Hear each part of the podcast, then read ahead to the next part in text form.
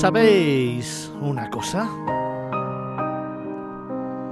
Comenzamos año, de nuevo estamos aquí, todo el equipo de Miradas Viajeras, en un día que es especialmente importante para mí.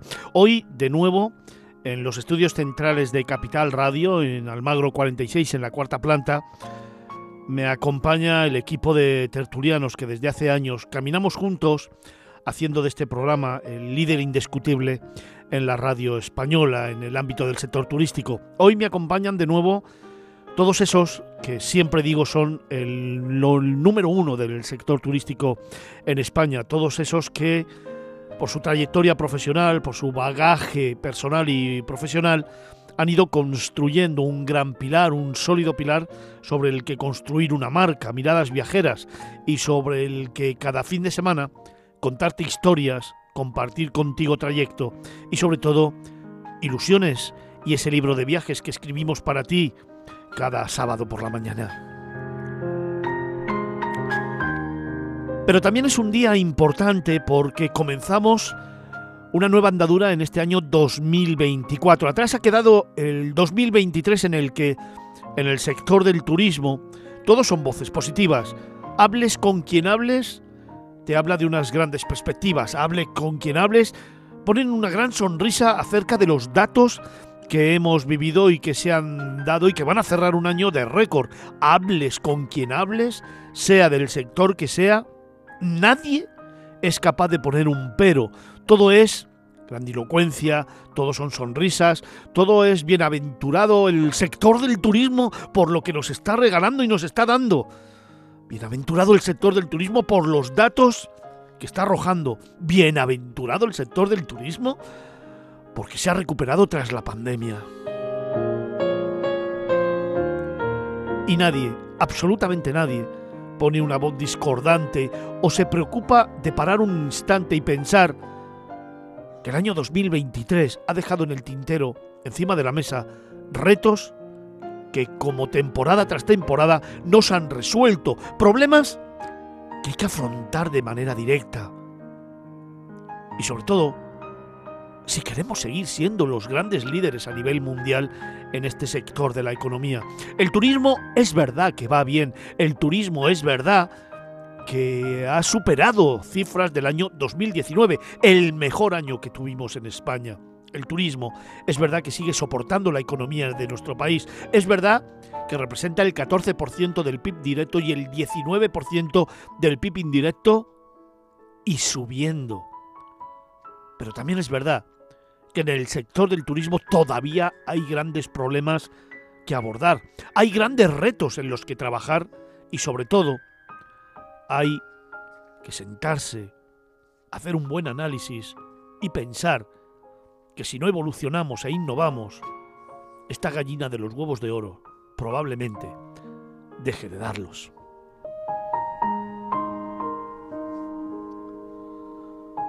En el sector del turismo se siguen escuchando las palabras de desestacionalización. Fíjate, eso que hace décadas y décadas los que nos dedicamos a esta profesión, que hemos venido escuchando siempre como uno de los grandes pilares estratégicos de los destinos, la desestacionalización. Es decir, que la gente vaya a los lugares una vez que está fuera de los periodos vacacionales normales. Ahora a esa D de desestacionalización se le suma la D de digitalización y todo el mundo habla de ello. Todo el mundo habla de innovación, todo el mundo habla de la inteligencia artificial, todo el mundo habla de las nuevas tecnologías, pero pero alguien se ha preocupado en pensar ¿Qué tiene que ver la digitalización con el sector turístico? ¿Qué es poner más ordenadores?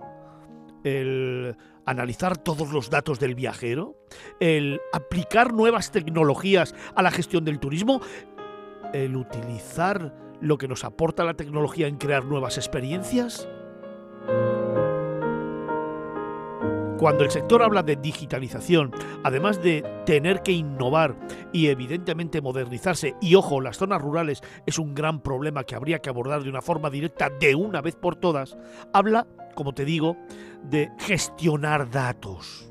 Es decir, a través de las diferentes plataformas, intentar conocer mucho mejor al cliente, cuáles son sus hábitos de consumo, dónde va, qué deseos tiene, dónde gasta el dinero, cuánto tiempo viaja, a qué hotel le gusta ir, en qué comercios le gustaría comprar o cuáles son sus últimas adquisiciones, ¿para qué? Para abordarle, a veces de una manera muy íntima a través del dispositivo móvil, y ofrecerle lo que está buscando. Pero la digitalización es mucho más que eso. El análisis de los datos, el big data, los destinos inteligentes, lo que tratan es de acumular datos personales del viajero para generar experiencias ad hoc. Y detrás de ello, solamente puede haber personas, técnicos que sean capaces de interpretar esos datos. Craso error aquellos lugares donde piensan que cuantos más datos mejor y que ya veremos a ver qué hacemos con ellos.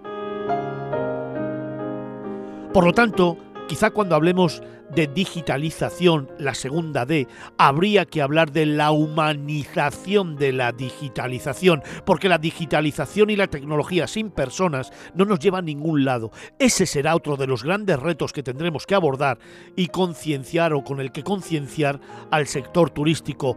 La tecnología sin personas no existe. Los robots no pueden estar en el sector turístico. Pueden ayudar a determinadas facetas como ya los están implantando en algunos hoteles en pruebas piloto como ha pasado en la vieja Europa o en China, pero un robot jamás va a sustituir el alma de un profesional del sector turístico que con una sonrisa puede atender a un viajero y sobre todo puede darle una solución a una estancia que puede ser mágica con tan solo un detalle, un gracias, un hola señor tal, o simplemente le tenemos guardada la habitación que usted tanto le gusta, con unas gominolas que están depositadas en su almohada como a usted le gusta. Pero tenemos muchos otros datos y sobre todo muchos otros retos para el 2024. Por ejemplo, aquí en Miradas Viajeras en Capital Radio vamos a seguir apostando, luchando y exigiendo la creación de un Ministerio de Turismo en España este año, en esta nueva legislatura de Sánchez, se le ha ocurrido que en lugar de ser industria, comercio y turismo, ahora vamos a ser solamente industria y turismo. Bueno, venga, le hemos quitado una cartera, se la hemos puesto a otros. Y así liberamos un poco el trabajo del ministro que se tiene que ocupar y preocupar de recuperar a las empresas en Cataluña. Eso sí, ya sabéis, con los últimos comentarios absolutamente patéticos en los que si vuelves a Cataluña te bonifico en un 4% y si no vuelves te pongo una multa. Así hacen las cosas los de Sánchez. Pero bueno, hablando del sector turístico, hay un Ministerio de Industria y Turismo en el que de una vez por todas se podría poner el énfasis.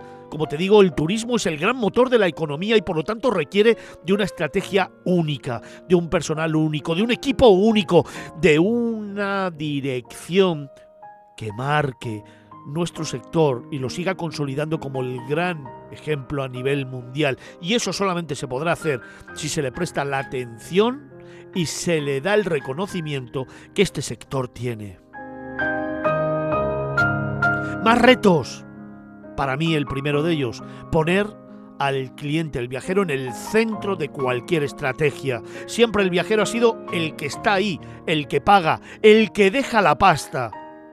¿Cuándo va a ser el centro de todas las estrategias en el que poner el foco y al que generarle experiencias reales ad hoc con las que de verdad su viaje sea inolvidable?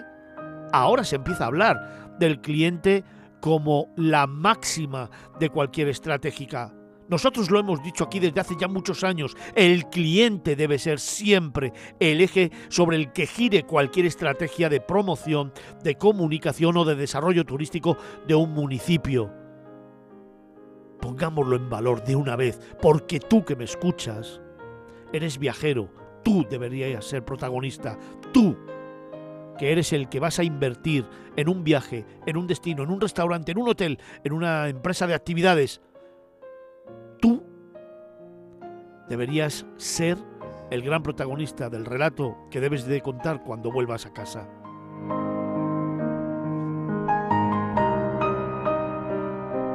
Más retos, evidentemente, la formación. 400.000 puestos de trabajo todavía están sin cubrir en el ámbito de la hostelería y la restauración en España.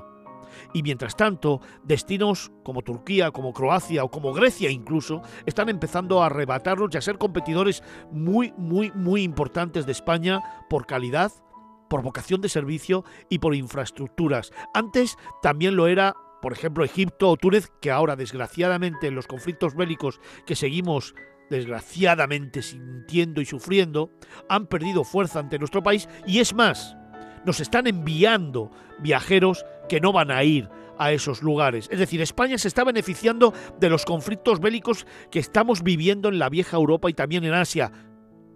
Pero ¿hasta cuándo va a pasar esto? ¿Esta es la estrategia de comercialización de nuestro país? ¿Esto es lo que debemos hacer? ¿O nosotros lo que tenemos que hacer es trabajar todos juntos y unidos por seguir liderando el sector a base de liderar todas las estrategias de turismo que se desarrollan en el viejo continente? Competitividad y mantener talento, otro de los grandes retos el talento de los profesionales y el talento de los jóvenes que tienen que buscar otras oportunidades fuera de nuestro país porque aquí no se les da una oportunidad.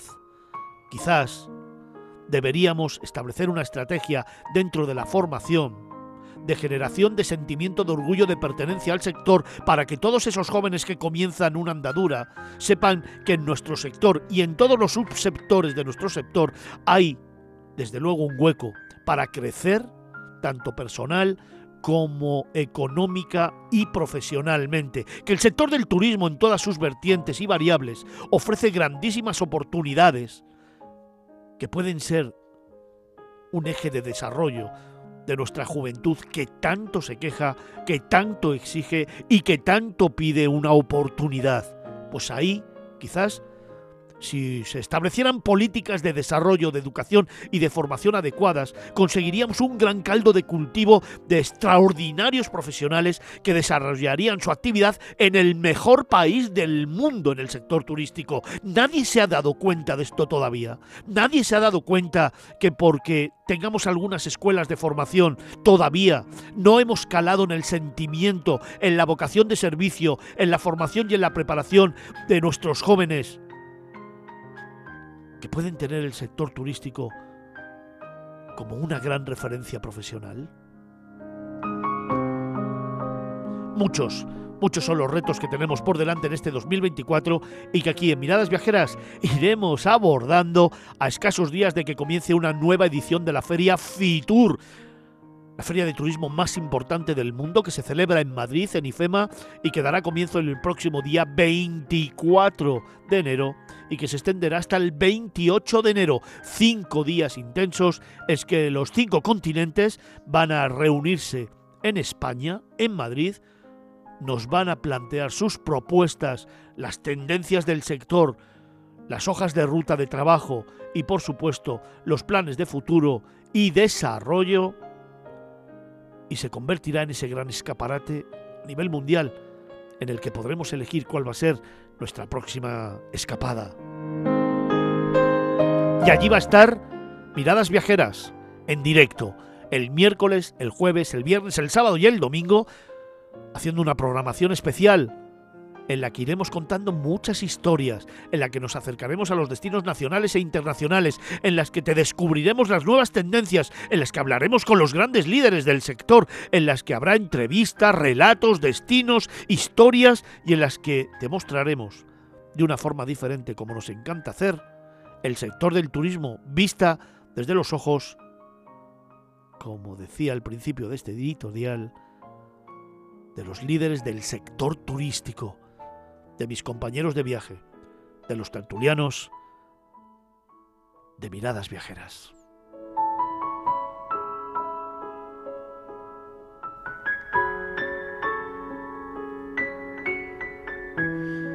La mirada de Fernando Balmaceda. Miradas viajeras. Capital Radio.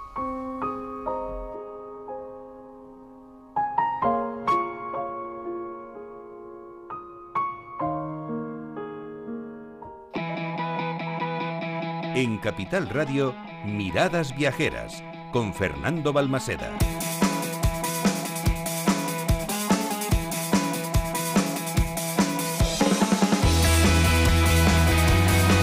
Muy buenos días. Comenzamos un nuevo camino, comenzamos una nueva andadura, comenzamos un nuevo itinerario en este 2024. Tenemos por delante unos cuantos fines de semana hasta el mes de julio. Que os digamos chao chao, que nos vamos de vacaciones. Sábados intensos de 9 a 1 del mediodía en el que vamos a seguir contándote historias. En el que, como ya sabes, vamos a tener esas nuevas secciones con las que hemos inaugurado esta nueva temporada. Esa gastro histórica, esos viajes de película, los viajes históricos también. ¿Cómo mola el sumario que tenemos aquí en Miradas Viajeras para este 2024? Ah, por cierto, y también vamos a abrir algún que otro melón. Será con la firma de Andrea Lilli. Nuevos tertulianos, más temas, más secciones y esas cuatro horas intensas los sábados de 9 a 1 contigo. Ah, claro, y recuperamos nuestros patrimonios de la humanidad. Y lo hacemos con cadera nueva.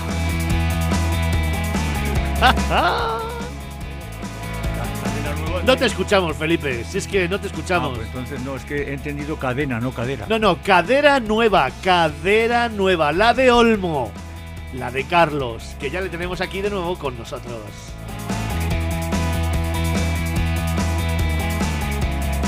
Así que comenzamos andadura y lo hacemos como siempre con el equipazo del grupo RV Dipres, la mejor agencia de comunicación especializada exclusivamente en el sector turístico que produce este programa.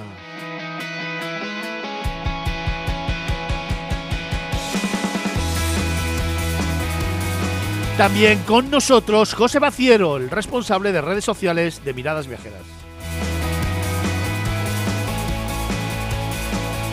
Claro, como siempre, también con nosotros Vincenzo Tancorre, nuestro productor. Buenos días, Vincenzo, ¿cómo estás? Buenos días, muy bien. ¿Qué tal estás? ¿Cómo has comenzado el Mm, año? Bien, a tope, a tope. Y se viene un Fitur muy, muy, muy, muy, muy, eh, muy, ¿Cómo está? muy, muy, muy bien. O sea, ¿va a ser un Fitur con alma o Con- sin alma? Bueno, bueno, sí, con, con alma. ¿Con alma la vas a Espero llevar o que- qué? No, no creo. Mucha gente. Pero anda ya. Un montón de gente. Pero si lo que hay que hacer con los bebés es empezar a imbuirles Sí. de la cultura del turismo y de Fitur. ¿No hemos dicho en el editorial que hay que empezar a formar a los jóvenes? Ya, hombre, pero tan, tan pronto. Pero, hombre, claro, evidentemente. Los jóvenes o los bebé- bebés. eh, Es que si a un bebé ya le empiezas a imbuir de Ah, la bueno. música de Fitur, tirorirori, tirorirorito.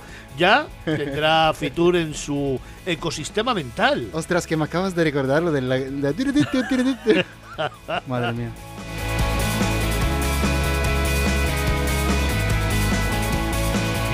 Probablemente no sepa que eso es de una zarzuela. El ¿Ah, sí?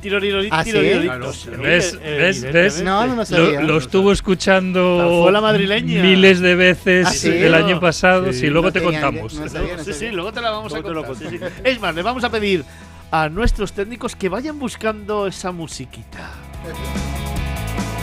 Hablando de técnicos, hoy con nosotros el gran Félix.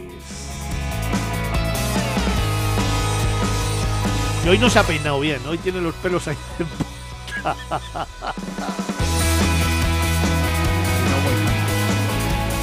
Y en los estudios centrales de Capital Radio, además de nuestros tertulianos habituales, como son David Vigorra, el director de la revista Q-Travel, Ángel Vigorra, el director del blog Canas de Viaje, Antonio Picazo, Cristina Lozano y demás, me acompañan el profe Felipe Alonso. Buenos días. A las buenas y frías. Y feliz año. Ah, verdad, verdad, que hace, hace un año que no nos veíamos. Feliz año. Ah, Frías eh, mañanas porque esta mañana, ¿a qué hora has salido de casa tú? A las 7 de la mañana, ¿Y 4, cuántos había? bajo cero. 4 bajo cero. Sí, sí, fresquitas mañanas. Fresquitas, eh, Bueno, buf- bueno. bufanda, guantes. ¿Cómo has empezado el año? Pues bien, bien, bien, contento, bien, y lo he empezado yéndome de viaje a Praga. O Ah, sea, qué he chulo.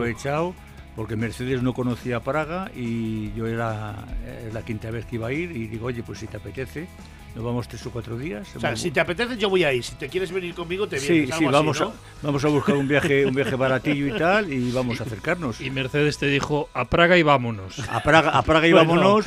no, no, me, no, a me ha dicho, me falta por conocer la vuelta, solo me falta por conocer la tercera ciudad imperial. Ya lo echaba yo de menos. Que esto. es Viena. La olmada del día acaba de producirse. Comenzamos el año. Con la, con la, con la cadena, ca- perdón, con la cadera nueva. Es verdad, me dicen por línea interna que desgraciadamente ha muerto uno de nuestros grandes eh, cómicos, Arevalo. Sí. Pero tenemos tertulianos que, bueno, pues que van haciendo sus pinitos. Tampoco se apeina hoy, ¿eh? Oye, Felipe, un deseo, venga, rápido, para el 2024. Va, os voy a preguntar uno a cada uno. Venga.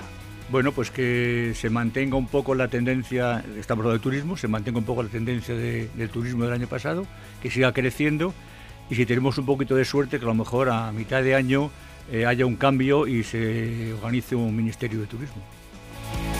Vincenzo, que no te lo he preguntado a ti, un deseo para este 2024. Eh, que se arregle un poco aquí la política, que hay mucho hay mucho jaleo y Hay que, mucho es que jaleo, haya sí. un poco de orden, porque la verdad que estamos un poco perdidos, ¿no? Y yo Digo, supongo que he visto desde los ojos de un italiano más todavía, ¿no? Pues imagínate. Bueno, pero Italia no es una gran, un gran ejemplo a seguir. Bueno, y redoble de tambores para recibir a nuestro gran Olmo Carlos.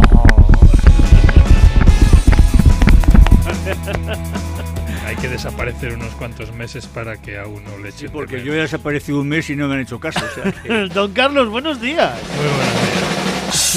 ¿Cómo está usted? Pues nada, feliz y contento de estar aquí de nuevo en estudio, de estar delante del micrófono y sobre todo de poder venir andando como he hecho todos los años que llevo colaborando con Miradas Viajeras aquí en Capital Radio y que desgraciadamente durante un año largo, demasiado largo, pues no pude hacer, porque como bien has dicho, pues me tuvieron que injertar ahí una cosita metálica de unos cuantos centímetros de largo, pero que ha sido un cambio total de vida. Cuando antes mencionabas, comenzamos andadura, comenzamos camino, yo el año pasado cada vez que oía eso me dolía la cadera, aún estando sentado, porque desgraciadamente la sensación de despertar con dolor, vivir con dolor e incluso mm, dormir con dolor todo el tiempo es, es- dura, sobre todo si eres viajero, sobre todo si eres periodista de viajes. Una, una, una pregunta, eh, ¿metálica o plástica? Lleva de todo, es curioso, porque es eh, realmente la tecnología de, No, no te de prótesis ha cambiado mucho, porque por un lado llevo cerámica Sargadelos de última generación, Sí. Lo de Sargadelos es un poco de broma, pero lleva cerámica, pero luego también lleva parte metálica. Desgraciadamente me suenan algunos Eso te iba a, arcos- pregu- eso te iba a arcos preguntar. de seguridad. a ser viajero, igual saltas a algún sitio Eh, y el arco pero de seguridad te. No en algunos, solamente los que están regulados a máxima intensidad, como por ejemplo en Madrid, que supongo que la alerta es siempre máxima. En Ma- En el aeropuerto de Madrid siempre me canta, pero por ejemplo en el de La Coruña no, y en otros que he viajado en estos dos meses que ya he empezado a volver a viajar, solo me ha pitado en dos, en el de Barcelona también. O sea que, que en ese sentido espero que no me dé demasiado Pero la te, lata. pero te tratan bien en el control. Sí, no, no. Una maravilla. He descubierto que lo de llevar una muleta, aunque sea una desgracia, para viajar en avión es una maravilla. Y en el jarro te dan un sitio prioritario, que lo sepas. En quejarro. En cualquiera. Ah, Tú ¿por qué? llegas a la puerta y aunque haya una cola kilométrica, te ven con una muleta o embarazada y te dan mesa inmediatamente. Vale, de todas maneras, ni el No jarro que pienso es, ir al Hard Rock. ni, ni- ni el jarro que es de mis sitios favoritos y me es igual las ventajas que uno pueda tener. No he tirado la muleta al mar porque se queda en casa por si acaso hiciera falta en algún otro momento. Pero, Pero ya no la vas a utilizar pero no, no tengo ningún interés ni ninguna intención de, de usarla próximamente. Oye, un deseo para este 2024, venga. Bueno, pues mira, en mi caso, entrando como entro en el año 25 de Vagamundos, que parece que fue ayer, cuando en el año 2000... 25 ya. Sí, sí, cuando en el año 2000 nació uno de los primeros blogs de viaje que en ese momento no existía la Sí, palabra señor. blog Sí, para señor. definir aquello. Eh, me preguntaban que si yo vendía viajes, que bueno, que era muy difícil describir lo que lo que hacía y sobre todo era muy difícil pensar que se podía llegar a vivir de ello. Cosa que, bueno, quizás por mi desconocimiento, pues al final lo, lo conseguí y de una manera o de otra aquí estoy, pues es unos cuantos años después. Y la idea que tengo para este año, obviamente, es volver a retomar los viajes frecuentes. Y tenía, mm, y tengo todavía, la esperanza de repetir alguno de esos viajes que fueron los que me hicieron decidir yo quiero seguir haciendo esta vida el resto de mi vida. Y en el primer viaje de Vagamundos, el, de los seis meses que estuve, el momento más significativo fue el viaje a las Galápagos, donde llegué el día de mi cumpleaños. Era ya el sexto mes de viaje, empezó en diciembre, entrando en el nuevo milenio en Puerto Rico. Nada, no es un mal sitio para celebrar la entrada del nuevo milenio como fue Puerto Rico. Y seis meses después, en junio, estaba llegando a las Galápagos, que es el sueño de cualquier persona amante de la naturaleza, amante de la fotografía de animales y yo creo que en general amante de las experiencias que te dejan boquiabierto, porque ahora mismo recordando mi estancia allí, se me han vuelto a poner los pelos de punta como la semana que estuve en Galápagos, desde que amanecíamos en una nueva isla hasta que de noche cenando en el barco con gente de todo el mundo, pues contabas las experiencias que habías tenido durante el día. Y es uno de esos temas que cuando lo has traído aquí te ha hecho que te saltaran las lágrimas, ¿eh? que lo hemos ninguna, vivido aquí contigo. ninguna. Entonces no sé cómo estará la situación, desgraciadamente, Ecuador en estos momentos. Sí. eh, Complicado. está complicado, pero bueno, de aquí a junio espero que se pueda arreglar porque nada me haría más feliz que volver a pasar mi cumpleaños con lo que es mi pareja actual en Galápagos. Tuve la oportunidad hace un par de días de hablar con el ministro de Turismo de Ecuador, que me ha trasladado que su intención es venir a Fitur, seguir manteniendo esa categoría de país invitado de Fitur este año, de país relevante, y que bueno, se están controlando ya todo lo que está pasando y que volverán a la normalidad, esperan que en breve. Así que ojalá sea así, porque me parece un destino fascinante del que vamos a seguir hablando y del que hablaremos precisamente la semana que viene, que tendremos aquí al subsecretario de Turismo de Ecuador y también a la directora de Fitur, María Valcarce, hablándonos de las últimas novedades de cara a este certamen que se inicia el próximo 24 de enero. Pues me encantará a- añadir mi conocimiento del país, que bueno, es limitado, aunque estuve, creo que fueron tres semanas,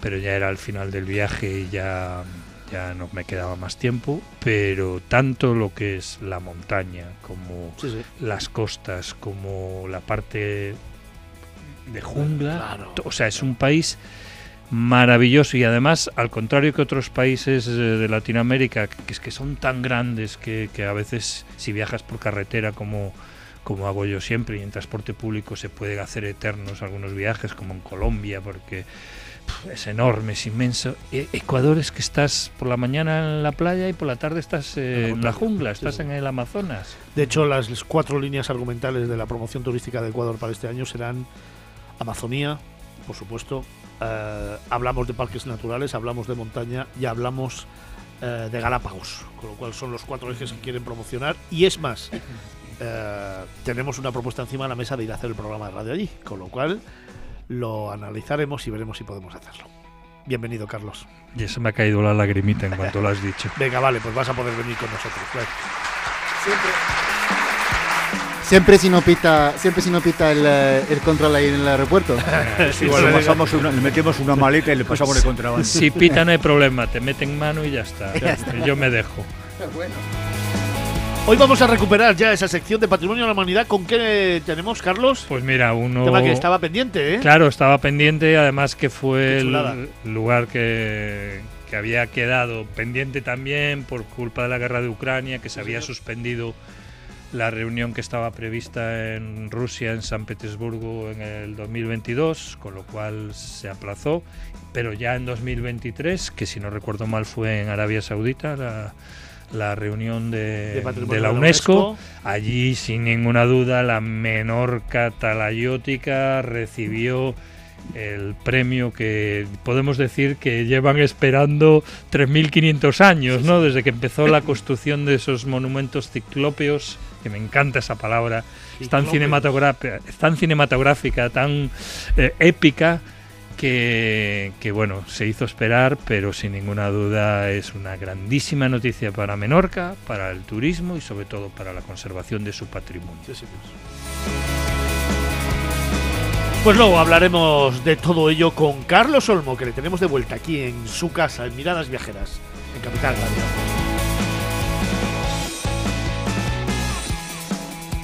Y me queda por saludar a Javier Monge. ¿Cómo estás? Pues mira, Fernando, muy bien, aunque creo que no tanto como tú, porque eh, hay maneras y maneras de empezar el año. Y creo que tú tienes una manera, yo creo que irrepetible. Voy a hacer tu, voy a hacer mías unas palabras que tú sueles utilizar mucho, ¿vale? Que son reconocer y agradecer. Agradecer por todo lo que has hecho a la labor de divulgación, de defensa del sector turístico en este país y sobre todo reconocer, aunque creo que ya lo han hecho otros por nosotros, los buenos amigos de la AEPT, la Asociación Española de Profesionales del Turismo, que para los que no lo sepan, esos más de 500, 3.000 espectadores que nos seguís cada fin de semana, a Fernando Balmaseda, nuestro director, le ha sido concedido el premio Hermes Tour 2024 por toda su trayectoria, por toda la labor, por todo el trabajo incansable que lleva año tras año y desde que lo conozco y Carlos y Felipe que todos le conocen también, pues eso, del sector turístico, así que en nombre de todos, Fernando, mi más sincera enhorabuena. Pues muchísimas gracias, muchas, muchas gracias. Eh, bueno, eh, estamos hablando de un reconocimiento que, como he dicho ya en algunas ocasiones desde que me lo dijeron hace un par de días, eh, es un reconocimiento para todo el equipo de Miradas Viajeras y para todo el equipo de RUEDI Press. Yo siempre digo que al final este galardón, el premio más importante del sector turístico en España que concede la EPT, que es la Asociación Española de Profesionales del Turismo, que es la asociación que reúne a todos los subsectores del sector turístico, por lo tanto a todo el sector, es un galardón que no lo hubieran entregado, no me lo hubieran concedido si no tuviera a mi lado al equipo que tengo.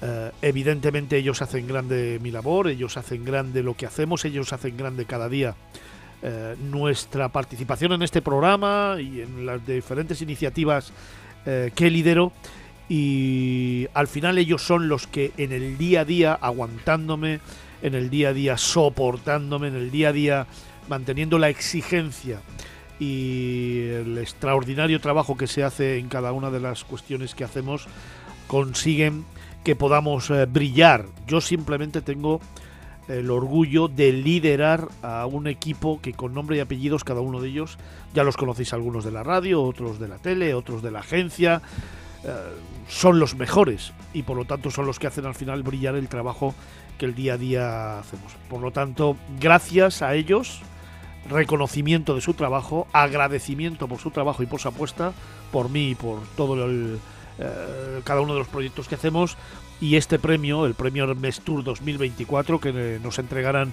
en Fitur el miércoles 24 a las 5 de la tarde en el stand de la Comunidad de Madrid, va por ellos y va para ellos.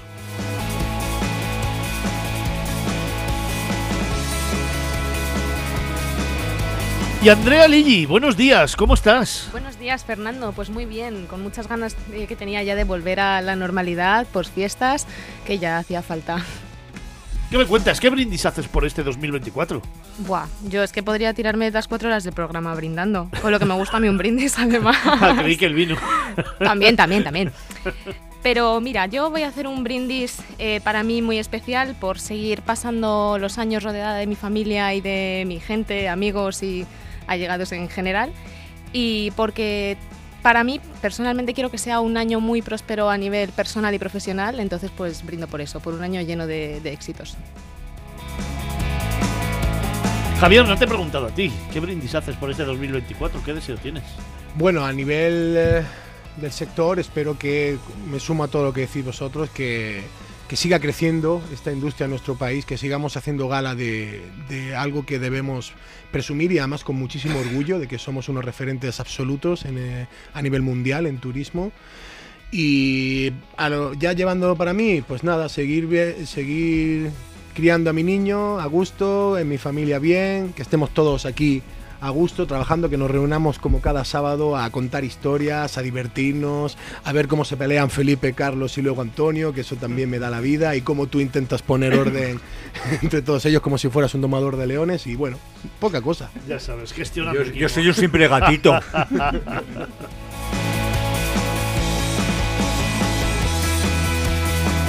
Ah, bueno, estaba diciendo, claro, está nuestro técnico Félix, que ya sabéis que yo tengo devoción por él, que me parece un súper profesional, que me parece que es uno de los mejores que tiene esta casa, Capital Radio, y que me lo ha demostrado otro- año tras año. Me decía por línea interna que él quería hacer algún brindis, así que Félix, todo tuyo, venga.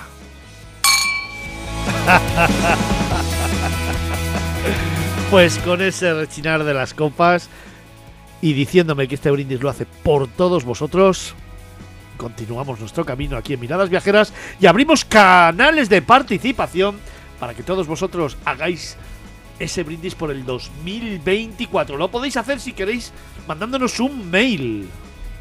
Miradasviajeras arroba capitalradio.es. Oye, y lo podéis hacer también en redes sociales. Estamos en Facebook. Miradas Viajeras y Capital Radio B. También estamos en Twitter Arroba Miradas Viajeras y arroba Capital Radio B. y en Instagram. Arroba Miradas Viajeras, pero con guion bajo. Y siempre con un hashtag. Hashtag Miradas Viajeras. Luego le daremos tiempo a los oyentes, leeremos los mensajitos que nos han ido llegando durante todas estas semanas, que por cierto son intensos. Gracias, gracias, gracias y más gracias por seguir ahí conectados con nosotros. Pero antes, dejadnos que os demos nuestro número de WhatsApp para que nos mandéis vuestros audios y que es... 655-8609-23. Venga, que ya estamos todos. Felipe, ¿cuál es el número de teléfono? 655-8609-23. ¡Qué guay! Carlos. 655-8609-23. Javier. Andaluz 655-8609-23. Es verdad, vamos a empezar con los idiomas. Venga, Vincenzo en italiano. 655-8609-23. Carlos en gallego. 655-8609-23. Andrea. buena Rogelia. Andrea, ¿en alguna interpretación de esas que tienes eh, de las múltiples voces que nos eh, regales habitualmente? 655-8609-23. ¡En alemán! 6, 5, 5, 86, 9 und 23. 655-8609-23. ¡Comenzamos!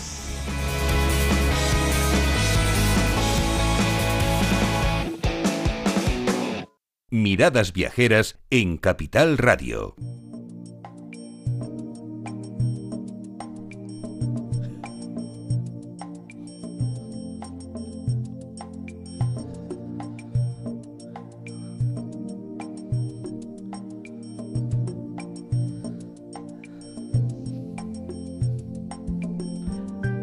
Tenemos por delante unos cuantos minutos con esta sintonía para, como cada fin de semana, como para mañana de sábado, contarte las postales de nuestros tertulianos. Esa imagen breve, sencilla, emocionante, intensa de un lugar del mundo. Esa postal que va dando vida a nuestro libro de viajes esa fotografía que todos nuestros viajeros tienen en la cabeza y que quieren compartir contigo para que sea tu próxima escapada, al menos para que te la notes y la tengas ahí guardadita para diseñar tu próximo viaje.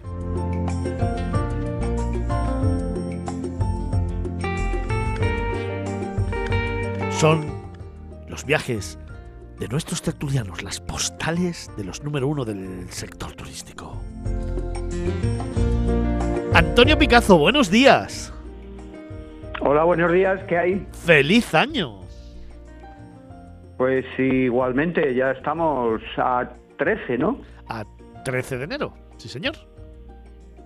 Muy bien, pues ya, ya estaba la Semana Santa encima. Bueno, pero es que tenemos todo un año por delante, Antonio. Así que como es el primer Sí, programa sí, de sí. temporada, yo te felicito el año para que te sirva de compañero durante los próximos meses. ¿Qué te parece? Como guía y referencias, efectivamente, muy bien. Ya sabes, al lado y junto al padre. al, padre. al, pa- al papá, efectivamente, sí. Oye, Antonio, ¿dónde, ¿dónde nos llevas? Venga. Pues mira, un destino postal o una postal desde un destino muy invernal, como, como debe ser, ¿no? Porque nos vamos a ir a Castilla-La Mancha, porque en invierno, por estas fechas, eh, miles y miles de grullas atraviesan Europa en dirección al sur. Estamos al sur de Europa, con lo cual vienen huyendo del frío, de la oscuridad y del aburrimiento del centro y el norte de nuestro continente, ¿no? Eh, naturalmente la gran mayoría de, estas grullas llegan a España, eh, otras continúan eh, ruta, llegan incluso hasta Marruecos, pero bueno, la mayoría permanecen eh, aquí hasta la primavera cuando vuelven otra vez a levantar su propio su propio vuelo. Claro que los dos humedales de aterrizaje más conocidos por las grullas en España son, por un lado, yo los conozco, ¿no? El de Gallo Canta, en Aragón, eh, cerca de Daroca, en Zaragoza, y por otra parte en el embalse de Orellana, en la provincia de Badajoz. Pero sin embargo, existe en Castilla-La Mancha un puñado de lagos y lagunas que igualmente son destino y dormideros de, las grullas, aunque también de otras eh, aves acuáticas. Y es que aquellos que deseen ver, oír y desde luego contemplar eh, la formación en vuelo en V, la típica formación en V, que, que levantas la vista y lo- ves esa V enorme que, que dibujan las elegantes francudas durante su estancia en las interminables llanuras manchegas pues entonces pueden visitar el viajero, el visitante, el excursionista, unos cuantos lugares reunidos en la provincia de Ciudad Real. Estos son, por ejemplo, los ojos del Guadiana, en Villarrubia de los Ojos, la laguna de Salicor, cerca del campo de Cristana, otra, por ejemplo, la laguna del Pueblo, en Pedro Muñoz, eh, tres lagunas vecinas de Alcázar de San Juan, como son la eh, Veguilla, eh, me parece que se llama Camino de Villafranca y otra Las Yeguas, o el embalse de Peñarroya, en Argamasilla de Alba. De manera que si se quiere escuchar el gruir en vuelo o sobre el agua de las grullas en el atardecer tardío de este invierno, del invierno manchego, ya se sabe dónde se puede encontrar a estos tan grandes y elegantes pájaros. Deberéis plantear un concurso de qué, eh, es el, cómo se llama el sonido de las de las grullas, ¿no? Yo lo, lo acabo de decir, pero yo no lo conocía. De manera que, que, bueno, es una enseñanza más si se quiere ir a este a este gran extensión de terreno donde al fondo hay unas lagunas y las, en las lagunas, sobre todo al atardecer, se reúnen estas, grandes aves que, y, y con, su, con su manera de, de anunciar su presencia hasta la primavera. Además es que es una postal extraordinaria y si consigues fotografiarla a eso de las 6 de la tarde, cuando está cayendo el sol, la imagen es brutal, Carlos. Sí, porque están como sobre un espejo, un espejo si hace sol, desde luego, o si se está ocultando el sol, están sobre un espejo punteando las lagunas, efectivamente. Es brutal. Yo solo haría una matización. Vienen gruyendo del frío. Segunda Gruir, olmada, se segunda olmada del No querías humor en el programa, pues ya tienes humor. Segunda olmada del día.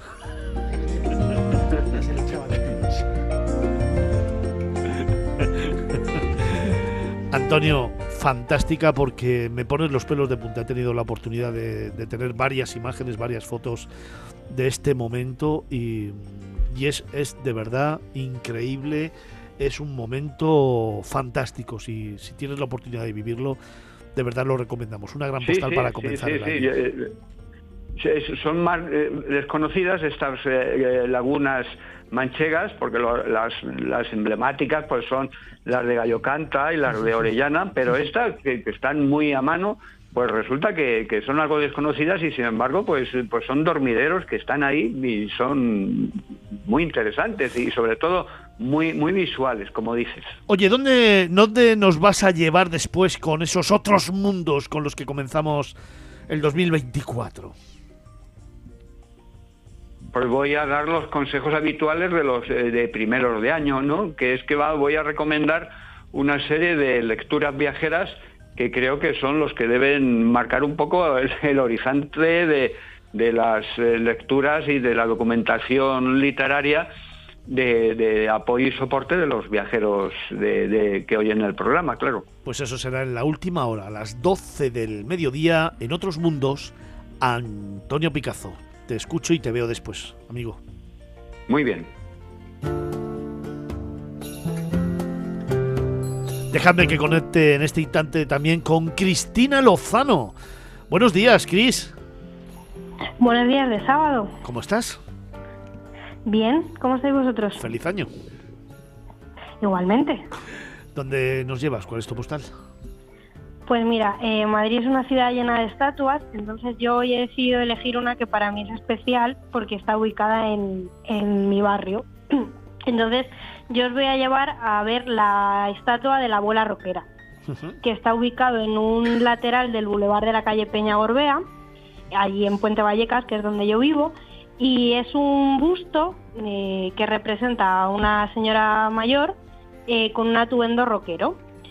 Este, esta estatua eh, se hace porque esta señora, que era una mujer argentina que se afincó en España durante prácticamente toda su vida, era una, es un personaje muy destacado dentro de la cultura popular vallecana por su afición al rock y al heavy metal. Entonces, Em, cuando esta mujer muere, em, muchos grupos de rock del barrio y gente que la conocía eh, hizo un concierto especial, reunieron dinero para hacerle esta estatua. Entonces, aunque puede pasar desapercibida cuando tú paseas por el boulevard, la gente que la conocemos eh, nos paramos a mirarla porque la verdad es que es bastante representativa. ¿Qué imagen, qué sensación te genera cuando la miras? Pues la verdad es que es como mm, una seña de identidad de lo que años atrás era Vallecas. Vallecas al final es un sitio que es conocido por, por su porque todos los que vivían allí les gustaba el rock, el heavy, música diferente, entonces ella es el símbolo de todo lo que de lo que era ese barrio.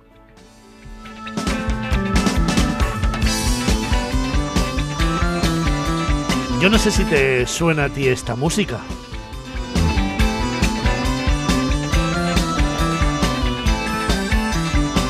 Supongo que no eres demasiado joven para saber que en los años 80 el grupo Topo, un grupo que tocaba heavy, le hizo precisamente este homenaje a este barrio que nos estás narrando.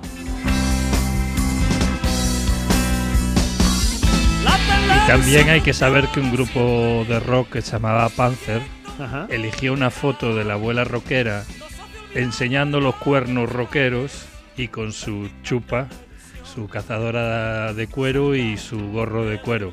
Yo cuando me vine a vivir a Madrid a finales de los 80, eh, realmente esta mujer estaba en todos los conciertos, de una vitalidad absolutamente increíble.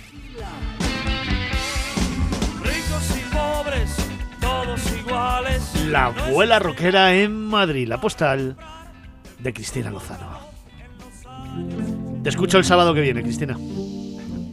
Nos escuchamos.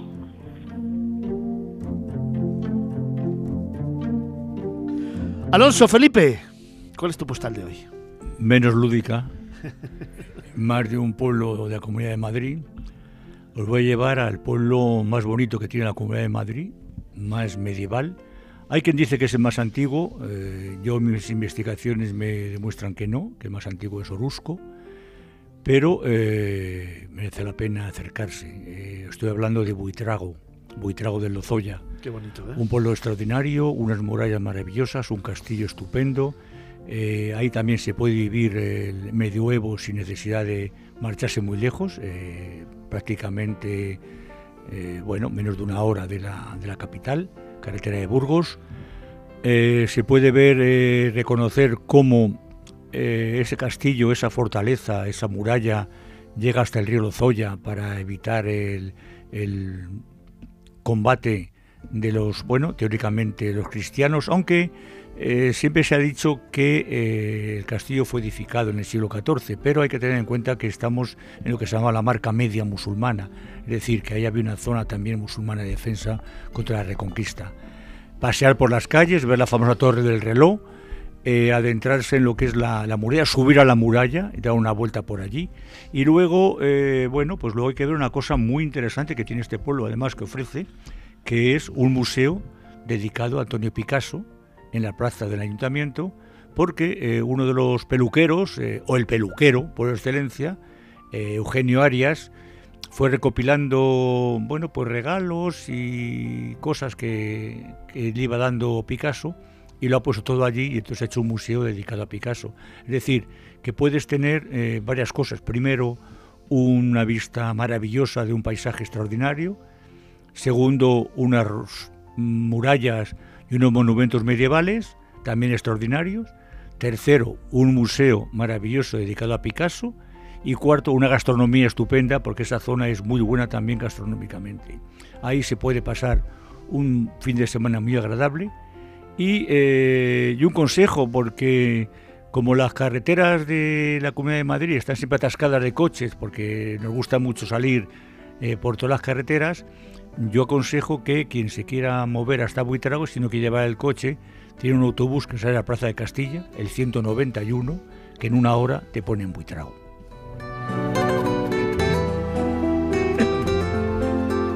Qué bonita es, ¿eh? La localidad. Es, una maravilla. por las murallas, descubrir la iglesia. Y además están recuperando el castillo, que estaba un poco por dentro, y han puesto. Muy cerquita de Madrid, por cierto, carretera de Burgos. 50 minutos en coche y una hora en autobús. Sí, señor.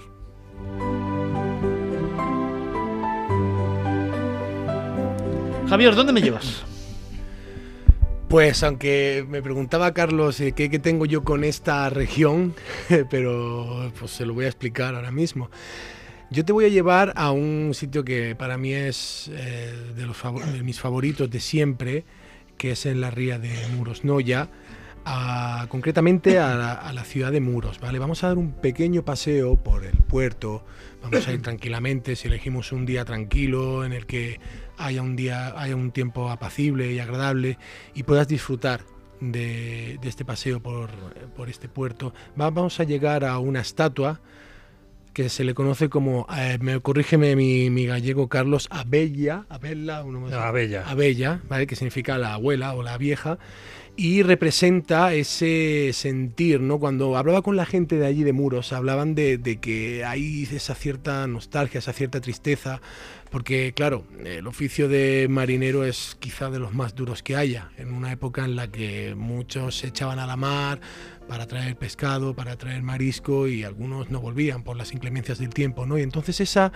esa imagen de esa mujer oteando el horizonte, esperando a esos barcos que volvieran después de una faena, representa eso, ¿no? Esa, esa abnegación, esa resignación de la gente que en tierra espera a, sus marineros, a sus hijos, a sus esposos, a sus hermanos, con la posibilidad de que algún día por las por eso, por las inclemencias del tiempo, por tan caprichoso y tan cambiante, pues puedan que, no regresen, ¿no? Y es eso, ¿no? Y, también hablaban, y esa estatua me, me, hacía sentir eso de, ¿no? De que todo el mundo en la ría, directa o indirectamente, tiene un familiar, tiene un conocido, tiene un amigo que lamentablemente dio su vida en el mar trabajando, sencillamente buscando un porvenir para su familia, para su, para su gente. Y entonces ahí está ese recuerdo para todos ellos en esta estatua de, la abuela, que os recomiendo que paséis, que cuando vayáis a Muros os dediquéis un ratito allí a mirarlo y, notaréis como yo ese sentimiento de respeto y de admiración por toda la gente que ha, ha dado su vida literalmente por, por trabajar y por traerle pan a su gente, a su casa. Bueno, es que además yo creo que cualquiera que haya visitado un pueblo marinero gallego siempre se ha quedado impactado de ver a esas señoras mayores vestidas de luto riguroso que lo llevan el resto de su vida. A lo mejor se murió su marido con 40 años en el mar y 40 años después esa mujer sigue vistiendo de luto riguroso, una especie de doña Rogelia para hacer una imagen visual con sus pañuelos negros, sus vestimentas negras y, eso es algo que te, te impacta porque aún a día de hoy sigues encontrándolas.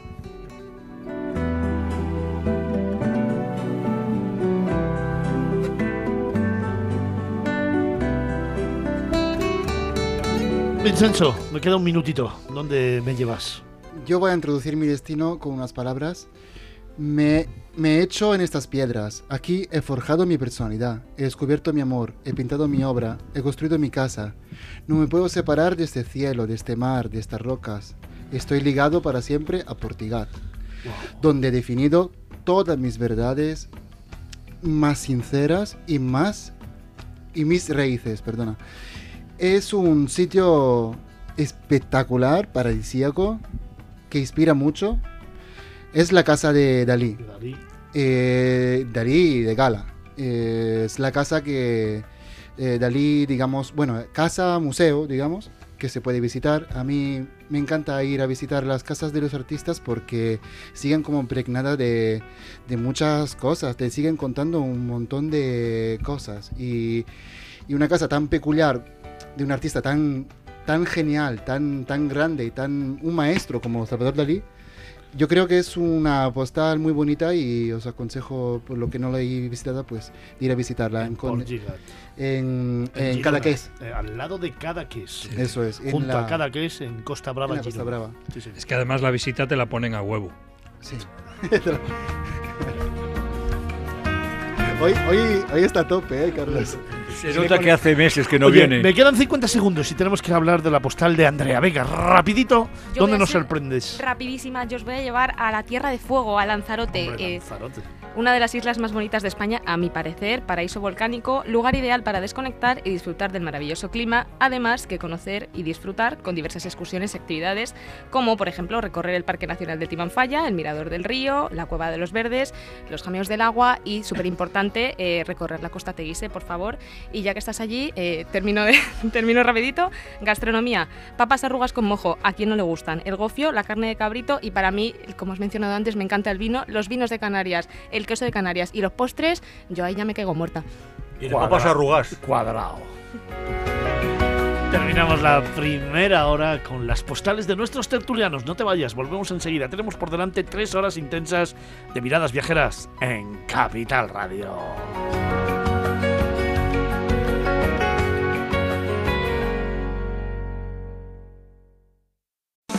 En Capital Radio, Miradas Viajeras, con Fernando Balmaseda.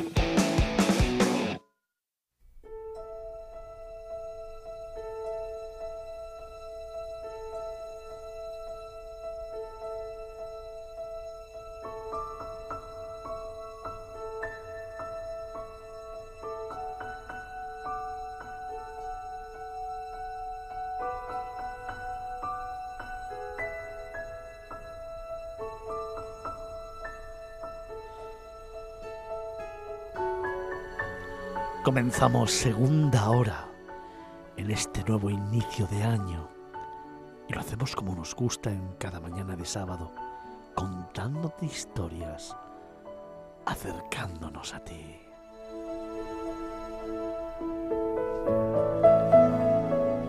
Déjame que te cuente que el 2024, a pesar de todo lo que escuches, debiera ser un año en el que, como te decía justo cuando terminábamos el último programa del 23, un año en el que abrazar,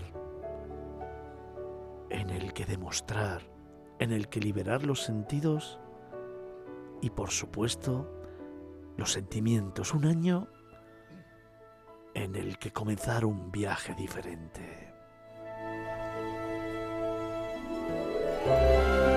Déjame que te cuente que a pesar de todo el ruido que escuchas en la radio, o en la tele, o en los periódicos, a pesar de todo eso, aún pervive las ganas de conocer el mundo, las ganas de compartir tiempo con los tuyos, las ganas de pensar en un lugar y empezar a planificar tu próxima escapada.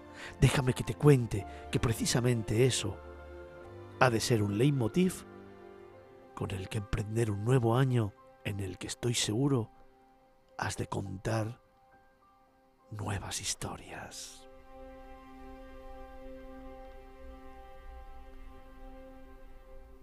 Déjame que te cuente que solamente el hecho de sentarte en una mesa y poner a planificar tu próximo viaje hace que un mundo de miles y miles de sensaciones te lleven a compartir instantes y momentos con los que más quieres, con los que tienes a tu alrededor, que planificar y diseñar un viaje te hace ya convertirte en una persona diferente, ávida de encontrar nuevas historias que disfrutar y que vivir intensamente, historias que luego vas a contar, historias que has de compartir, historias que van a formar parte de ti para siempre.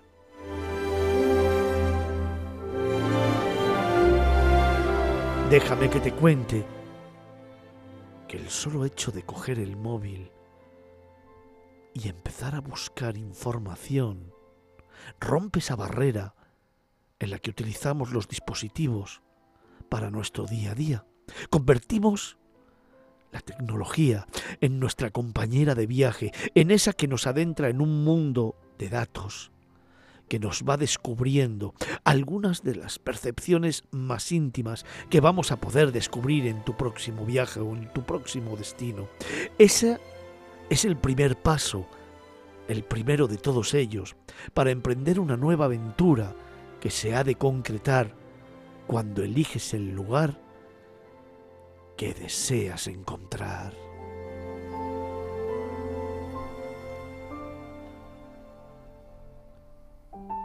Déjame que te cuente que hoy, en estos minutos, no voy a hablarte de ningún lugar en concreto. Simplemente voy a hacerte un llamamiento, ese que creo fundamental e importante, ese que debiera ser un poco el objetivo del 2024, ese que a todo el equipo de miradas viajeras nos acompaña y nos forma, nos enseña y nos ayuda a cada sábado contarte historias, esas que hemos vivido de forma personal, de manera protagonista, en cada uno de los lugares que luego te contamos. Déjame que te cuente que tú has de ser este año, de nuevo, nuestro alma y para serlo debes ser protagonista de tu propia historia, de tu propio viaje, de tu propia forma de entender la vida y de entender el viaje que vas a emprender a partir de ahora.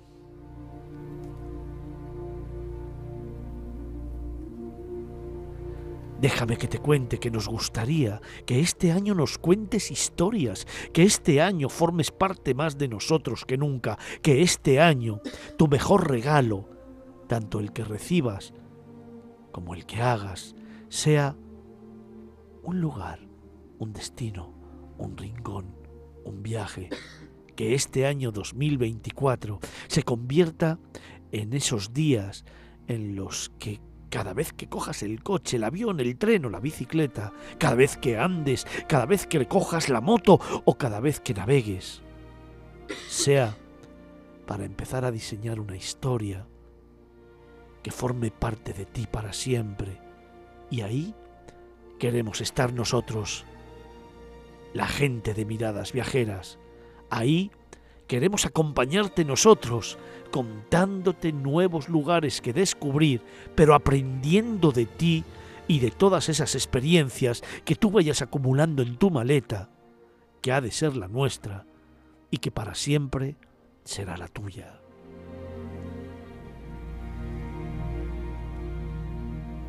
Déjame que te cuente que hoy, en este primer programa de año, nos gustaría hacerte sentir partícipe de esa pasión que nosotros llevamos por bandera, que nos gustaría que a lo largo de los próximos meses nos digas dónde vas a viajar, nos cuentes tu propia historia, nos hagas partícipe de tus sentimientos y tus experiencias, porque viajar es aprender, Viajar es compartir, viajar es hacerse a uno mismo, viajar es construir una propia personalidad y viajar es descubrir todo aquello que quizás podamos nosotros contarte, pero que has de ser tú el que vivas en primera persona y lo compartas con los que más quieres.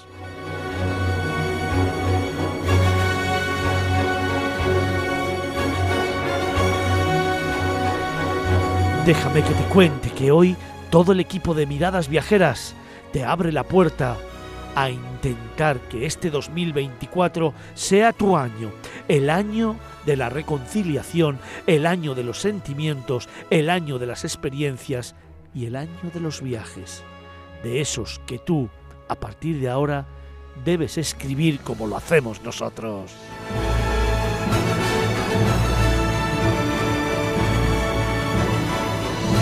Déjame que te cuente que ni el dinero ni el tiempo tienen que ser obstáculos para disfrutar de lo que más te gusta.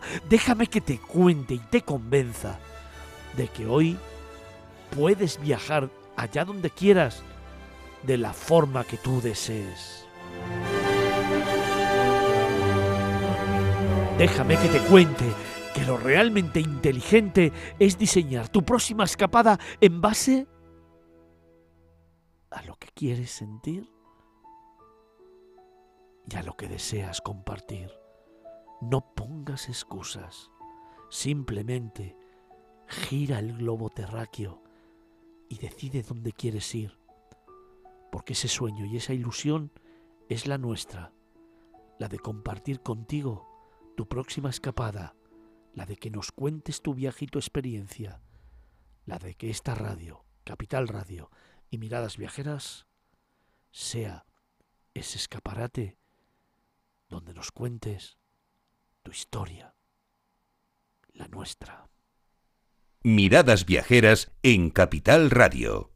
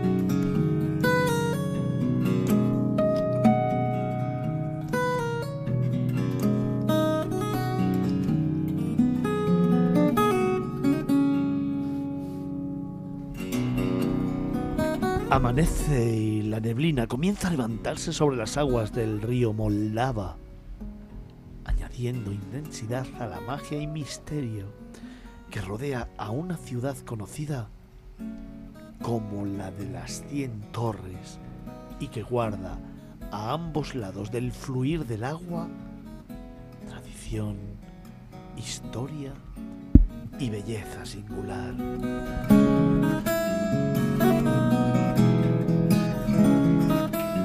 Amanece en una ciudad fascinante. Amanece en una ciudad singular, llena de historia y de pequeños rincones y callejuelas que hoy te quiero contar.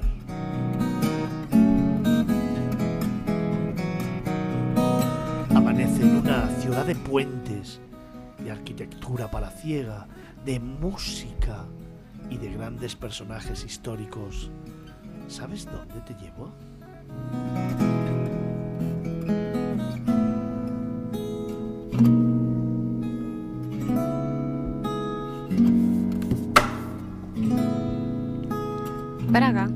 Las tres capitales centroeuropeas que se cobijan a ambos lados de un río y que en un momento de su historia se puede decir que fueron imperiales, Viena y Praga y Budapest presentan un sinfín de encuentros mágicos, singulares, mientras se recorren sus calles empedradas o se contemplan sus maravillosos edificios modernistas, en algunos casos tradicionales del este de Europa, o en otros, o recuerdos de una era medieval que marcó el devenir de Bohemia.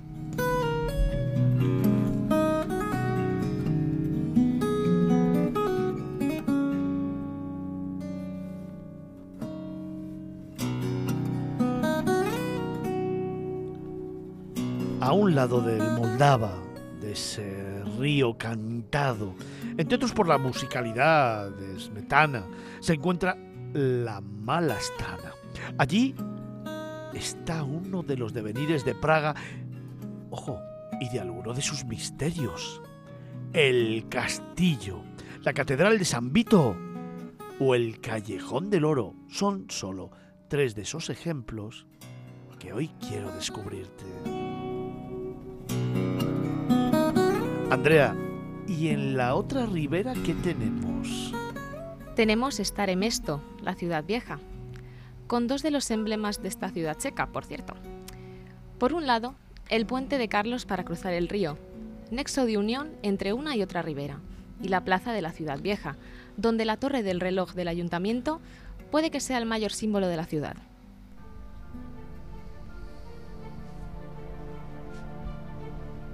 Y luego, el barrio de Josefo, el enclave judío, con sus sinagogas y el cementerio antiguo.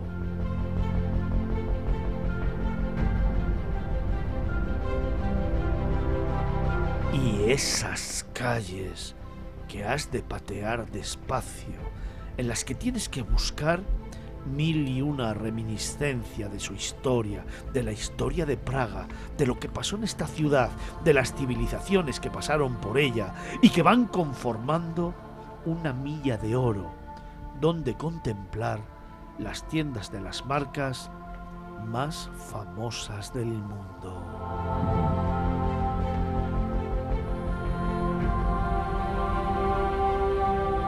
Andrea, Praga es todo eso, pero es también mucho más. Digamos que Praga es un conjunto de sensaciones, de historia, de tradición, que se siente en el ambiente y que impregna el espíritu del visitante, que puede al anochecer situarse en una orilla fluvial de la ciudad vieja y ver cómo las luces y una cierta neblina impulsan ese sentimiento romántico de magia al observar en la distancia de la otra orilla cómo se levantan las torres de la catedral y el entorno del castillo. Felipe, pues si te parece, vamos a dar un paseíto por Praga. Acabas de llegar de allí. Sí. Has tenido una experiencia muy bonita.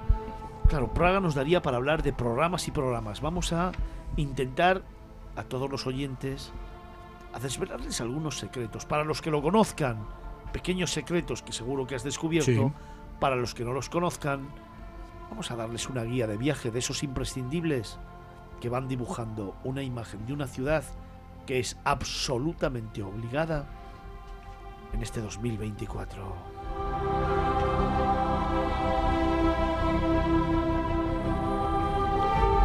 Un paseo que si quieres podemos comenzar por el castillo de Malastrana. Sí, eh, lo primero yo creo que es, eh, es la zona ideal para comenzar la visita a Praga. Es subir a lo que es conocido como el barrio pequeño, la, la Malestrana, ¿no? Allí puedes, eh, en una plaza muy grande, eh, puedes ver lo que es no solamente el castillo, porque realmente es un conglomerado de recuerdos, de momentos eh, históricos de, de la ciudad, ¿no? Tienes el castillo, tienes la catedral, tienes el callejón del oro, pero tienes otra iglesia, pero la de San Jorge, pero vamos a empezar un poco por, por el castillo, ¿no? La entrada no es, no es cara, eh, 250 coronas, que viene a ser al cambio pues prácticamente como 7, 8 euros, ¿eh? para visitar todo, todo el conjunto. ¿no? Te dan para todo el conjunto. Este castillo es una, aunque es, mm, digamos que es moderno del siglo XV, XVI, XVII, XVIII quizá, de época del Imperio Austrohúngaro, eh, es una fortaleza del año 870, comenzó allí y eh, ha ido evolucionando hasta llegar a convertirse en lo que hoy, en lo que hoy se ve. Hay un palacio, un palacio antiguo y un palacio moderno, merece la pena recorrer ambos dos. Pero eh, lo fundamental del entorno, más que el castillo, mm, es la catedral. La catedral de, San Vito es, es impresionante, pero impresionante. Es una catedral que es gótica, lo que más te impresiona son las agujas que tiene que van rompiendo el cielo, que van subiendo hasta arriba, quieren romper ese cielo. Luego las fachadas que tiene, que tiene un montón de, de decoraciones eh, doradas, maravillosas, o sea, es una cosa extraordinaria, es impresionante. Tiene eh, diferentes mosaicos, por ejemplo, hay uno del juicio final y eh, las puertas son increíbles. Merece la pena entrar, aunque desgraciadamente hay que guardar una buena cola porque al ser un sitio turístico las colas son bastante, bastante amplias. A nosotros nos costó estar casi 40 minutos en la cola, pero la verdad es que merece la pena. A mí me gustó mucho más, es la quinta vez que voy a, que voy a Praga y siempre encuentro algo diferente. Me sigue gustando mucho más, yo lo siento así, la parte de fuera, la catedral, la fachada, que el interior. El interior, hombre, es espectacular también, son una, tiene un montón de vidrieras. Lo que pasa es que si las comparas con las vidrieras góticas españolas o, francesas, pues eh, pierden un poco, porque estas vidrieras son más modernistas. Es decir, hay que tener en cuenta que estas vidrieras prácticamente, muchas de ellas, son casi de, inicio del siglo, del siglo XX, con lo cual mm, son eh, imágenes de cuando se produce la primera República Checa, eh, cuando se produce la primera República Checa, se separan de Bohemia, que es a principios del siglo XX, y luego pues también recuerdos de, pasajes eh, cristianos, pasajes de la Biblia y, demás, ¿no? Es, espectacular, a mí me gusta mucho, pero te digo que hay una, una mezcla, hay un rosetón muy grande eh, que domina todo y eh, la verdad es que hay que adentrarse con ella y, recorrerla.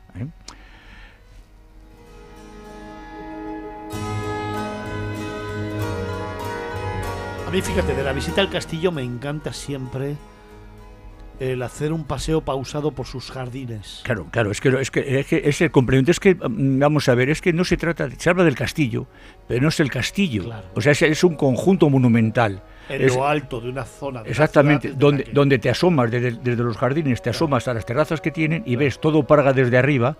ves los 18 puentes que tiene sobre el Moldava, porque únicamente se habla del puente de Carlos, pero hay 18 puentes más se ven algunas de esas 100 agujas que hay destacando en el cielo y es una visión panorámica impresionante. Es un conjunto, no es, no es un castillo al uso, eh, no es un palacio al uso, es un conjunto. Castillo, eh, catedral, luego hay la famosa iglesia o basílica de San Jorge, donde está enterrada la, tumba, está enterrada eh, Santa Lumila, que es la primera mártir que hubo en Bohemia, cristiana en Bohemia y el complemento suyo es nada más y nada menos que el famoso Callejón del Oro, el, Callejón de los Alquimistas, que si en un principio, cuando Rodolfo III era el rey del Sacro Imperio en el siglo XV, que era, muy, era un seguidor de los alquimistas y quería que le fabricasen oro, eh, pues si en ese momento aquel callejón era un callejón de alquimistas, hoy en día es un callejón de souvenirs, de tiendas, pero bueno, merece la pena entrar porque tienes, tienes venta de libros, tienes artesanía popular, o sea, merece la pena recorrerlo y todo está incluido dentro de la misma entrada.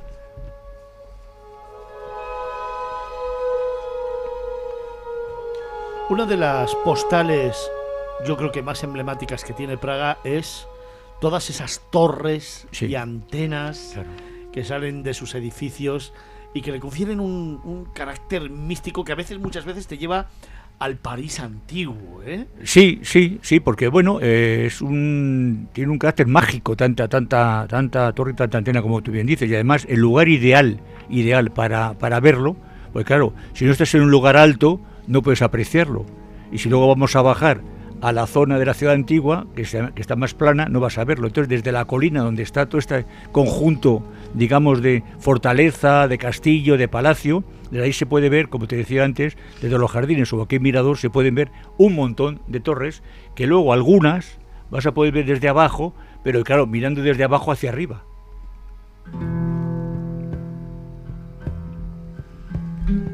Claro, y si hablamos de agujas apuntando hacia el cielo, yo creo que la primera fotografía que me viene a la cabeza es la catedral. La catedral es fundamental, esas agujas hacia arriba, que además las puede ver de cualquier sitio.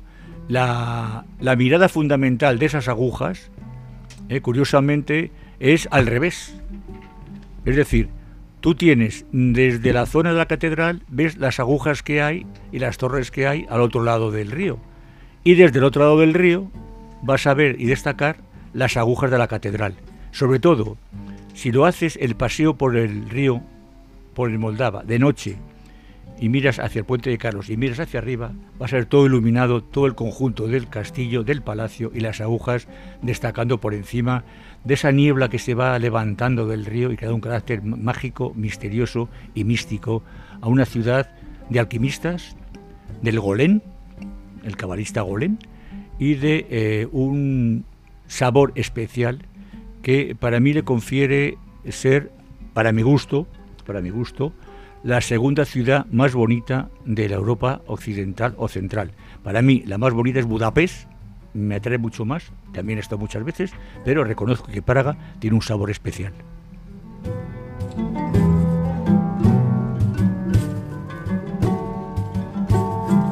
Y muy cerquita la Basílica de San Jorge. Basílica de San Jorge, donde, como te he contado antes, está la tumba de Santa Ludmila, que es la, primera mártir cristiana de Bohemia, y tiene unas, unas eh, pinturas frescas muy interesantes en un lateral de la, del altar mayor. Eh, hay, que, hay que visitarla, hay que visitarla, hay que recorrerla también y luego ya, bueno, pues eh, comenzar la visita y decir, bueno, vamos a empezar a bajar por las calles empedradas hacia el resto de la ciudad. Vamos a irnos hacia la ciudad vieja. Lo primero que vamos a encontrar bajando a la ciudad vieja, puedes bajar por dos calles, por la que tú quieras, o sea, puedes bajar por la calle Nerudova o puedes bajar por otra de las calles que lateral, que, eh, o salir directamente a través del Callejón del Oro. Al final del Callejón del Oro puedes salir. Entonces ahí te vas a encontrar con algo mm, que no esperas encontrarte y que merece la pena también visitar, que es el Palacio, lo, lo lo digo bien, Lobkovic, porque es que, es que el checo es, de verdad que es que no hay Dios que lo entienda, o sea, es, alucinante. Mira que otros idiomas puedes cazar algo, pero aquí tienen, como tienen tantas consonantes juntas, tantas cosas más raras. Lobkovic. Pues este palacio tiene, tiene varias cosas interesantes.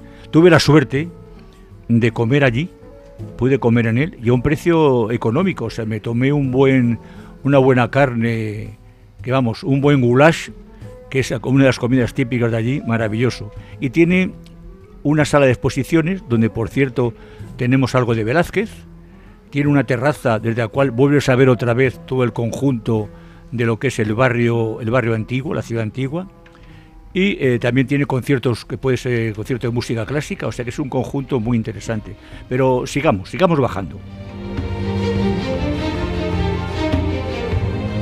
Oye, además, eh, justo al lado del palacio de Lukovic, está el Callejón del Oro. Sí, el que hemos comentado, que es un callejón de los alquimistas, que hoy en día es una zona de souvenir y que, bueno, ahí teóricamente, teóricamente, digo teóricamente, está una de las casas de Kafka, eh, que realmente, bueno, vamos a dejarlo en casa de Kafka.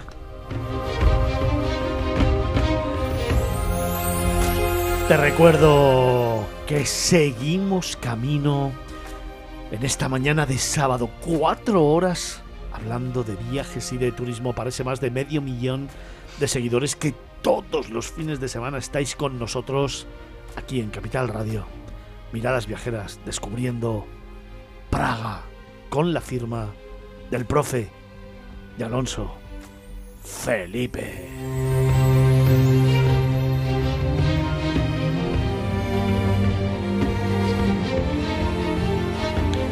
Felipe, seguimos nuestro camino, nuestro paseo por Praga. Sí.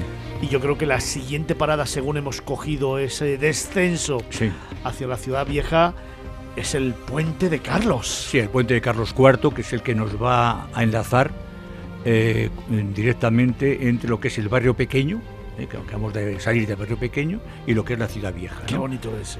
Es un puente muy bonito. Hay un pequeño problema eh, que yo sé que Carlos siempre habla de esto cuando hablamos de turismo, de la cantidad de gente que hay, que parece que tienes que coger un cuchillo de esos gigantescos y cortando con cabeza para poder pasar, porque es imposible. Es un puente... Eh, Ahora, te voy a contar una cosa. De todas las veces que he ido a Praga, la más maravillosa imagen que tengo del puente de Carlos IV es en un viaje en invierno. Claro, nevado absolutamente nevado a las 8 de la tarde claro, claro, con un frío que pela pero sin embargo, yo solo Claro, en el puente viendo la magnificencia claro. de esta estructura. Yo las dos primeras veces, Increíble. las dos primeras veces que estuve, estaba todo nevado. y con el río es, Moldava un- es una maravilla, es una maravilla, es una verdad maravilla. Bueno, pues eh, simplemente te adentras en él a través de una de las, eh, digamos, puertas, que es una construcción, una de las torres maravillosa. Tienes un recorrido aproximadamente de 516 metros de puente. eh, hay 16 arcos que lo soportan y hay 30 estatuas de santos. Eh, hay una donde dicen que tiraron al mar a... Uy, al mar, perdón, que estoy pensando en otra cosa después de la desembocadura del río. Tiraron al, al río a Juan Hipobuceno y entonces hay una placa que lo recuerda y es una costumbre tocar la placa en homenaje a él y como diciendo que piensas volver otra vez, ¿no? Eh, la clásica, el clásico, digamos, souvenir, entre comillas, de, turismo como para regresar al lugar. Bueno, pues lo, hemos cruzado. eh, resulta que hasta el siglo XIV no existía más puente. Hemos comentado que había un montón de puentes en Praga y sin embargo que había 18 puentes y sin embargo esos empiezan a, construirse a partir del siglo XIV. El que quería cruzar de un lado a otro tenía que hacerlo a través de este puente. Con lo cual, eh, las dos torres que hay, en, eh, principio y final, o final y principio, como quieras verlo, desde una ciudad a otra, eran simplemente, también servían como zona de peaje. El que cruzaba el puente pues tenía que pagar el peaje oportuno por adentrarse en la ciudad eh, antigua o ir a la zona del barrio viejo.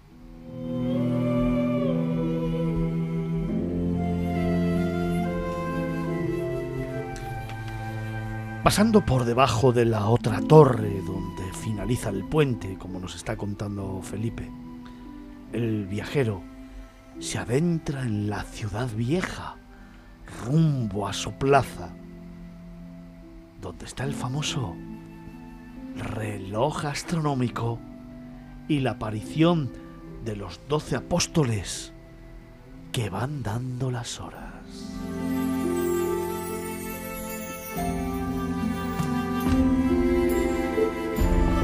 Es el lugar más emblemático que tiene, que tiene Praga, el más fotografiado. Además, eh, como he estado ahora, tenido una suerte porque en Praga los mercadillos de Navidad no se cierran hasta el 6 de enero. Entonces la plaza estaba totalmente adornada con un árbol de Navidad luminoso, había mercadillos, podías comer allí, las terrazas más muy muy bien cuidadas, las terrazas para cenar, yo estuve cenando en una de ellas, tenían para que te protejas del frío, aparte de tener la calefacción estas elevadas que hay, tenía mantas de pelo, de pelo de animal para que te pudieses cubrir con ellas y no pasar frío. Había, bueno, lo más divertido de todo es que aparte de tener eh, los clásicos pasteles de, de Praga eh, y las clásicas salchichas y demás, había un puestecito que ponía churros, churros españoles. Los que los hacían no eran españoles, pero bueno, ponían churros. No voy a decir cómo estaban los churros, no quiero decirlo ni a favor ni en contra, pero eran, eran churros, es muy divertido encontrarte por ahí que alguien pone. Eso me pasó ya hace dos años en en Ámsterdam, que también encontré cerca del Museo de Bangkok, que había también un mercadillo, un puesto que ponía churros españoles. Hace muy poquito me lo encontré yo en Isla Mauricio. Churrería, un puesto callejero. Sí, sí. Churrería y abajo ponía churros españoles. Claro, claro, claro, claro. eh. en Isla Mauricio. Sí, sí.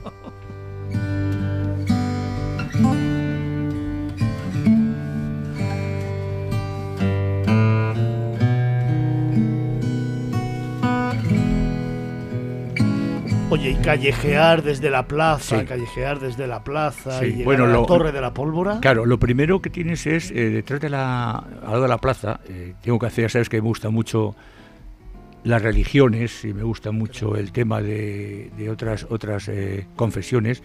Hay, en la plaza está el monumento a Juan Hus.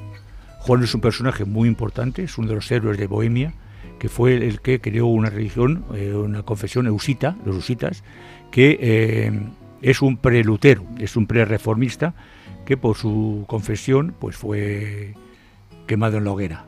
Y ahí, desde eso, vas a ver, eh, te vuelves de la torre del reloj y vas a ver también unas nuevas eh, torres que suben, que es la iglesia de Tir. La iglesia de Tir, que se dan, se dan conciertos eh, maravillosos de música clásica, tiene, un, tiene una, el altar mayor es, es impresionante, es muy bonito. La calle que sale a la derecha de la iglesia de Tir es la que nos va a llevar a la Torre de la Pólvora, que es una de las antiguas puertas de entrada a la ciudad vieja de Praga, cuando Praga tenía murallas alrededor. Es una torre, pues como todas estas, es maravillosa ¿eh? y eh, merece la pena acercarse hasta allí por ser quizá la única puerta original que queda de, de la Praga, de la Praga antigua, de la ciudad antigua. Eh, se puede volver, yo aconsejo volver otra vez para atrás por la misma calle ¿eh? y volver a la plaza. Y entonces ya en la plaza, si te parece, continuar la visita hacia otra zona importante de la ciudad.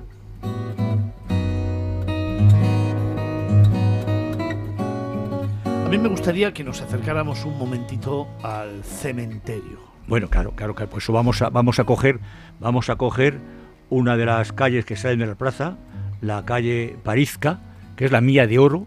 La- es curioso porque va- vamos a entrar en, Todas las tiendas ahí. vamos a entrar en Josefo, que es el barrio judío, el antiguo barrio judío. Esta la mía, donde están todas las tierras, todas las tiendas que quieras de, de alta gama, las tienes allí. Y cuando vas a mitad de la calle, a mano izquierda, empiezas a tener las sinagogas. Sí, sinagoga antigua, sinagoga moderna, sinagoga, la sinagoga un poco más alejada, la sinagoga española, que curiosamente la llaman española, aunque no tiene nada que ver con los españoles. Simplemente es porque quien la diseñó dice que copió unos arcos de la Alhambra, lo cual lo ves allí y bueno, vale, los que conocemos la Alhambra pues nos quedamos un poco diciendo, bueno, pues sí, pero no, o no, pero sí.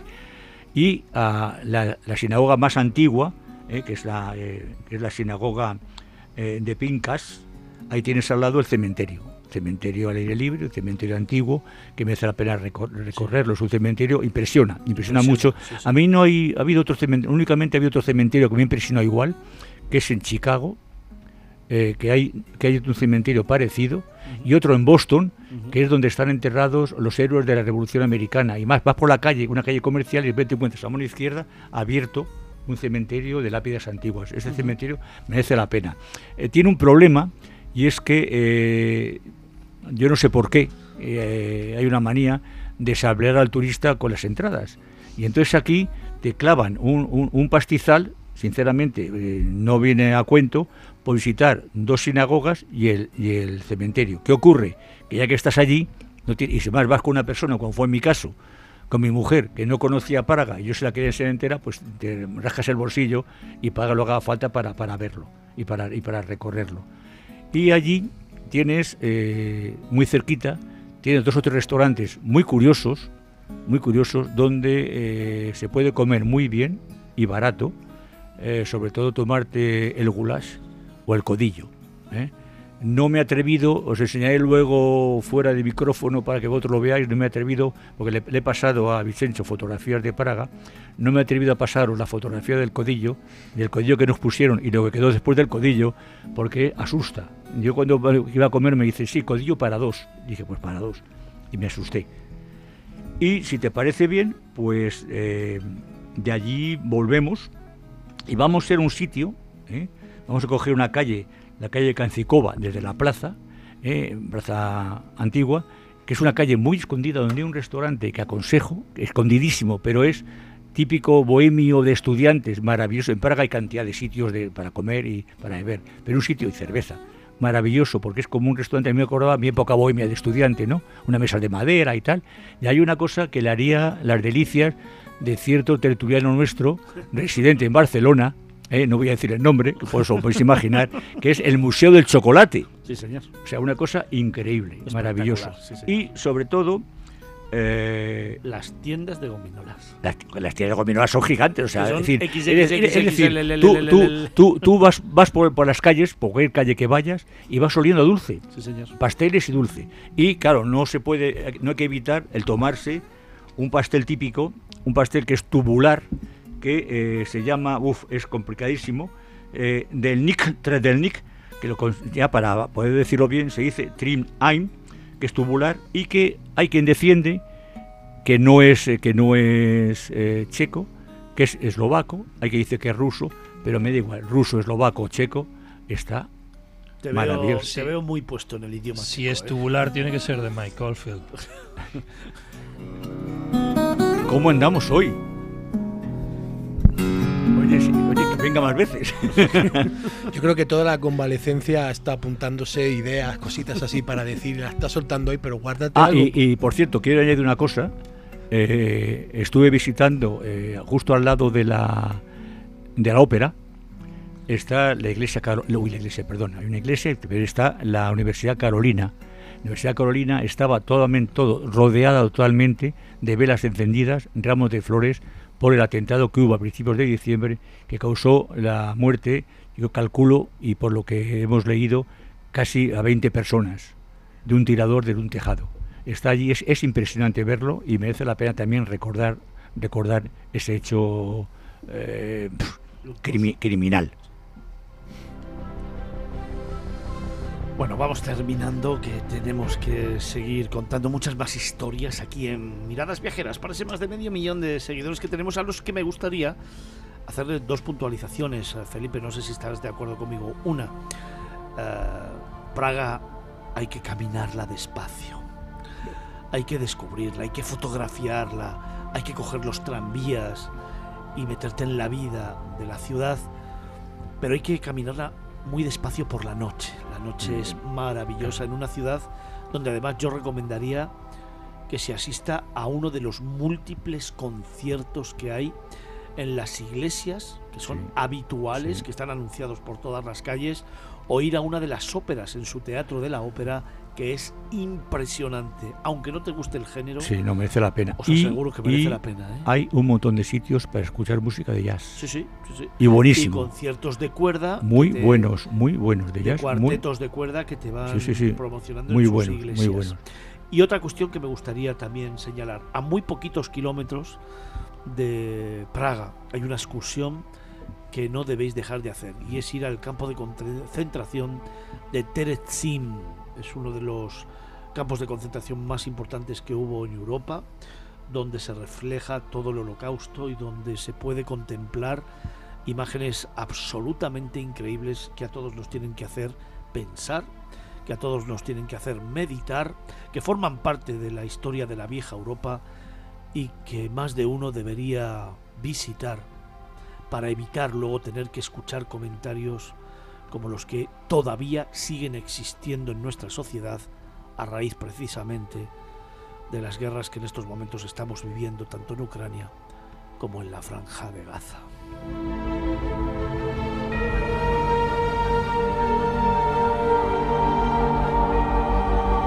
Oye, para terminar con un buen sabor de boca, Felipe, ¿qué debemos comer en Praga? Yo, bueno, se puede comer. Ahí, sobre todo, te ofrecen mucho pato. El pato es un plato que te ofrecen en, en todos los restaurantes. Pero claro, hay, hay dos platos que son más típicos, que son el goulash y eh, el codillo. Y el codillo. Son, y eso, todo regado lo- eh, con la cerveza. Una cerveza que, que aunque tiene mucha fama, porque es muy buena, ¿eh? pero es una cerveza que quizás sea más flojita que muchas que tomamos aquí. Yo siempre me gusta tomar, la que más me gusta, la cerveza negra.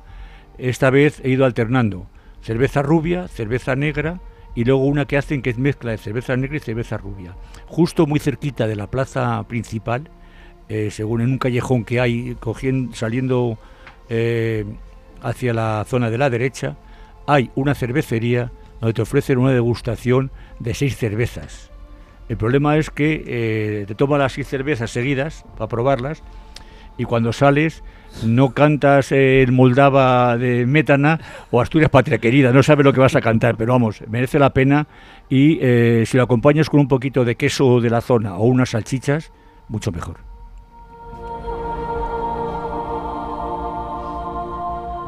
Cerramos ventana al mundo en esta segunda hora de esta mañana de sábado. Praga siempre infinita. Una ciudad maravillosa que descubrir y que vivir intensamente con la firma de Felipe Alonso, el profe. Fantástico trabajo, amigo. Muchas gracias.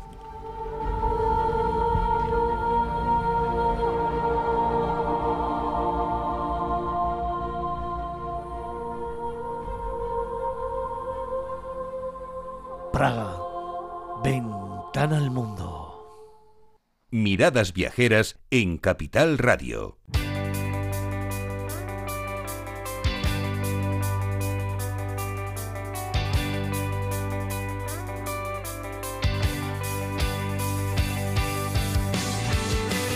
Bueno, pues para comenzar año tenemos esta sintonía, recuperamos la sintonía de nuestro sorteo, de nuestro concurso.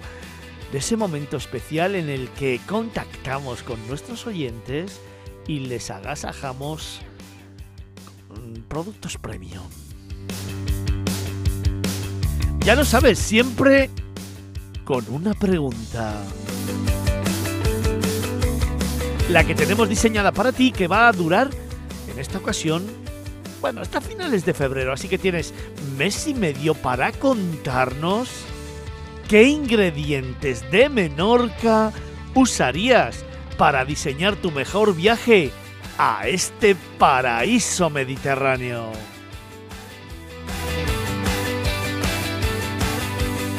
Que sí, que sí. Que tienes que empezar a buscar, que tienes que meterte en su página web, que tienes que descubrir algunos de los lugares más emblemáticos de esta isla maravillosa, de este paraíso que es único al que nos gusta tanto viajar y del que nos encanta contarte historias.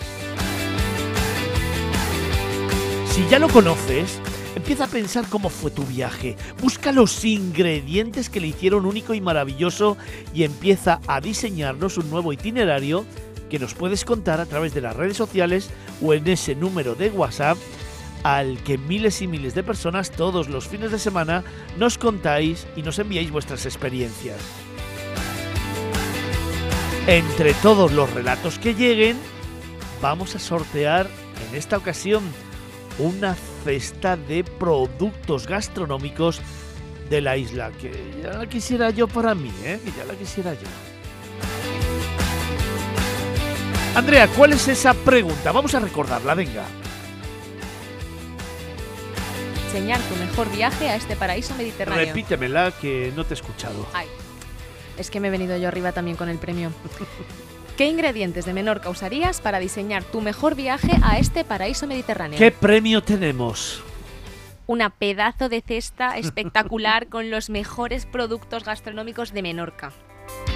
Oye, pues eh, a escasamente 10 días de comenzar Fitur, dejadme que contacte precisamente con la directora de promoción turística de Menorca, con Begoña Mercadal, que ha querido estar con nosotros unos minutitos para acercarnos un poquito más a la isla. Begoña, buenos días. Buenos días, Fernando. ¿Qué tal estáis? Muy bien. Oye, ¿qué ingredientes de la isla, por ejemplo, usarías tú para diseñar un viaje de esos inolvidables, de esos que dices, wow, quiero volver? Bueno, yo es que no me quiero ir de aquí.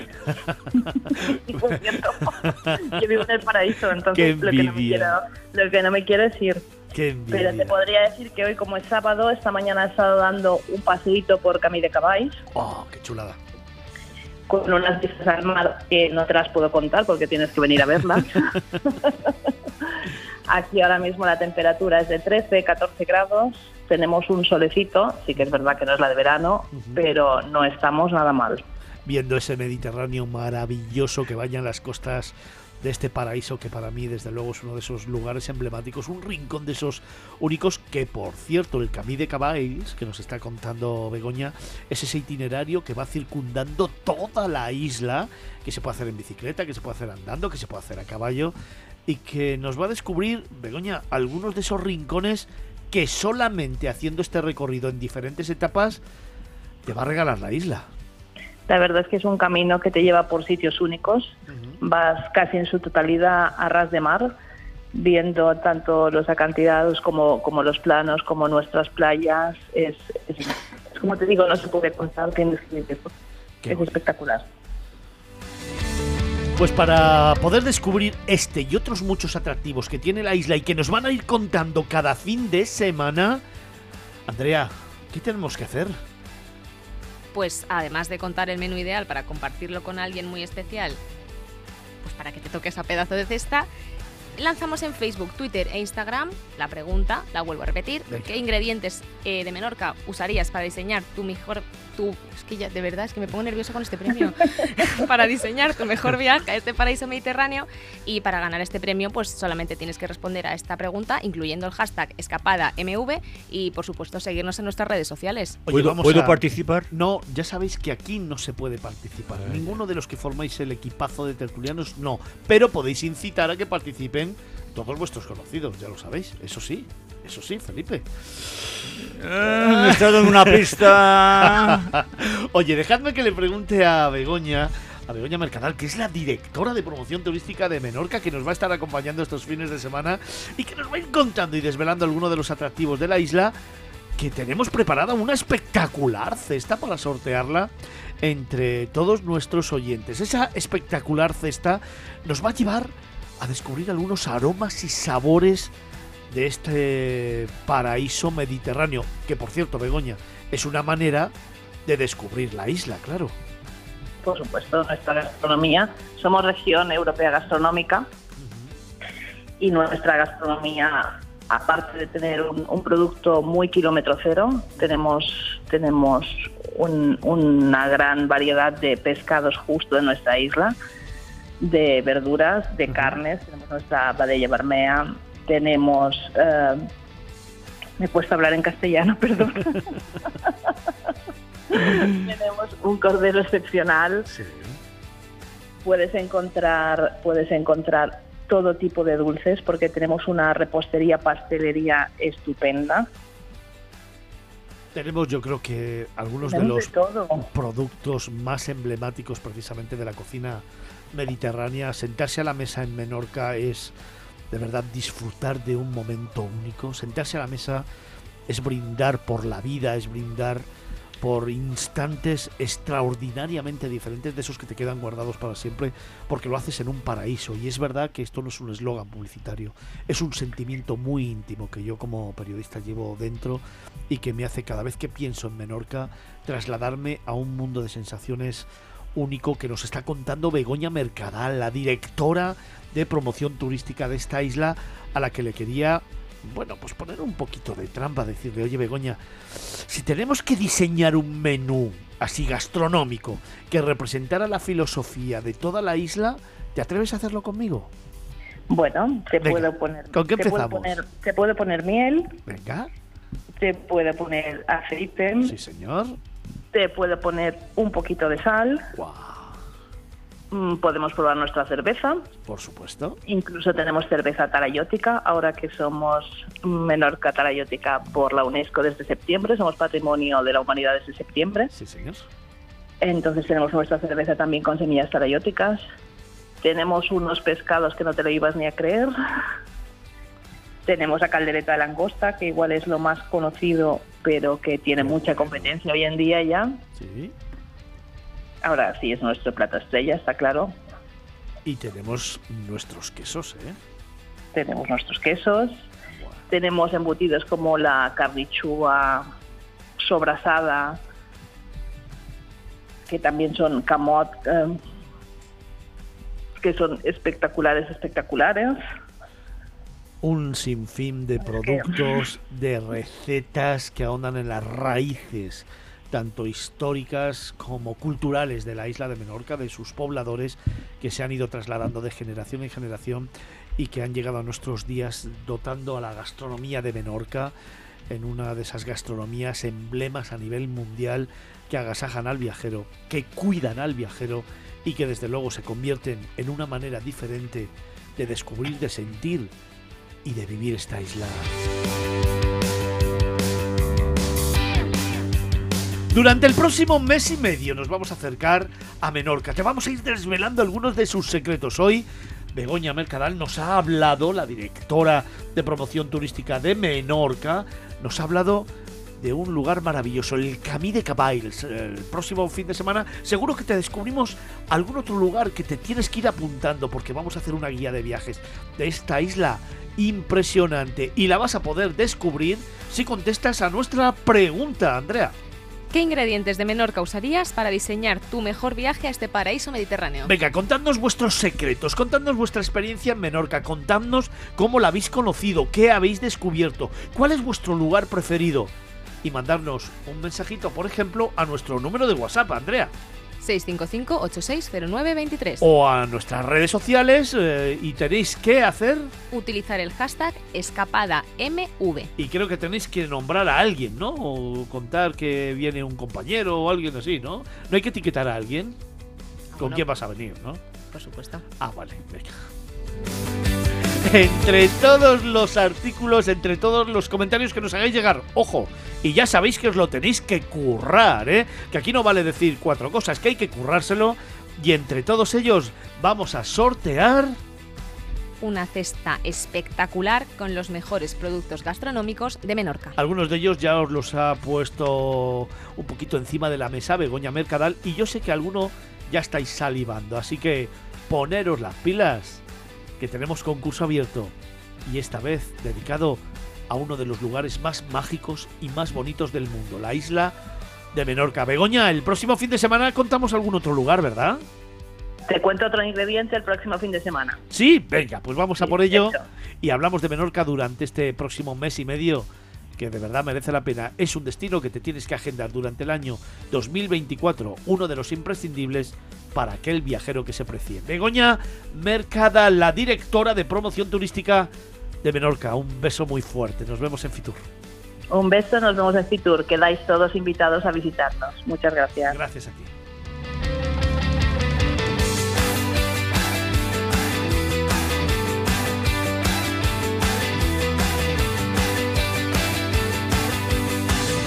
En Capital Radio, Miradas Viajeras, con Fernando Balmaseda.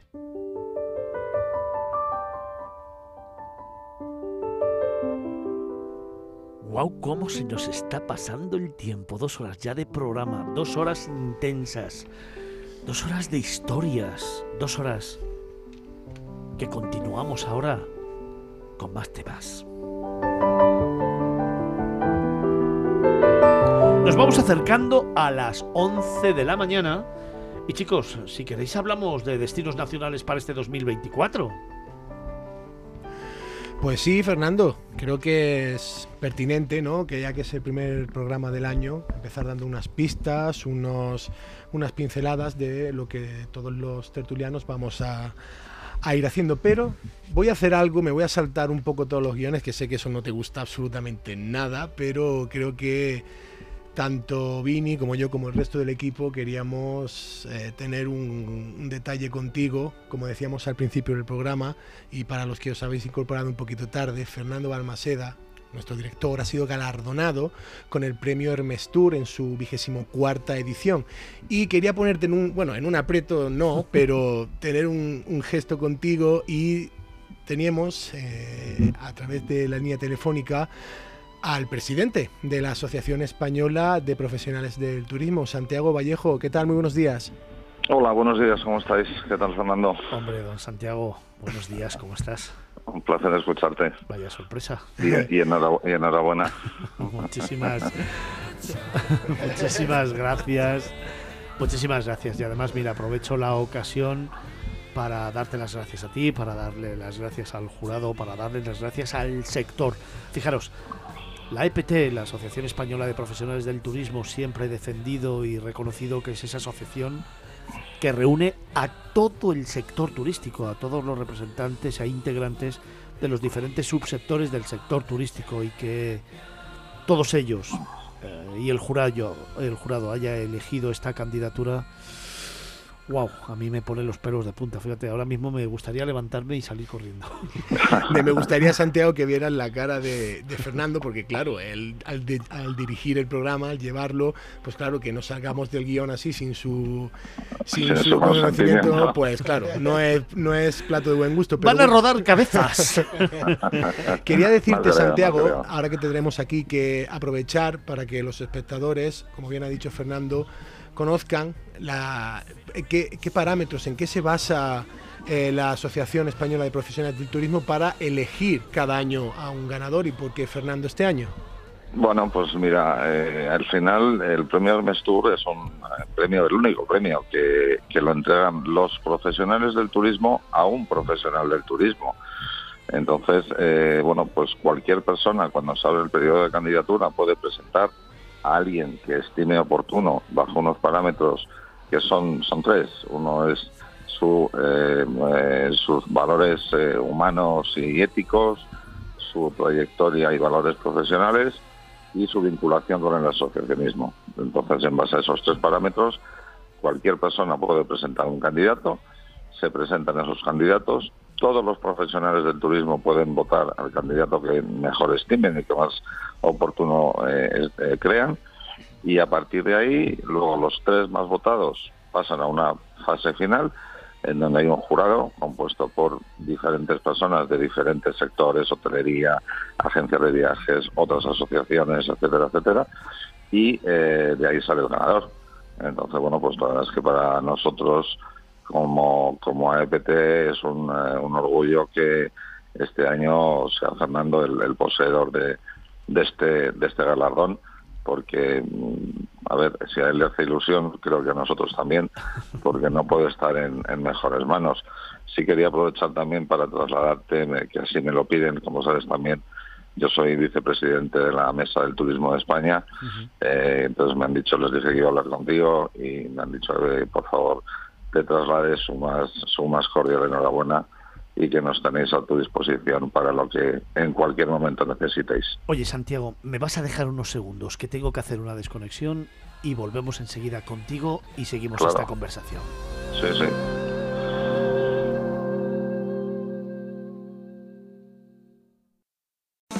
En Capital Radio, Miradas Viajeras, con Fernando Balmaseda.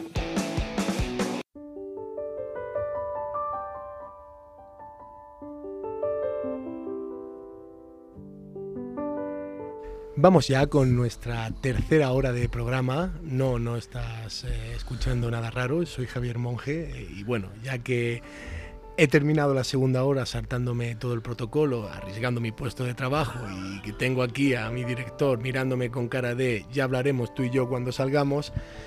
Pero bueno, quería seguir en este pequeño homenaje que le estamos rindiendo a Fernando Balmaseda y de la mano de Santiago Vallejo, presidente de la Asociación Española de Profesionales del Turismo, que estamos hablando del galardón que va a recibir el próximo, apúntatelo bien, 24 de enero, en plena feria de Fitur, en el stand de la Comunidad de Madrid a las 5 de la tarde, un evento al que estáis más que invitados, porque nos gustaría que nos acompañarais para estar junto a Fernando, junto a nuestro director, y que él pueda verse, pueda verse y sentirse arropado por toda la gente que, le seguimos, que estamos tiempo, compartiendo tiempo con él y pues hacer extensivo ese agradecimiento y ese merecido reconocimiento. Quería decirle a Santiago Vallejo, 10 eh, profesionales conforman el, jurado que ha elegido a Fernando Balmaseda, entre ellos... Eh, José Carlos de Nicolás, el vicepresidente, el secretario Carlos López, el delegado del Consejo Asesor Andrés Encinas y un largo etcétera, Manuel, Manuel Vegas. ¿Cómo, solo una, una pequeña pincelada, ¿Cómo se diluce? ¿Cuesta mucho? ¿Es una tarea ardua? ¿Son muchas horas de debate? ¿O lo tenéis muy claro? ¿Cómo, en este caso, ¿cómo ha sido? ¿Cómo ha ido la contienda? En este caso lo han tenido clarísimo, vamos. perdón, Santiago, perdón. Calla y escucha, por favor. Santiago.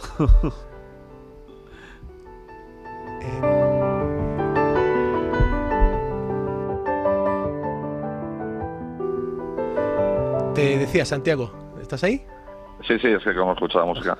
Eh, ha habido ha habido años, de los 24 años, ha habido veces que sí que ha sido pues un debate más, eh, más, más, más fuerte, más duro o tal, pero la verdad es que este año, bueno, pues ha sido bastante, bastante fácil.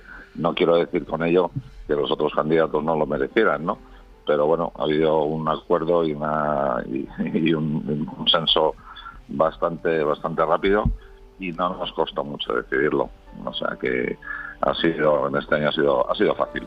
Yo creo que se han vuelto locos, se han vuelto locos. Te digo que ese día habían tomado un vino de, después de, Navidades. Tú los conoces a todos. Se han vuelto locos. Tú los conoces a todos. Déjame, antes de despedirte, déjame que diga una cosa importante. Sí, os tengo que hacer una pequeña corrección, aunque lo recibiréis y tal. Has dicho que es a las 5 de la tarde. Sí. Nos lo han cambiado, es a las 4 de la tarde. A, las, 4, a las 4 de la tarde, bueno. Exacto. Eh, pues a las 4 estaré allí, orgulloso y además, bueno, feliz, de verdad feliz. Porque dejadme, y ya sigues luego tú con el comentario con Santiago, uh, dejadme que diga una cosa. Para mí es muy importante este premio por varios motivos. Eh, ya sé que muchas veces cuando subes a un estrado y coges un micrófono y te dan un premio, lo lógico es agradecerlo y decir que es muy importante y todas estas cosas.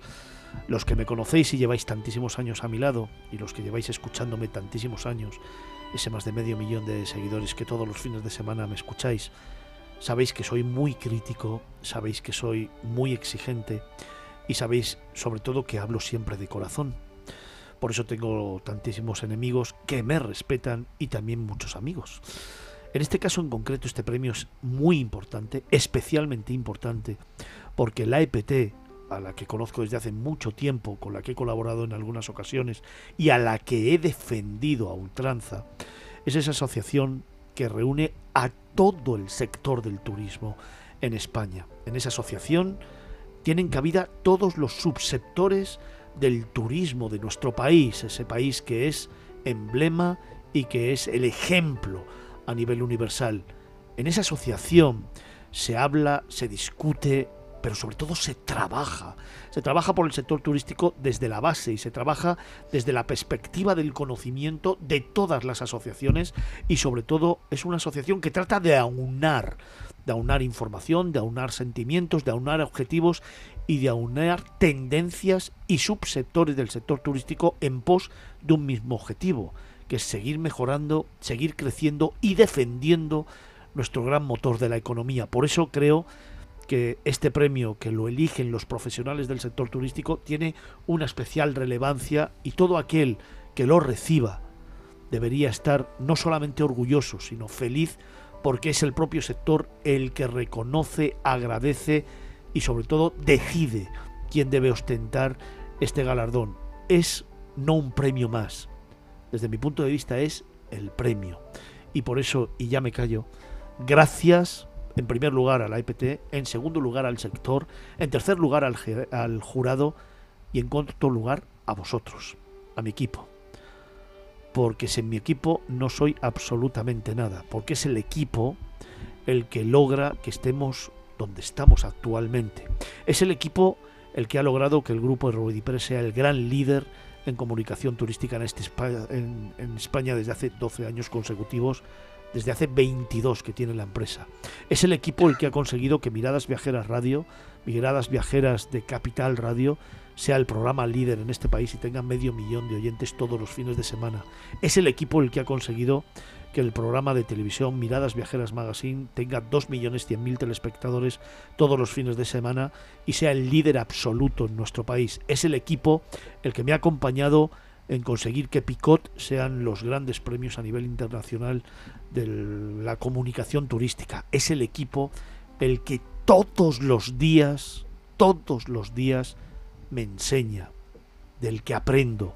Es el equipo el que me soporta, el que me aguanta, es el equipo el que me hace crecer y es el equipo el que me ha acompañado toda la vida, el que ha logrado que hoy la EPT y el premio Hermes Tour podamos celebrarlo el próximo día 24 en el marco de Fitur, en el stand de la Comunidad de Madrid, a las 4 de la tarde. Y nada más, yo por mi parte quería agradecer de nuevo a Santiago Vallejo por ser colaborador necesario en esta pequeña sorpresa que le hemos querido preparar a Fernando. Santiago, te agradezco. Un verdadero, un verdadero placer. Nos vemos en Fitur. Que ha hecho que, que te despidamos. Santiago es el artífice de tu despido. Uh, oye, Santiago, uh, hablando ahora en serio. Um, bueno, lo de despedir a Javier también va en serio, pero quiero decir... Bueno, ahí ya yo lo siento, yo, yo soy un mandado. Oye, eh, Santiago, uh, la EPT, eh, como digo, ese actor necesario para el crecimiento del sector turístico, ese actor absolutamente imprescindible en la evolución del sector turístico y un actor que en el año 2024 entiendo tiene que seguir afrontando esos grandes retos del sector turístico que nosotros hemos contado esta mañana en el editorial y que vienen por delante eh, eh, de una manera muy clara. Digitalización, desestacionalización, inteligencia artificial, formación, generación de empleo, por supuesto el Big Data, el análisis del sector, eh, la legalización de esos alojamientos turísticos que en estos momentos ponen en jaque algunas comunidades autónomas. ¡Wow! Son muchos temas los que tenemos por delante. ¿eh? Cierto, y bueno, te pongo un, un, pequeño cebo y te lo cuento si quieres otro día más tranquilamente, pero el proyecto que estamos acometiendo ahora mismo es la puesta en marcha del Colegio Oficial de Profesionales del Turismo de la Comunidad de Madrid. Parece mentira que eh, una industria, que es la primera industria del país, no tuviera un colegio oficial de los profesionales. Hay un colegio en Canarias, hay otro en Cataluña y como esto tiene que ir por comunidades, nosotros desde la EPT hemos puesto en marcha y estamos ya pues en la fase hiper final del Colegio Oficial de Profesionales del Turismo de la Comunidad de Madrid. Pero ya te digo, esto te da para, para un rato y si quieres un día lo charlamos y lo, y lo hablamos. Pues como soy yo el de tirar los guantes y me lo acabas de tirar tú a mí, yo te lo recojo y ahora recógemelo tú a mí. El próximo sábado, eh, evidentemente es el día justo, el fin de semana justo antes del comienzo de Fitur. Correcto. Y tendremos grandes invitados en este programa que nos contarán un poco las últimas novedades, hablaremos y debatiremos sobre el sector, retos. Así que desde ahora mismo eh, estás invitado a que el próximo sábado seas uno de nuestros invitados estrellas, podamos hablar de este tema y de muchos más, debatamos sobre el sector y compartamos tiempo aquí en la radio. ¿Te parece? Pues encantado de la vida. Pues cuento contigo, el equipo de producción te llamará y el próximo sábado el presidente de la EPT, Santiago Vallejo, estará en Y, Miradas y Viajeras. vicepresidente y vicepresidente de la mesa del Y turismo. vicepresidente de la Mesa del Turismo, efectivamente, a los cuales también quiero mandarles un abrazo a todos ellos. Hemos tenido muchas veces en este programa, como sabéis, a muchos de sus integrantes. Hemos tenido entrevistando también al presidente y me complace siempre estar con ellos. Con lo cual, el próximo sábado, Santiago Vallejo, presidente de la EPT y vicepresidente de la Mesa del Turismo, en Miradas Viajeras. No te lo pierdas, va a ser una entrevista chula. Santiago, nos vemos el sábado que viene, ¿te parece? Sí, señor, encantado. Pues un abrazo muy muy fuerte. Compartimos tiempo el próximo fin de semana. Un abrazo y enhorabuena de nuevo. y gracias de corazón. Ya sabes que, que es así, que te lo digo de forma sincera por, por este premio. Muchísimas No gracias. sé, de nada a ti. Un abrazo fuerte. Chao.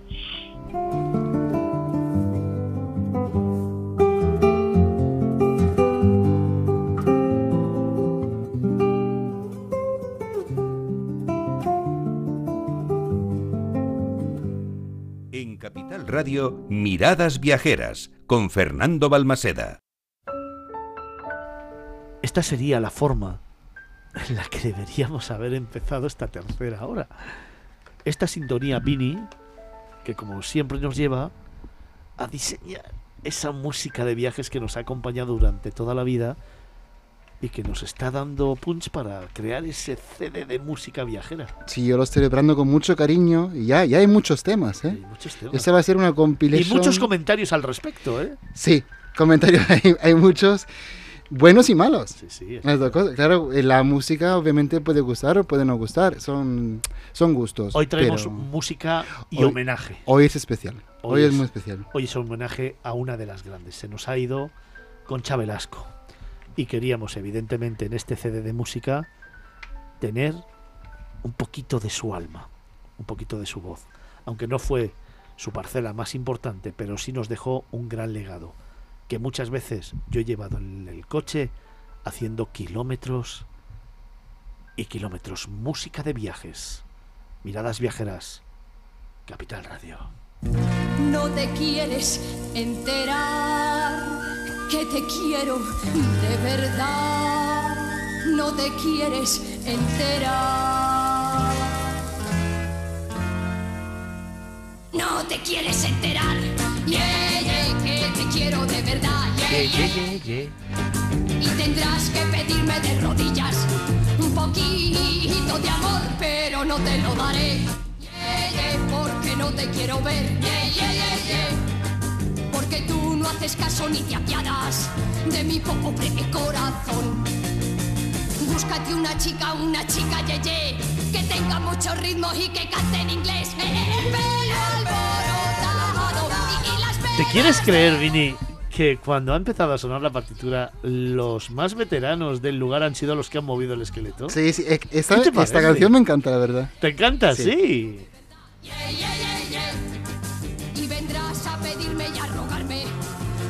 Vendrás como siempre a suplicarme. Felipe, esta es música de la buena, ¿eh? Además, además yo quiero recordar, mm, quiero recordar que esta canción que canta eh, aparece en una película. La chica y, de ella. y que la hace además con el dúo dinámico. Fíjate, del dúo dinámico no hemos traído nada. Me acaba de dar una pista al profe. Es verdad. El eslogan es Seguimos siendo dinámicos 60 años después. Tenga mucho ritmo y que cante en inglés. El Y solo se ha tomado un café. Si toma algo más, tú fíjate. Una chica yeye, una chica yeye que te comprenda como yo. Oye, esta canción sabéis que duró 27 semanas en las listas de éxitos de 1965, Vini. Hombre, normal, pero mira qué energía que tiene esta chica, no sé. Es como. Es una bomba. Es como. A mí me recuerda mucho, por ejemplo, a Rafael Carrá. Estas, estas mujeres con la M mayúscula. Mujeres. Y tendrás que pedirme de rodillas un poquito de amor, pero no te lo daré.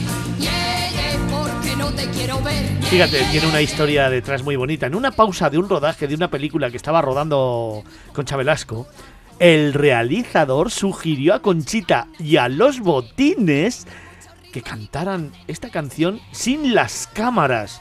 La chica Yeye, que el grupo había aprendido mientras la cantaba Luis Aguilé, quien hacía un cameo en la película. ¿Quieres enterar? Yeah, yeah, que te quiero de verdad. Fueron yeah. tales los aplausos que tuvieron que repetirla varias veces en tanto se acercaba el momento de rodar.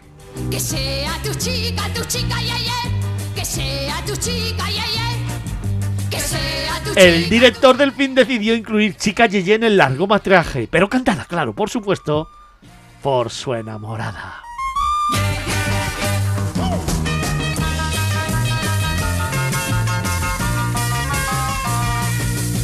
Búscate una chica, una chica, ye, ye,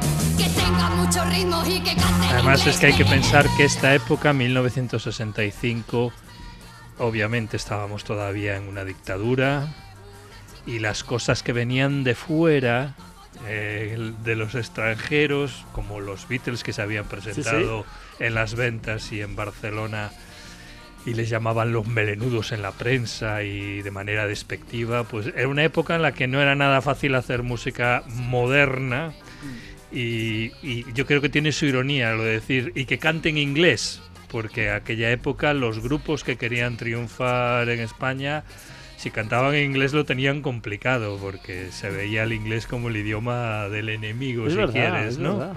Entonces, bueno, llegaron luego los bravos con Sí, sí. Con músicos eh, que cantaban en inglés, y- pero era una, una época que musicalmente hablando España evolucionó, pero socialmente estaba todavía en una dictadura. Una chica, ye, ye, que tenga mucho ritmo y que cante en inglés. El pelo alborotado y, y las medias de color. Una chica, ye, ye, Y además un poquito chica- escandaloso porque salía cantando en minifalda. Bueno, es que el baile era maravilloso, ¿eh? Claro, y o sea, el entonces baile entonces, entonces es que yo tengo la así con, la, imagen. con la minifalda era también su momento. Y vendrás como siempre a suplicarme que sea tu chica, tu chica, ye, ye. Que sea tu chica, ye, ye. Que sea tu chica, tu chica, ye, ye. Que sea tu chica, ye, ye. Claro, decíais del baile porque, para quien no lo sepa, Concha Velasco era bailarina en un principio. Luego llegó lo de actriz y esta faceta de cantante le viene, pues eso, casi de rebote. Y para mí, como decía Vini antes, que hacía la, comparativa con Rafael Acarrá, para mí son esas dos artistas el claro ejemplo de que a veces no tienes que ser una buena cantante, sino valer para cantar, que eso también es muy importante. Y Concha Velasco definitivamente lo tenía y esta es la prueba, la prueba audible. Te quieres enterar. Es que ella sobre todo lo que era era una grandísima intérprete. Entonces cualquier género que le dieras, revista, teatro, cine, acordaros de cuando hizo de Teresa de Jesús. Sea, parecía, Impresionante. parecía imposible que esa señora fuera Concha Velasco, ¿no? Y, y- y- y probablemente estaría igual, al mismo tiempo que estaba rodando eso, estaría ah, igual haciendo revista. O sea, que era, que era una intérprete Era todo- fascinante y con terreno. todos los registros. Y todas las películas cómicas con Tony Leblanc. La chica de la Cruz Roja, eh, aquello del tocomocho que hacían, o sea, todas las películas que hizo con Tony Leblanc, que era una pareja de moda de los dos, impresionante. Como yo no te quieres enterar, yeah, yeah, que te quiero de verdad, yeah, yeah, yeah, yeah. Y vendrás a pedirme y a rogarme, y vendrás como siempre a suplicarme, que sea tu chica, tu chica, yeah, yeah, que sea tu chica, yeah, yeah, que sea tu chica, tu chica, yeah, yeah, que sea tu chica, yeah, yeah. Música de viajes. Miradas viajeras. Capital Radio.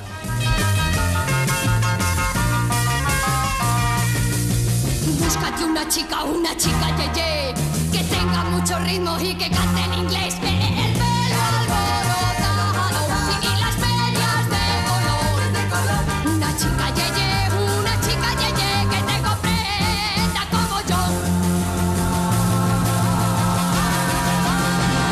Te quieres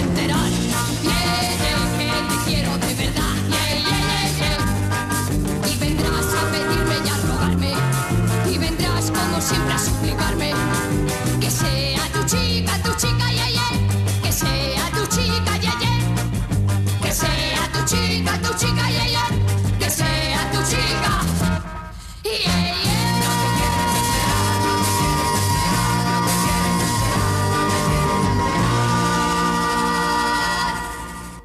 Miradas viajeras en Capital Radio.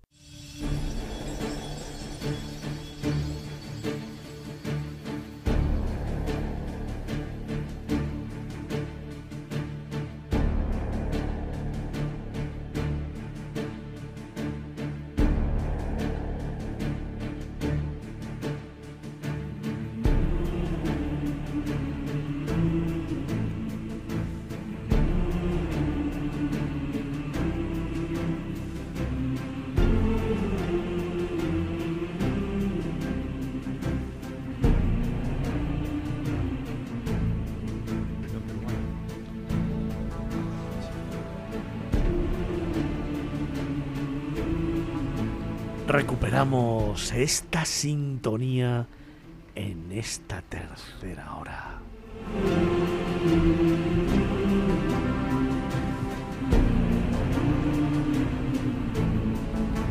¿Te acuerdas? Es momento de hablar de patrimonios de la humanidad.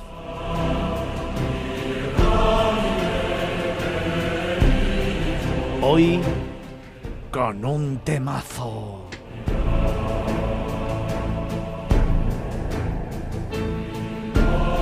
La Menorca Talayótica, Patrimonio UNESCO, desde septiembre de 2023. Lo anunciábamos aquí precisamente cuando se produjo la noticia. Tan solo 24 horas después, hablábamos con el presidente de Menorca y él nos contaba cómo fue, él nos contaba la esencia de esta nominación, con él celebrábamos un nuevo patrimonio de la humanidad. Y hoy, con Carlos Olmo, el director de Vagamundos y el gran experto en patrimonios de la humanidad, ahondamos un poquito más en el porqué, en qué nos regala esta cultura, en qué va a poder disfrutar el viajero que decida viajar a Menorca y adentrarse en la historia de la isla.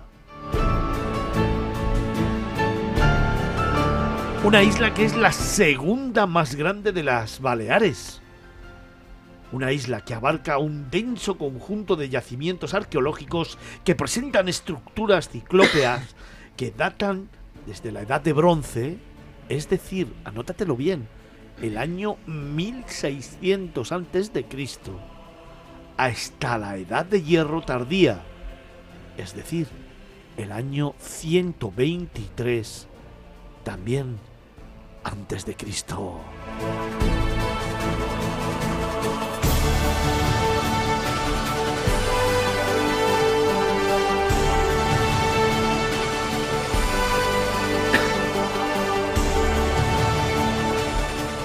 Y es que los paisajes agropastoriles muestran la ocupación de la isla por comunidades prehistóricas en diversos asentamientos y en lugares de enterramiento esparcidos por las tierras secas en el sur y en las escarpadas colinas que se elevan en el norte. Carlos, creo recordar más de 4.000 muestras de esta cultura talayótica repartidas por toda la isla, si no más, porque estoy convencido que hay muchas o que no están catalogadas o que todavía podemos descubrir. Correcto, es que eh, usando ese mismo adjetivo que, que se utiliza para describir eh, algunos de estos yacimientos arqueológicos, arqueológicos, la catalogación es una tarea ciclópea. y en este caso lo de ciclopio no viene por ese ser mitológico de un único ojo en el centro, sino que se refiere a construcciones realizadas con enormes piedras, con enormes estructuras de, de piedra que además tienen la característica que están unidas sin mortero, sin argamasa. Es lo que se llama eh, la técnica de piedra seca, que también en su momento cuando hablamos de, de la Sierra de la Tramuntana de, de Mallorca, pues también eh, hablábamos de que el, la intervención que se había hecho en el paisaje de muros eran muros de piedra seca que increíblemente siguen ahí en pie después de cientos de años y en este caso, el de la cultura talayótica, estamos hablando que si sumamos los 1600 años antes de Cristo a los 2024 que tenemos ahora, nos da más de 3000 años, 3600 años, que se dice rápido. Obviamente mmm, no se sabe, pero no creo que haya ningún muro que, que tenga eh, ese tiempo y haya aguantado sin ningún tipo de reparación o, reforma, porque eso, la cultura duró pues unos 1500 años, la talayótica, pero demuestra un conocimiento de lo que es eh, bueno pues lo, el terreno, la, geografía. Y es muy curioso porque entre las otras cosas que leí de la candidatura de la cultura talayótica, eh, incluía también un estudio en profundidad de lo que se comía. Antes hablábamos mm. de, de, la cesta, de lo que se comía en, en Menorca en esa, en esa, época. Entonces ah, había un gran consumo de cereal, de trigo principalmente, y luego un consumo sobre todo de, de caprino y ovino, de cabras y de ovejas, que eran los animales que, que utilizaban eh, en, la isla. Y curiosamente, eh, el consumo de productos del mar no era muy grande, quizás porque muchos de estos asentamientos estaban en el interior, no estaban en la costa, entonces pues sus, habitantes eh, pues ¿no? consumían más productos de tierra que, de mar. Pero es absolutamente impresionante y desde luego invito a todos nuestros oyentes que les pique la curiosidad este reportaje, que primero entren en la web menorcatalayótica.info porque dentro de esas labores de documentación han hecho un grandísimo trabajo en hacer actividades para todo tipo de visitante, desde la más lúdica como estar viendo el solsticio de invierno, que fue una actividad que hicieron ahora hace a finales de diciembre, viendo el solsticio de invierno desde uno de los yacimientos arqueológicos, a otras actividades mucho más académicas, mucho más profesionales, que van a ahondar en un mayor conocimiento de, de lo que es esta cultura en todo el mundo, como por ejemplo que ahora en febrero, el 2, 3 y 4 de febrero, hay unos cursos sobre la cultura talayótica que se organizan en, la Universidad de Baleares, allí en, en Menorca. Eh, porque yo creo que, a pesar de que son estructuras, muchas de ellas impresionantes, pero solo conocemos la punta del iceberg de todo lo que hay detrás, ¿no? Porque mmm, en muchos aspectos, desgraciadamente, a veces pienso que no, no, recuerdo quién era, a lo mejor Felipe recuerda el autor de la frase que decía que en España investigar es llorar o algo así.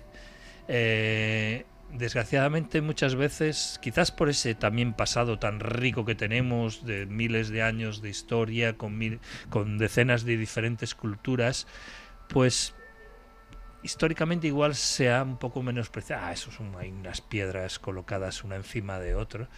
Pero cuando profundizas, eh, primero, en la época que se empezó a hacer. Estamos hablando de edad de bronce. El concepto de grúa, el concepto de rueda, el concepto de no era habitual, con lo cual cuando te plantas frente a alguna de estas estructuras, ya sea por ejemplo una taula, eh, taula en catalán es tabla, mesa, Mesa.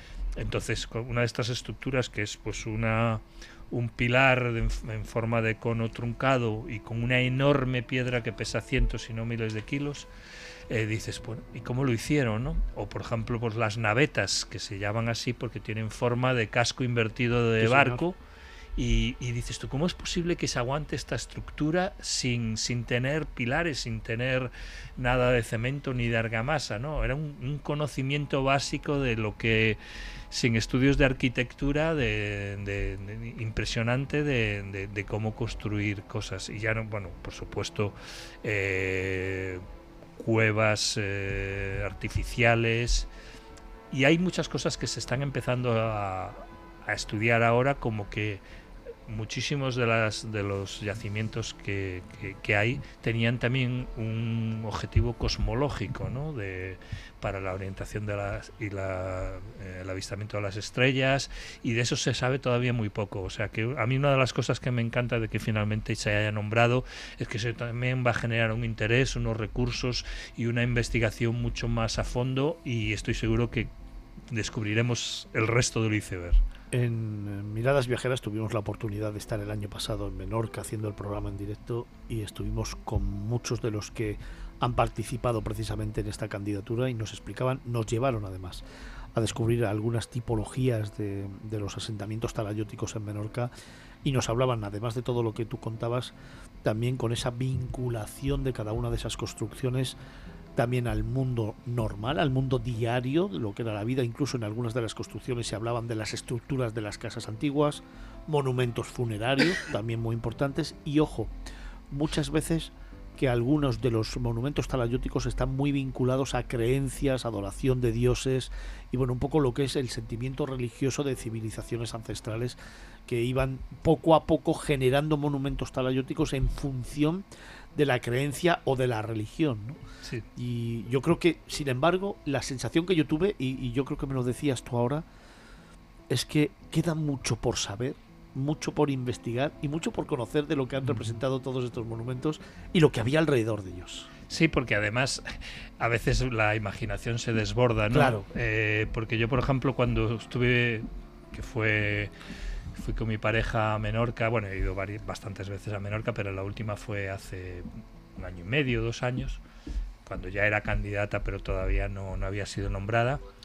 Y, y, por ejemplo, cuando ves las eh, estructuras de viviendas que son circulares, entonces, claro, yo gallego, Claro. celta, digo, Claro. esto me parece Claro. un castro celta.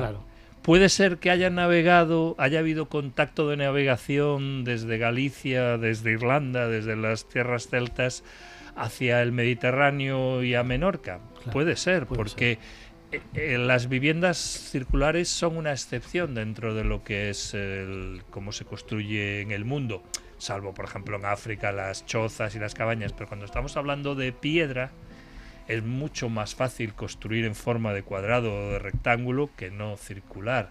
Entonces añadirle una dificultad a- a- al, al- al tipo de construcción eh, probablemente sea una idea loca, ¿no? Pero es eso que mm, a medida que vayamos profundizando y conociendo más, seguro que nos vamos a llevar grandísimas, grandísimas sorpresas.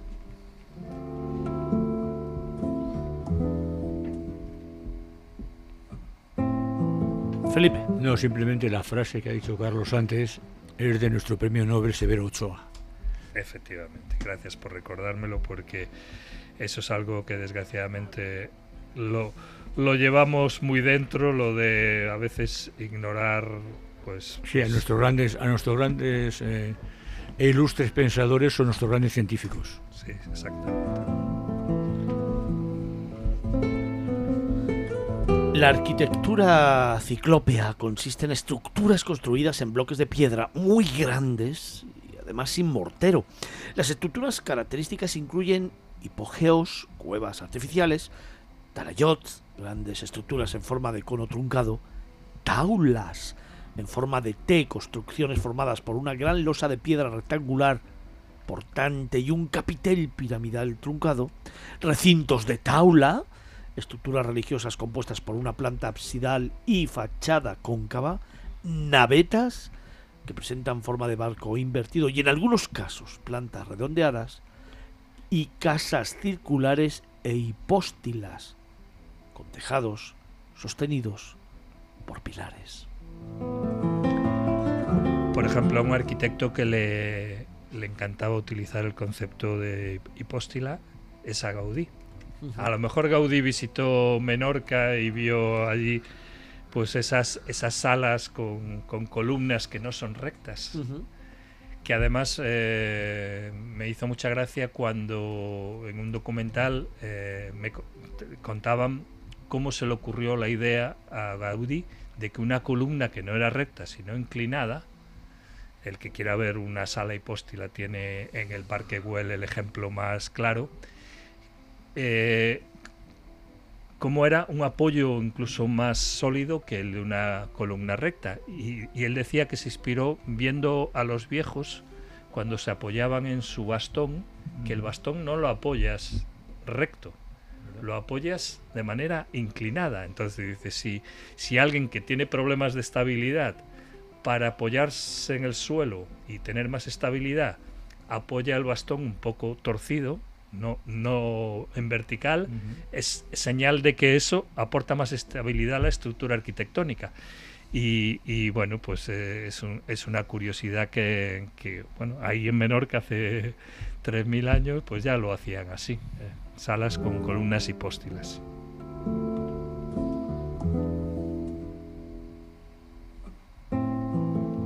Fíjate, Carlos, nos cuentas que la evolución en la organización espacial de estas estructuras prehistóricas sugiere el surgimiento de una sociedad jerárquica y las orientaciones implican posibles significados cosmológicos, no lo decías antes. En conjunto, esta serie de antiguos asentamientos construidos en piedra y sus paisajes ofrecen una ventana a la naturaleza de esta región y sus culturas isleñas prehistóricas. Claro, pues estamos hablando de eso, de que si hay recintos eh, que, se asocian a templos, entonces había ya una jerarquía eclesiástica. Y luego hay, pues, desde sitios realmente espectaculares, pensados, o se cree que pensados para impresionar a la, a la audiencia, ¿no? Como las pirámides mayas o como en el imperio inca. Entonces, bueno, pues, eh, pues entonces se piensa que eso, que los jefes de la tribu, pues, hacían esas construcciones para pues mirar y ver y hablar desde lo alto a, a- a sus súbditos y entonces bueno pero como como decía antes todo esto son en muchos casos suposiciones porque no hay suficientes estudios suficientes eh, investigación de restos en los cuales pues se- se demuestre que realmente pues eso era una estructura eh, política jerárquica de, de- de pueblo. Lo que sí es cierto es que toda la isla está, como decíamos, eh, plagada Llena, de llena, restos sí, sí. eh, arqueológicos. Eh, o sea que mucho antes de que los alemanes descubrieran Menorca, claramente ya vieron que era un sitio privilegiado con una climatología maravillosa. Las zonas llanas del sur, la zona del el norte de la isla más montañosa, pero realmente los, los yacimientos están repartidos absolutamente por toda la isla. La alta densidad de yacimientos prehistóricos en Menorca y su inusual nivel de preservación representan una demostración excepcional de la construcción prehistórica en piedra seca.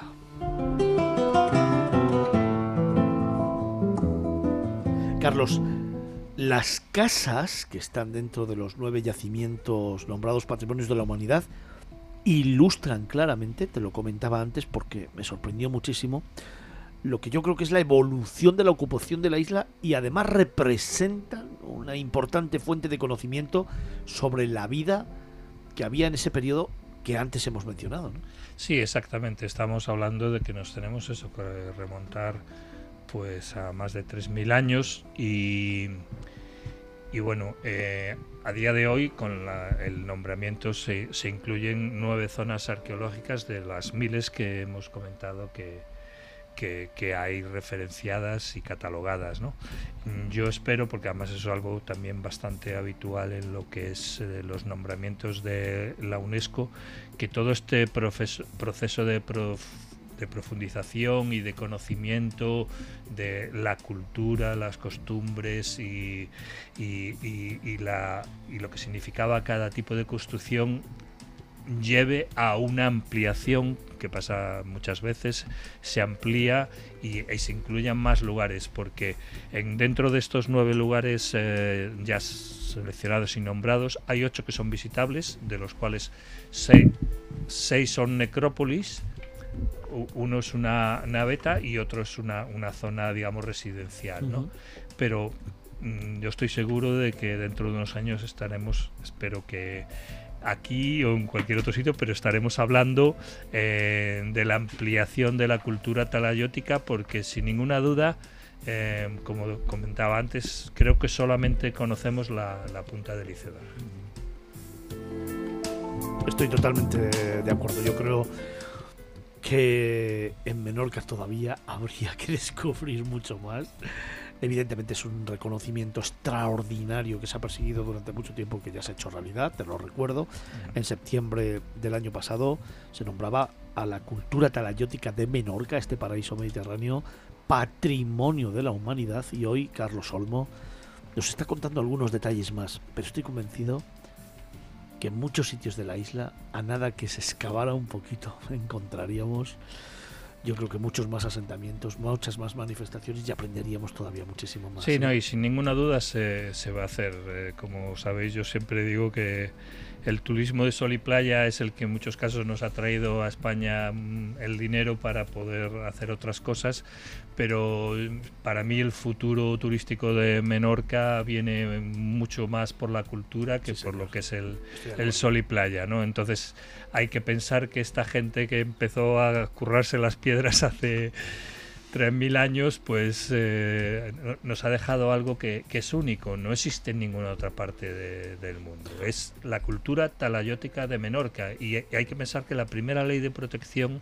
balear es de 1998, es de hace sí. 25 Sí, sí, años. Por supuesto, también muchos de los yacimientos están protegidos como BIC, como bien eh, de interés cultural, ¿no? que ya es una protección a nivel nacional y ahora tenemos la protección a nivel mundial, que significa ser nombrado Patrimonio de, de la Humanidad de la UNESCO, ¿no? pero que pues yo, yo espero eso, que, que todo el desarrollo que, que pueda tener a nivel turístico eh, Menorca en los próximos años y décadas esté muy, muy centrado en esto y, me, y tengo muchas esperanzas porque, como decía antes, en la web menorcatalayótica.info eh, realmente hay un montón de actividades, un montón de cosas que se están haciendo y que se harán para conseguir esto. Carlos, para terminar, a mí me encanta esta pregunta. Yo creo que es la que más me gusta de toda la entrevista, de toda nuestra conversación, porque es volver a recuperarte. ¿Cuál es tu lugar casi secreto de esta menor catalayótica? Uf, realmente, realmente mm, no, no podría elegir, no podría elegir nin- ningún sitio en especial porque mm, me di una buena paliza vi- visitando durante los tres días que estuve en Menorca la, la última vez, eh, visitando varios sitios y todos tienen todos tienen su encanto. Realmente yo le recomendaría a la gente pues eso, centrarse como primer lu- lugares a visitar los que están incluidos como, como patrimonio de, la humanidad eh, porque son los más digamos eh, significativos los que mejor conservados están pero pero eso yo no, no, no quiero no quiero definirme a lo mejor cuando ya conozca más en profundidad porque obviamente volveré y espero que pronto, espero que este mismo año es otro de los objetivos que tengo, eh, pues igual ya cuando me lo vuelvas a preguntar te lo diría, pero en estos momentos no te sabría decir porque hay por un lado las las necrópolis son impresionantes, pero es que las navetas también son, Son una pasada, son una pasada, ¿no? Sí, sí, sí. Y, y- y lo- y lo que es eh, encontrarte un, un- pueblo entero rodeado por una muralla de piedra eh, seca y dentro un taulas, navetas, eh, o sea, hay todo tipo de construcciones y no, no, no- de verdad no me atrevo a, a elegir.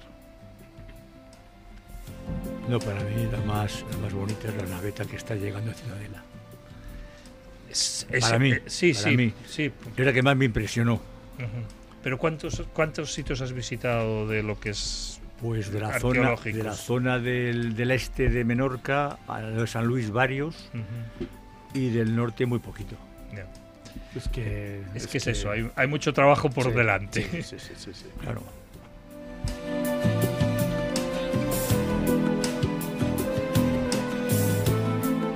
Patrimonios de la Humanidad. Menorca Talayótica.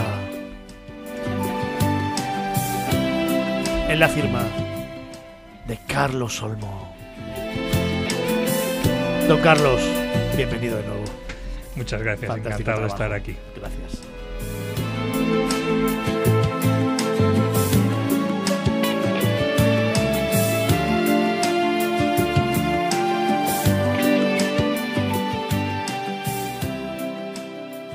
Miradas Viajeras con Fernando Balmaseda.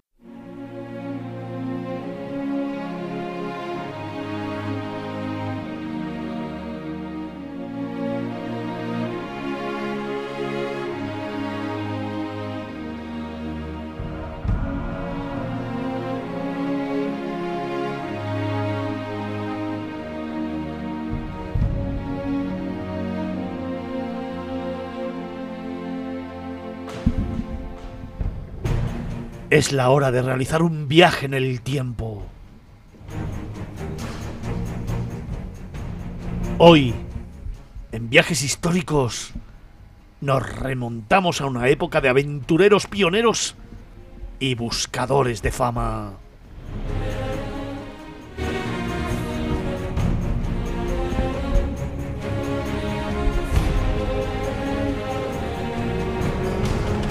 Hoy viajamos a la conquista del oeste.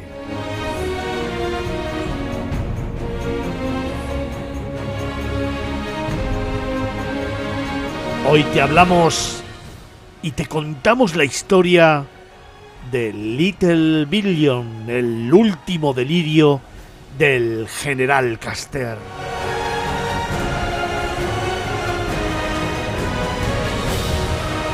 Y es que en Estados Unidos, en la vasta extensión de las grandes llanuras, se libró una batalla que resonaría a lo largo de la historia de este país. La batalla de Little Billion.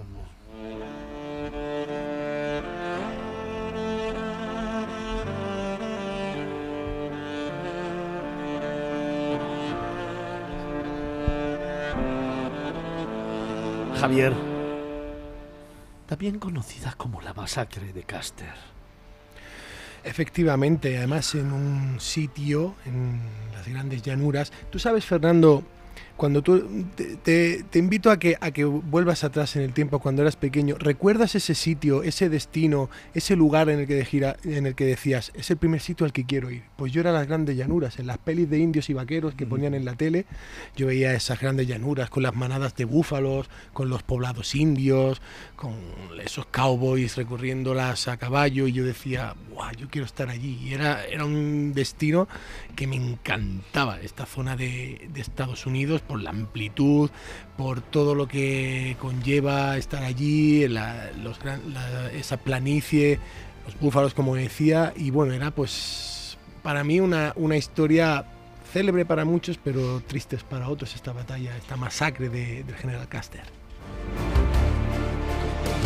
Y es que se convirtió en un punto de inflexión crucial que alteró la percepción de la expansión hacia el oeste y la relación entre las poblaciones indígenas y los colonizadores europeos. La batalla tuvo lugar el 25 de junio de 1876 en lo que hoy es el estado de Montana. se produjo en el corazón de las tensiones entre los colonizadores y las tribus indígenas. La confrontación alcanzó su clímax cuando las fuerzas de los nativos americanos liderados por los jefes destacados como Toro Sentado y Caballo Loco se enfrentaron al séptimo regimiento de la caballería del ejército de los Estados Unidos, comandado Javier por el intrépido general George Armstrong Custer.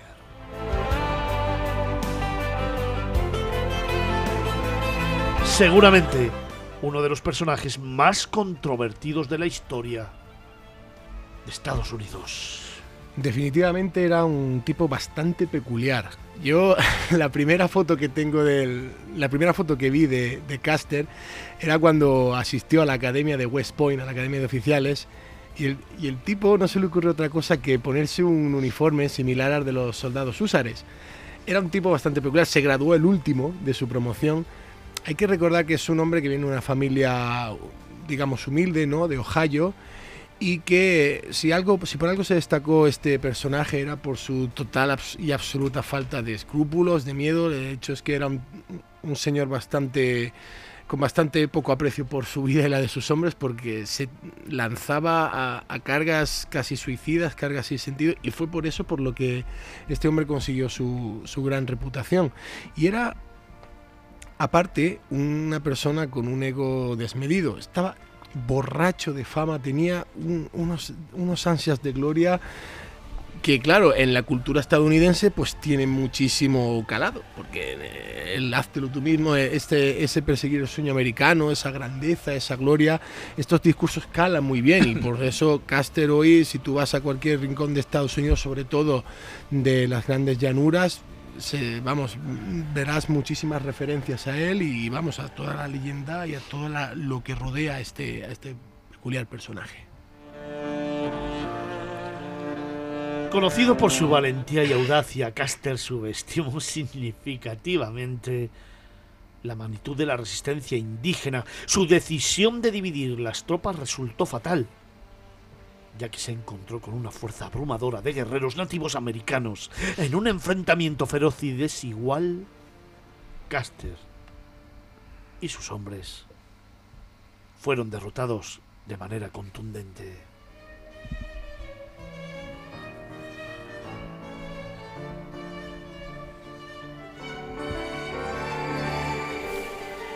La derrota del séptimo de caballería fue un golpe devastador para el ejército de los Estados Unidos.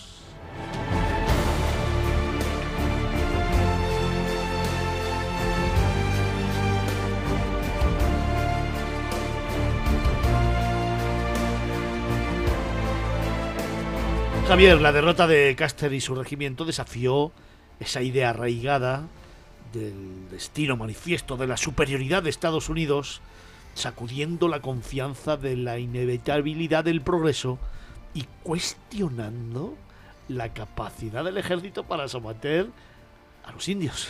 Claro, eh, empezaba la expansión desde el Atlántico hasta el Pacífico y como tú bien dices, estaba presente la doctrina del destino manifiesto, de que los americanos, como ellos se consideran a sí mismos americanos, debían tomar esa tierra porque así lo decidían ellos, sin importar eh, la presencia de poblaciones ancestrales, de indios cheyennes, sioux, arapajos, daba igual. Entonces, había una especie ahí, eh, la, verdad que fue un desastre total de la política de, Estados Unidos con, con estas poblaciones, porque los colonos hacían y deshacían cuanto querían, iban saltándose los tratados, iban tomando cada vez más terrenos en, en- estas, en estas zonas y al final pues ocurrieron eh, hechos como este, como la batalla de Little Bighorn, como estamos hablando ahora, y sobre todo la caída de un mito, ¿no? ese gran, ese tristemente célebre recordado, el séptimo de caballería, que tiene un, un gran acervo popular y se recuerda mucho, ¿no? Cuando dice, oh, traigo el séptimo de caballería, pues viene de eso, de, de Caster y sus hombres en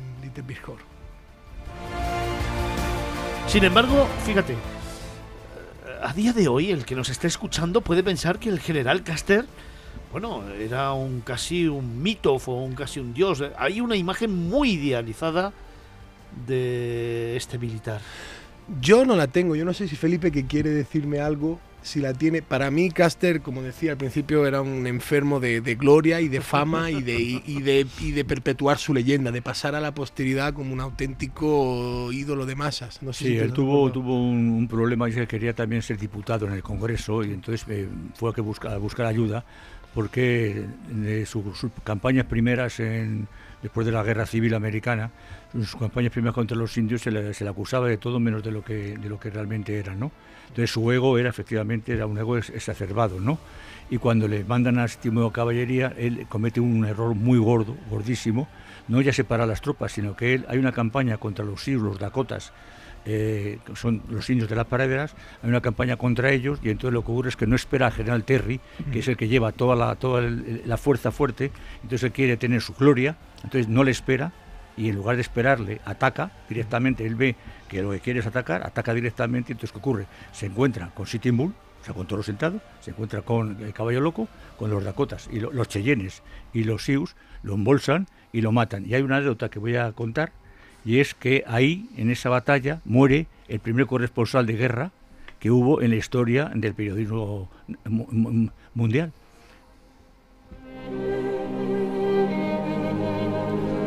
La batalla de la que te estamos hablando dejó una marca indeleble en la cultura popular estadounidense. La imagen de Custer y sus hombres enfrentándose valientemente a una abrumadora fuerza enemiga se convirtió en un mito trágico, simbolizando la complejidad y las consecuencias de la expansión hacia el oeste.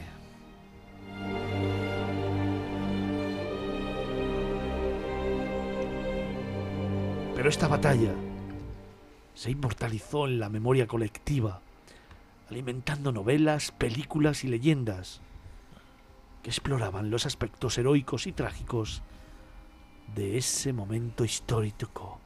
¿Quién no ha visto una de estas pelis?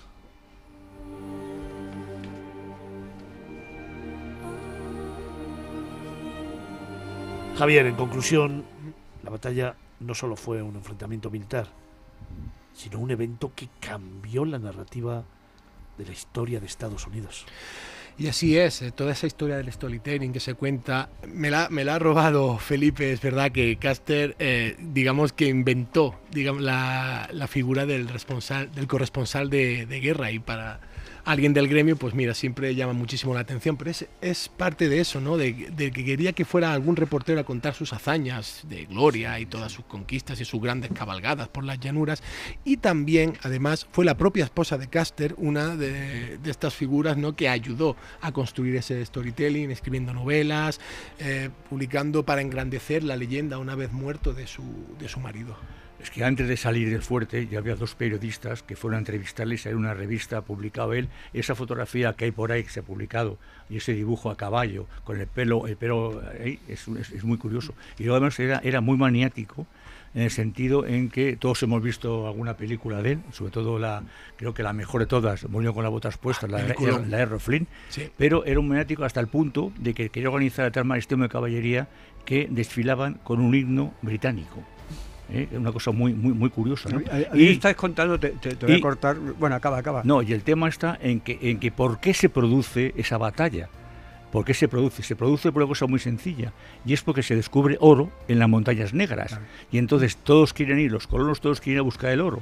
Y entonces los indios, que tienen un tratado en el cual esa zona es suya y no dejan entrar a nadie, no tienen derecho a nadie de entrar, entran, invaden y comienzan las matanzas de los indios. Y entonces ya el gobierno americano, una vez más, con su magnánima, su magnanimidad con los indios eh, eh, estadounidenses o norteamericanos, decide que puede atacar libremente el que quiera. Little Big el último delirio del general Custer. Viajes históricos en la firma de Javier Monge. Fantástico trabajo. Me encantan tus historias. Nosotros nos acercamos ya a las 12 del mediodía. Dame tan solo unos segundos para darte unos consejos y regresamos de inmediato. Te contamos otros mundos.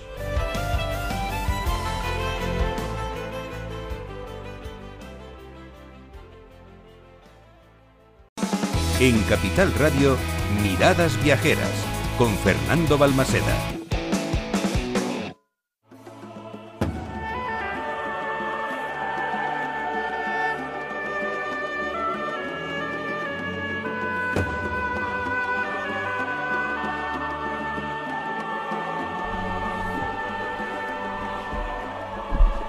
Continuamos camino, nos acercamos a la una del mediodía. Tenemos por delante una hora completa que iniciamos, como siempre, con esta sintonía.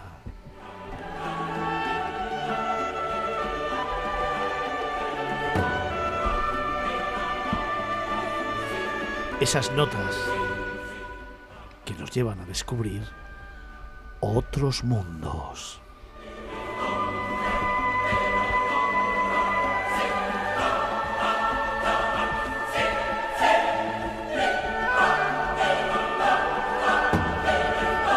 Lugares recónditos, culturas ancestrales, historias a veces inverosímiles y como en este caso, lecturas, libros, narraciones que son imprescindibles para descubrir el mundo de otra manera.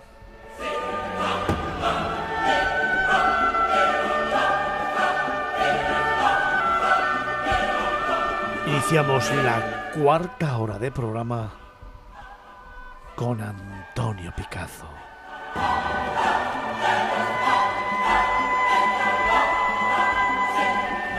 Iniciamos este 2024 con otros mundos, con una selección de lecturas recomendadas para el nuevo año.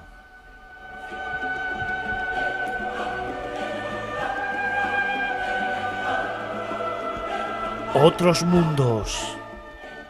Antonio Picazo.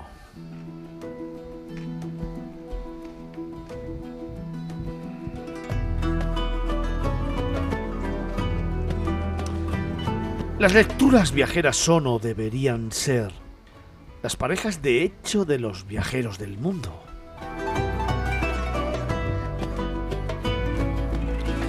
Dentro de un equipaje o de un bolso de mano, junto a las pertenencias indispensables para iniciar una ruta, siempre debería hallarse un libro.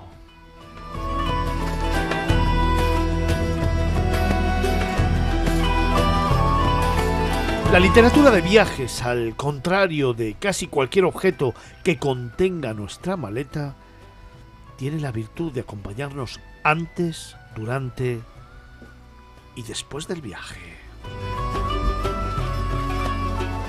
Y es que un buen libro nos va a ofrecer, además de entretenimiento, un anticipo de las futuras fantasías que encontraremos en el camino, aunque también, ojo, nos puede proporcionar ideas, evocaciones, ensoñaciones e incluso recursos para la vivencia y la supervivencia.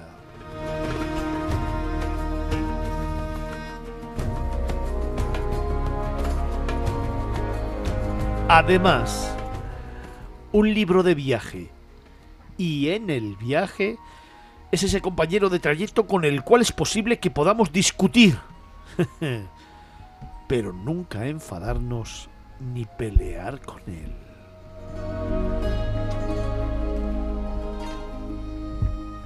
Hoy, en Miradas Viajeras, con Antonio Picazo, te sugerimos y recomendamos varios títulos de literatura viajera que nos han de acompañar en este inicio del año 2024.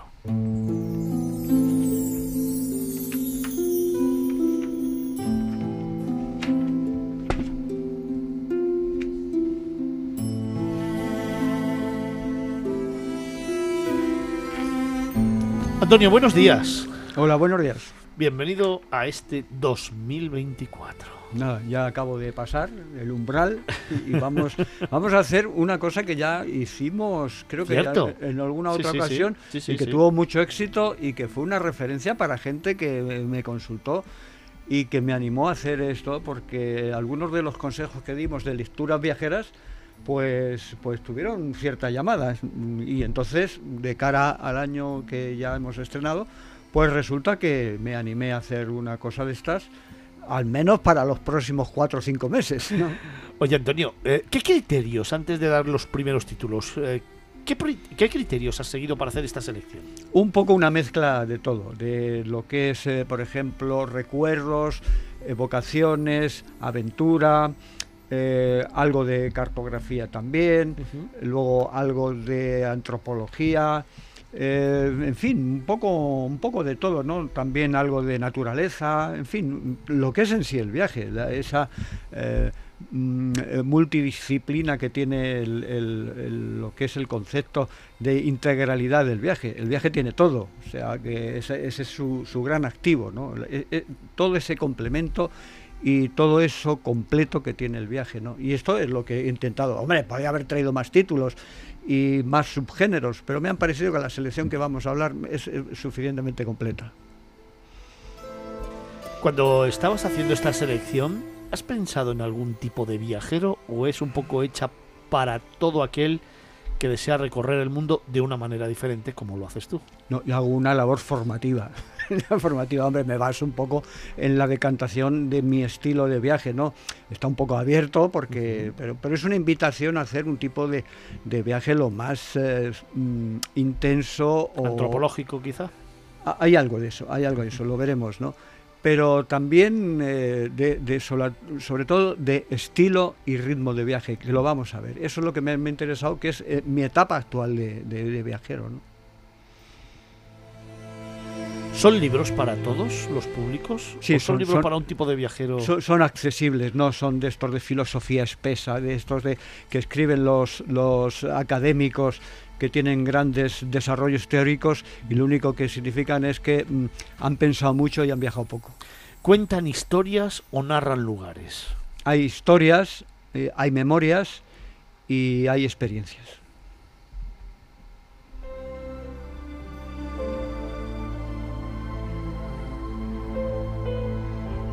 Venga, pues vamos a ver esa lista 2024 que se va a convertir ya en un clásico. ¿eh? Al final, al principio de año, vamos a tener que hacer esta lista Sí, sí, el país debe pararse hasta que... hasta que tú hagas esta selección y la pongas en marcha. ¿no? La pongamos en marcha, sí. Empezaremos a hacer campaña ya siempre en noviembre y en diciembre para que se pare España. No, a mitad del año haremos otra, es que seguramente, es sí. el número uno. Sí, sí, claro, lógico, es un compromiso. Venga, ¿cuál es tu primera recomendación? Generalmente son libros que est- están, eh, son recientes, de reciente aparición o de relativa reciente aparición, ¿no? Entonces el primero que me que voy a mencionar, el primero que vamos a tratar es uno que, ha salido hace muy poco tiempo, que se titula Un viaje a un mundo olvidado, que es de Jordi Esteban, eh, ¿eh? de- publicado por la editorial Galaxia Gutenberg. Eh, Esteba estuvo aquí en nuestro programa, hicimos una entrevista eh, mm, por teléfono, porque él vive en Barcelona, la provincia de Barcelona, y, yo creo que lo vamos a tener en, cualquier, eh, cualquiera de estos eh, días para que nos hable un poco más de este libro. ¿no? El, libro es, se llama, como he comentado, Viaje a un mundo olvidado. Y en su día hablamos aquí de su libro anterior que se titulaba o se titula El impulso nómada. ¿no?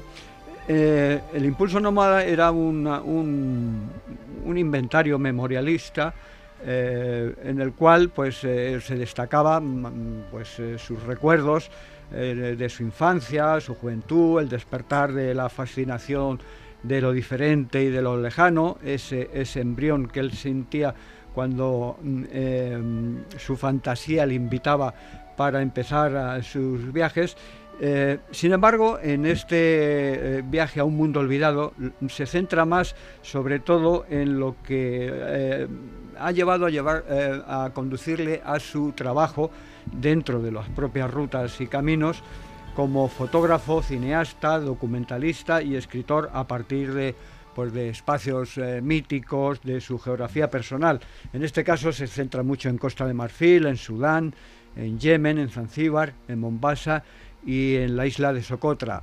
Aquí hay una- en, algunos sitios como es, Costa de Marfil o por ejemplo en la isla de Pemba, donde hay un, un gran componente de etnocultura con eh, es- espiritismo, eh, ritos y, ceremonias espiritistas que, que llaman mucho la atención, a pesar del ambiente oscuro y un poco complicado que tiene este tipo de, ceremonias.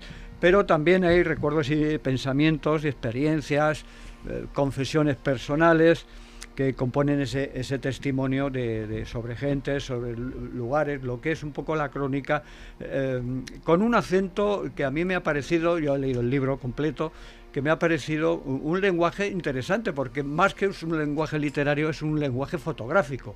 O sea, él relata, por ejemplo, un viaje en autobús eh, de un transporte local y te hace una descripción fotográfica, plom, plom, plom, escena, escena, escena, escena, como, como si fueran realmente retratos, ¿no? Entonces, pues también lo hace así con los ritos y todo eso que él al final del libro considera un poco decepcionado y, y a- y un poco cansado de que está mm, su mundo, su mundo está empezando a olvidarse eh, por culpa, por un lado, efectivamente por su edad, va teniendo una edad y sobre todo por esa uniformidad y ese eh, globalismo que está eh, eh, exterminando a un mundo diferente que ya él empieza a no ver y ya empieza a olvidar. ¿no? Recuérdame este primer título. Eh, Viaje a un mundo olvidado de Jordi Esteva está en la editorial Galaxia Gutenberg.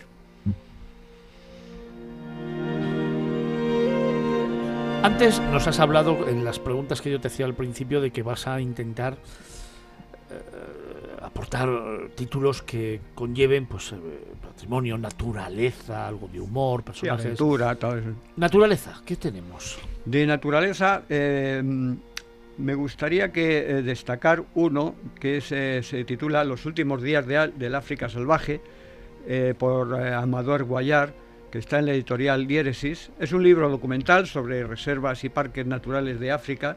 Se trata de un documento de, presencias y vivencias con animales salvajes africanos, desde luego. Son reportajes elaborados en- tanto en sabanas como en bosques. Y, luego también hay una serie de testimonios que este, el autor recoge en campamentos donde trabajan con pues, conservadores de la naturaleza, veterinarios, los propios guardabosques, gente comprometida con la conservación de, de seres que siempre estuvieron allí, que son los animales, y que los humanos pues, han llevado y arrinconado hasta precipicios de la extinción. Eh, la visión del libro es eh, un tanto pesimista, ¿no? Y no, no, no es muy optimista por parte del autor. Su visión desde eh, primera fila no se anima a- demasiado a un futuro muy claro y positivo en cuanto a la conservación de animales eh, salvajes eh, africanos. Este es un testimonio interesante y que, que marca un poco lo que es el toque de fauna en un ambiente de naturaleza, lógicamente.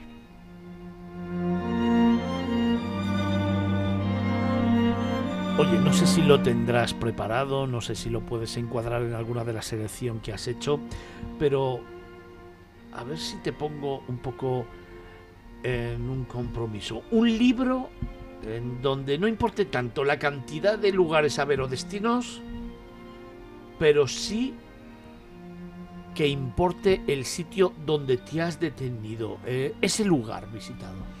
Bueno, hay, hay un libro que, es- que se llama eh, Mi cuaderno morado, que en este caso es de una amiga, pero no porque venga enchufada, sino es de Ana María Briongos, eh, editorial eh, Laertes. Eh, este es un nuevo libro que es también un poco de, como, un, resumen de una vida, puesto que Ana María pues, nos sumerge en un mar de recuerdos de sus viajes, tanto de ida y de vuelta, eh, dentro de su mundo muy, muy, muy personal. ¿no? Traza pues, un relato que nos traslada desde su Barcelona de los años 60 hasta Berkeley de hoy, eh, dentro de, un trayecto de vida donde pues presenta pues su etapa hippie que- y sus vivencias y experiencias en aquellos tiempos y despertares eh, tan idealistas como perdedores, ¿no? Entonces, eh, mm, yendo un poco a tu pregunta, pues a María Briongos no le ha interesado mucho la cantidad y sí, la intensidad, puesto que cuando ha llegado, sobre todo en, en dos o tres países donde ella ah, ah, incluso ha residido durante tiempo, ¿no? que ha, ha sido mm, el eh, Irán, el Irán de- del Shah y de Khomeini, eh, tiene algunos libros como, eh, escritos eh, en ese país y también pues en- tiene un libro también sobre Calcuta, en India ha recibido, también en Afganistán, Afganistán de los eh, antes y de, los talibán y entonces eso mm, E- Ella le, cambió incluso su concepto de la hospitalidad. Resulta que ella ha sido acogida en muchos sitios, en varios sitios donde eh, ella ha sido una, una persona más de la familia de estos sitios donde la han acogido, de tal manera que ha reconvertido un poco su, su vida de generosidad y resulta que acoge a todo el mundo que pasa por Barcelona y pasa por su casa y lo invita. A mí me ha invitado muchas veces, no, no he ido eh, nunca, ¿no? Pero vamos, vamos, lo, lo- recogeré, alguna vez. Entonces, ¿qué quiere decir esto? Que ella mm, lo que le interesa, y es cierto, porque sabe mucho de los eh, pocos o muchos sitios que ha recorrido, y, eso, esos testimonios los, ha, escrito y los ha contado. Y en ese, cuaderno morado es un poco también un, un- un punto no final, pero sí un punto de, resumen de lo que ha sido una vida intensa de experiencias y conocimientos y sobre todo de relaciones humanas y de descubrimiento y de seguimiento de muchos de esos lugares donde tan cariñosamente hoy se siente vinculada. ¿no?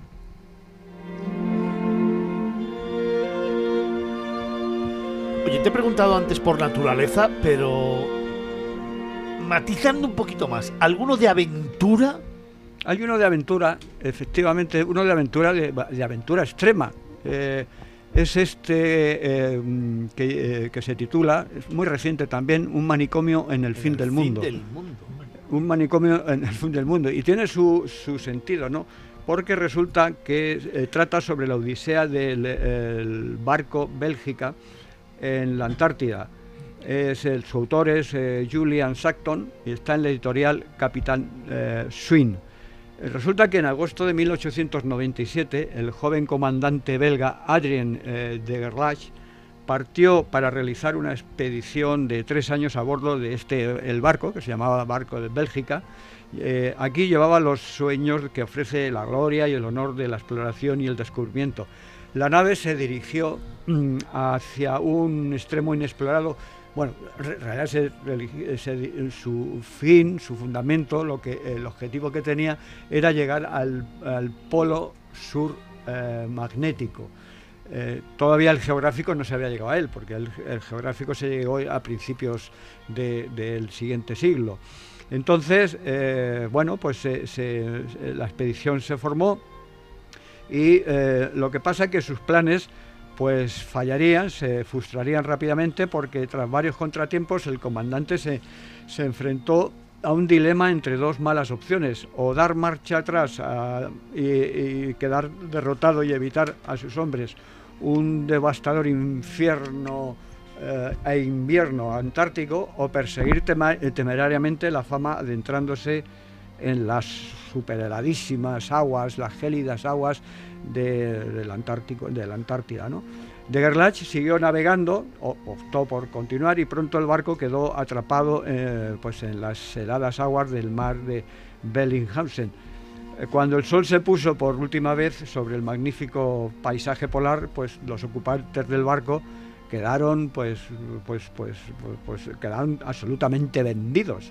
Eh, se, les condenó a, varios meses eh, a la más interminable noche en la oscuridad, pues ahí estuvieron acosados por la misteriosa enfermedad, asediados por la monotonía, la soledad, eh, y empezaron a descender por, por la locura. Por ahí, de ahí que se llame el, el- el- el manicomio de, de En el fin del mundo. ¿no? Entonces, el manicomio en el fin del mundo es el relato de aquella historia, está muy bien investigado, se documentó muy bien, ha sido relativamente fácil documentarlo porque todos aquellos zumbaos que se quedaron aislados en la soledad hicieron su diario y, tuvieron un montón de, datos que luego el autor ha ido recopilando y ha ido escribiendo este, este relato. ¿no? Es un documento bastante bueno, extraordinario, que eh, desvela las personalidades, los terrores, las rivalidades que se dieron entre los propios integrantes de la expedición, con descripciones mm, tremendamente desgarradoras. Eh, en fin, que se trató de una expedición perdedora en donde todo lo que podía ser mal salió mal. Antonio, ¿y regresaron todos o murieron algunos? O... Eso lo dejo, no lo puedo decir, porque, Ah. porque yo No, creo que...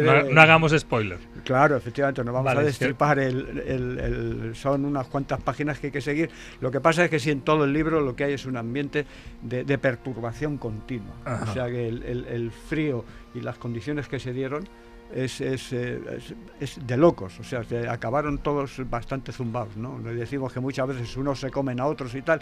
¡Ay, qué barbaridad y tal! ¿no? ¿Cómo pudieron quedar así? Sí, oye, tal. Hay que verse en esa Hay situación. obviamente. Recuérdame, recuérdame el nombre. El título es Un manicomio en el funde del mundo, la Odisea de Bélgica en la Antártida. Eh, Su autor es Julian Sackton.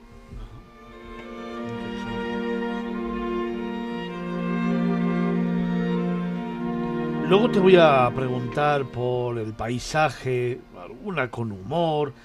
ah, no sé, me viene a la cabeza a ver si te puedo pillar, por ejemplo, con alguna lectura que sea un poemario con viajes, pero seguro que tienes alguna otra con la que me pueda sorprender tú a mí. Pues yo te, te sorprendía precisamente por este último que hay alguno más. He traído siete propuestas, ¿no?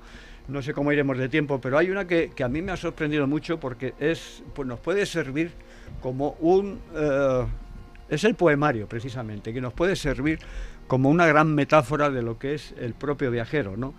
Eh, parece que es de humor, pero no es tanto de humor y es de reflexión, ¿no? El libro se llama La soledad del caracol zurdo. sí, de- está escrito por Chema Gómez Ontoria y está en la editorial Juglar. Eh, el símbolo y esencia del viajero calmado, mm, para mí, es aquel que visita los lugares, lo decíamos antes con el libro de Ana María Briongos, ¿no? que visita los lugares con el sosiego que reclama la sabiduría del caracol. ¿no? Eh, si un caracol, ese molusco que se toma la ruta con tranquilidad y pasmo, es, el caracol todo es un tipo tozudo, incansable, que emplea el tiempo. atención, lo podemos transmitir al talante de un viajero, ¿no? que se toma o que emplea todo el tiempo. A veces todo eh, emplea toda una vida de ir de un arbusto a otro. Para eso hay que ser de una pasta pues bastante especial, o mejor dicho, de una baba, en este caso, de una baba especial. Eh, porque viajar a la enorme velocidad de la lentitud del caracol pues necesita pues mucho cuajo, mucho tesón para aguantar pues tantísima soledad, ¿no? Gracias, Antonio. Te recuerdo que el logotipo de Vagamundus es un caracol. Pues mira, para, fíjate. Y el eslogan para viajeros sin prisas. Pues Eso fue lo que me... al, al final eh, nos acabamos encontrando, ¿no? Pues bien, pues efectivamente, aunque no lo parezca, aunque sea increíble, existen eh, caracoles que todavía resultan más solitarios todavía. O sea, y puntos to- de unión entre Carlos Olmo Sí, y Antonio sí, sí, Picasso. sí, o sea. El caracol. aunque parezca mentira, pero los hay, ¿eh? El Puntos de caracol, unión. sí. No, pues Pero cuidado con lo de puntos de unión, ¿eh? que son hermafroditas los caracoles. No, pues mira, a- a- ahí voy, ¿no? Porque resulta que hay todavía existen caracoles que todavía resultan mucho más solitarios dentro de los caracoles, dentro del sector, que son los caracoles zurdos. Porque resulta que, eh, aunque son escasos, hay caracoles que en sus que los ca- propios caparazones llevan invertida la dirección de, de sus espirales.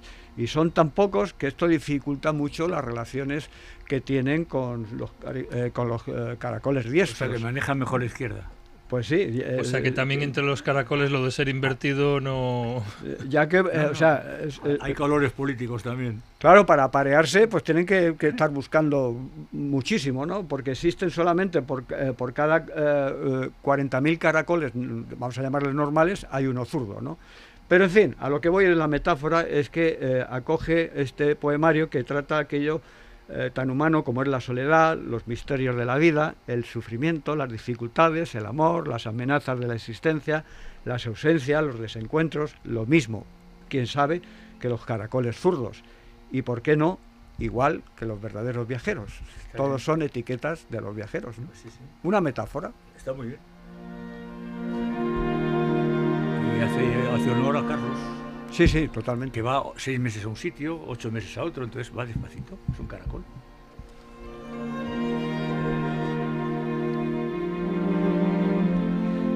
Algún día llegará que escribamos nosotros un libro aquí, Antonio.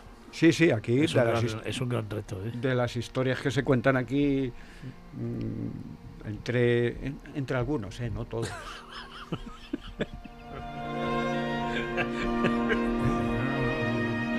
Oye, hablando de eso, Lo podemos intentar. no me abras este melón, no me abras este melón. Sí, sí, porque entonces ya hemos acabado. Sí. Oye, ¿alguna lectura en la que se reúna viaje, paisaje y humor?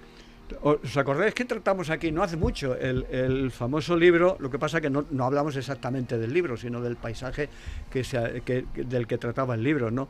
Que fue el, el canguro alcohólico, Sí, ¿te acuerdas? efectivamente, sí, sí, que lo como un par de meses o es así, una es cosa así, ¿no? Pues Pues también es- tuvo mucho éxito, por cierto. Sí, sí, sí, sí. Eh, eh, eh, yo luego lo, lo- este título y, y la crítica que le hice yo en mi blog de críticas literarias de, de- de viaje precisamente, pues tuvo un montón de entradas y, Sí, sí, y alguna Y hubo dijo- muchos mensajes al programa también. y, y algunos dijo- hi- hicieron mensaje, eh, uy, hicieron eh, mención al, al- al programa en cuanto a que, bueno, oye, pues, pues que lo habían oído ahí y, y recurrieron. Y incluso la editorial me, me mandó, me, me llamó, no me acuerdo, me mandó un mensaje diciendo que muchas gracias porque resulta que, que, que, bueno, pues que le había gustado el... El cheque no te ha llegado todavía, ¿no? Qué raro. Me mandaron un canguro. Un canguro zurdo, por cierto. Y, y- y- y un, y un poco ebrio. Venga, vamos a por ese libro. Bueno, pues entonces, no, ya recordamos que eran 14 relatos que lo que, más que nada, pues lo que nos hacían ver, aparte de que tenían pues mucho tono y mucha parte de, eh, de humor, pues nos hablaban de, de ese, de esa zona interior de Australia, el, out- el Outback, eh, donde se presentaba un paisaje agreste, desolador, otra vez solitario, desértico, en donde la soledad y la desolación pues eh, se agarraban eh, firmemente eh, en, lo que es a lo largo y a lo ancho de un país mm, para mí muy sobrevalorado como es Australia pero que bueno pues dentro de ese de esa Australia interior pues presentaba pues si bien un paisaje monótono monótono y pues bueno como un erial fin eh, desértico prácticamente un páramo pues eh, donde eh, vive una gente no mucha población donde tiene pues pues una manera de existir pues yo creo que, que hasta inhumana no porque donde las distancias se miden por latas de cerveza, cuántas, cuántas latas de cerveza tardas en ir de un sitio a otro, ¿no? Fíjate dónde está la soledad, los bares mm, están aislados, las, las, eh, los pueblos, los pequeños, eh, las pequeñas granjas o los, eh, las haciendas están muy separadas unas de otras. Vamos a visitar a los Howard, coge la avioneta, ¿no? Los Howard son los vecinos, ¿no? Y hay que ir en avioneta. Entonces el, el canguro alcohólico es uno de, los, de estos relatos y, y- y nada, habla de eso, de que eh, pues una de las veces un, un- canguro se la- eh, pilló la afición de, de beberse los residuos de, un, de una destilería o algo así, ¿no? Del mismo autor, El Koala Asesino, que Eh, es el mismo, yo, sí, sí, yo lo he leído y también es bastante divertido. de Sí, sí, el, el Kenneth Cook, que está en la editorial Sakhalin y es, y es anterior a este libro, ¿no? Sí, sí, sí.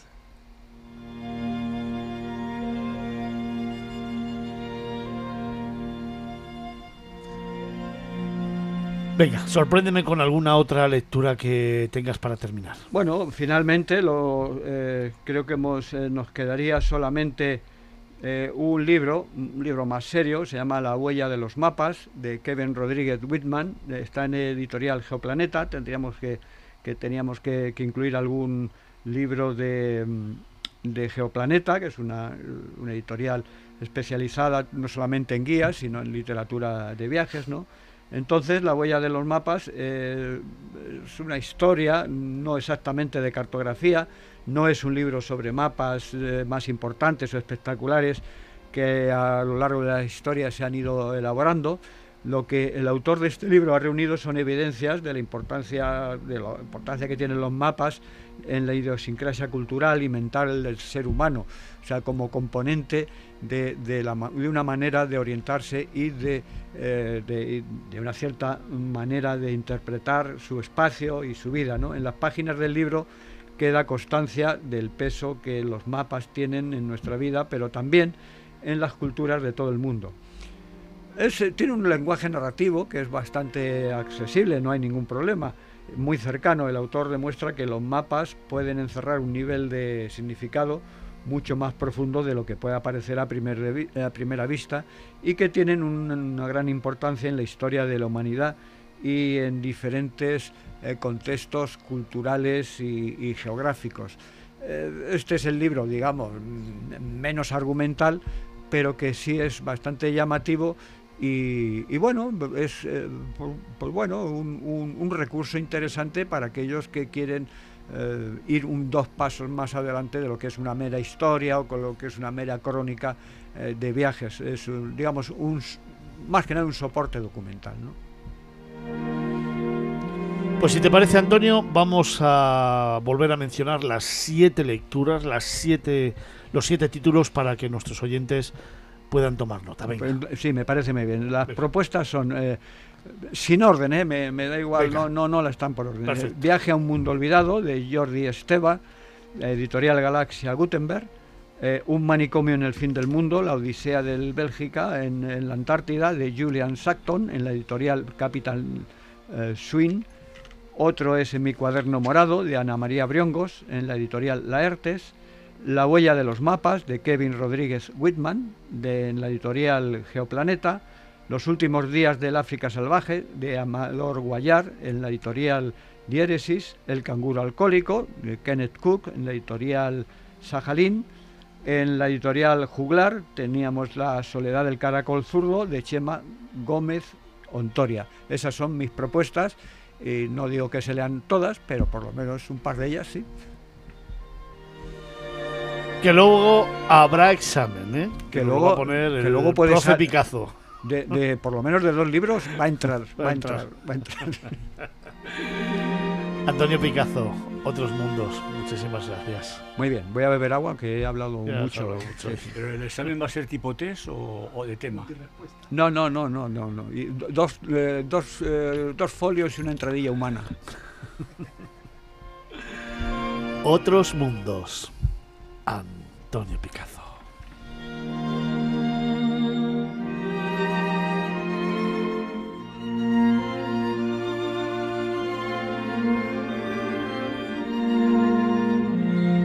Miradas viajeras en Capital Radio.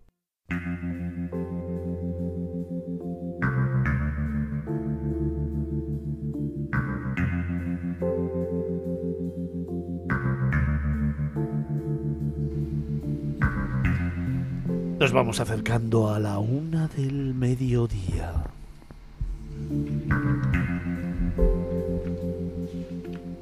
Y es tiempo de contarte historias. Una nueva leyenda.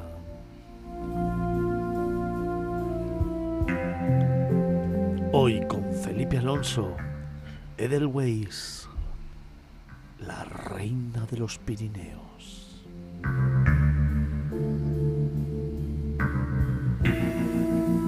Y es que habrás oído, se cuenta, que en los Pirineos hay muchos reyes y que sus picos reclaman así la nobleza, pero también hay reinas.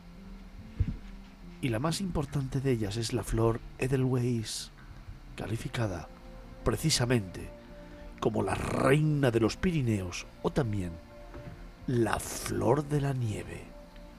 Y todo ello por el blanco de sus pétalos. Esta maravillosa flor que surge en las zonas más altas de los montes pirinaicos cuenta con una leyenda que la dota de un cierto misticismo que debe respetar aquel que tenga la suerte de poder encontrarse con ella en las zonas del Monte Perdido, del Valle de Pineta o del Cañón de Añisclo.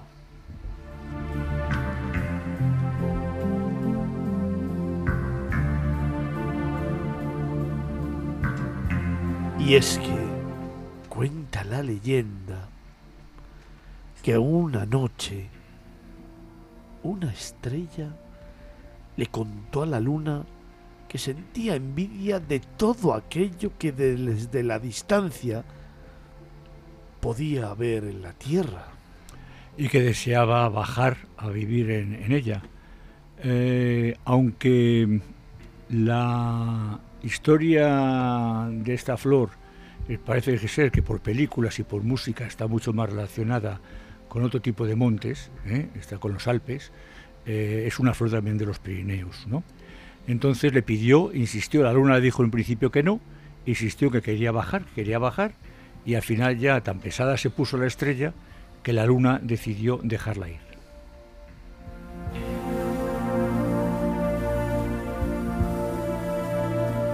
No obstante, el astro, la luna, se sintió un tanto despechada, pues le gustaba estar rodeada de todas las estrellas que la acompañaban en el cielo. Y no está claro si quizás algo celosa también de no poder hacer lo mismo, de bajar a la tierra y convertirse en flor. Pero bueno,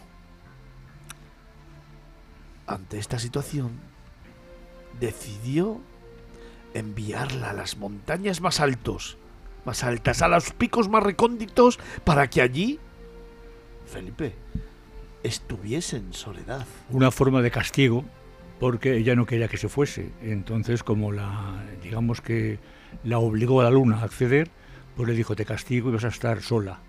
Pero lo que la luna no sabía es que la estrella se llevó consigo parte de la luz de la luna y se asentó en el monte, en los picos más altos, y se rodeó de la blancura de sus pétalos, hasta el punto de que hoy en día se dice que los pétalos de Edelweiss es color de luna.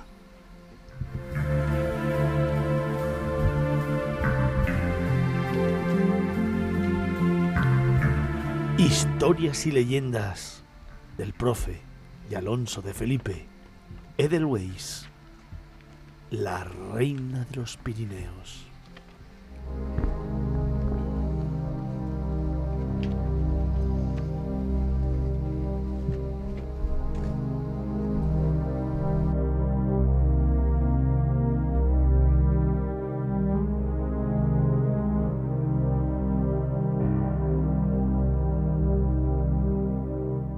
En Capital Radio, Miradas Viajeras, con Fernando Balmaseda.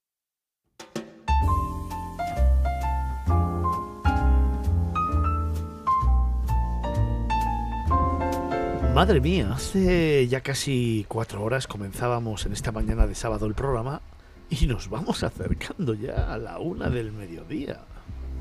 Que nos queda muy poquito, que nos queda 15 minutitos para hablar contigo, para estar contigo, para contarte más historias. Aquí vamos, consumiendo ya los últimos minutos de radio de miradas viajeras. Y lo hacemos con estos acordes, esta música de jazz que ya sabes que nos hace hablar de gastro. La gastro de los viajeros, la que te trae Javier Monge.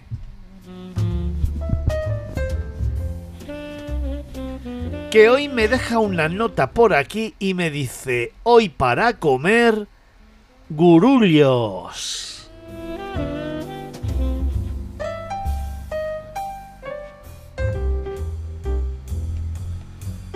Nos cuenta que vamos a conocer hoy un plato tradicional de los que disfrutar con paciencia. Uno de esos platos de siempre, de nuestras abuelas, de nuestras madres, esos que le gusta a Vincenzo.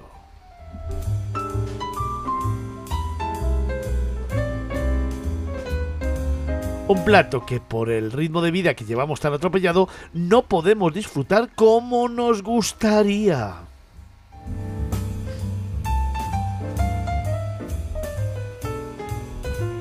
Aunque sin embargo, siempre que haya ocasión es bueno reunirse y preparar unos gulullos con conejo. Más de uno está moviendo la cabeza, ¿eh? Yo creo que ya aquí hay hambre.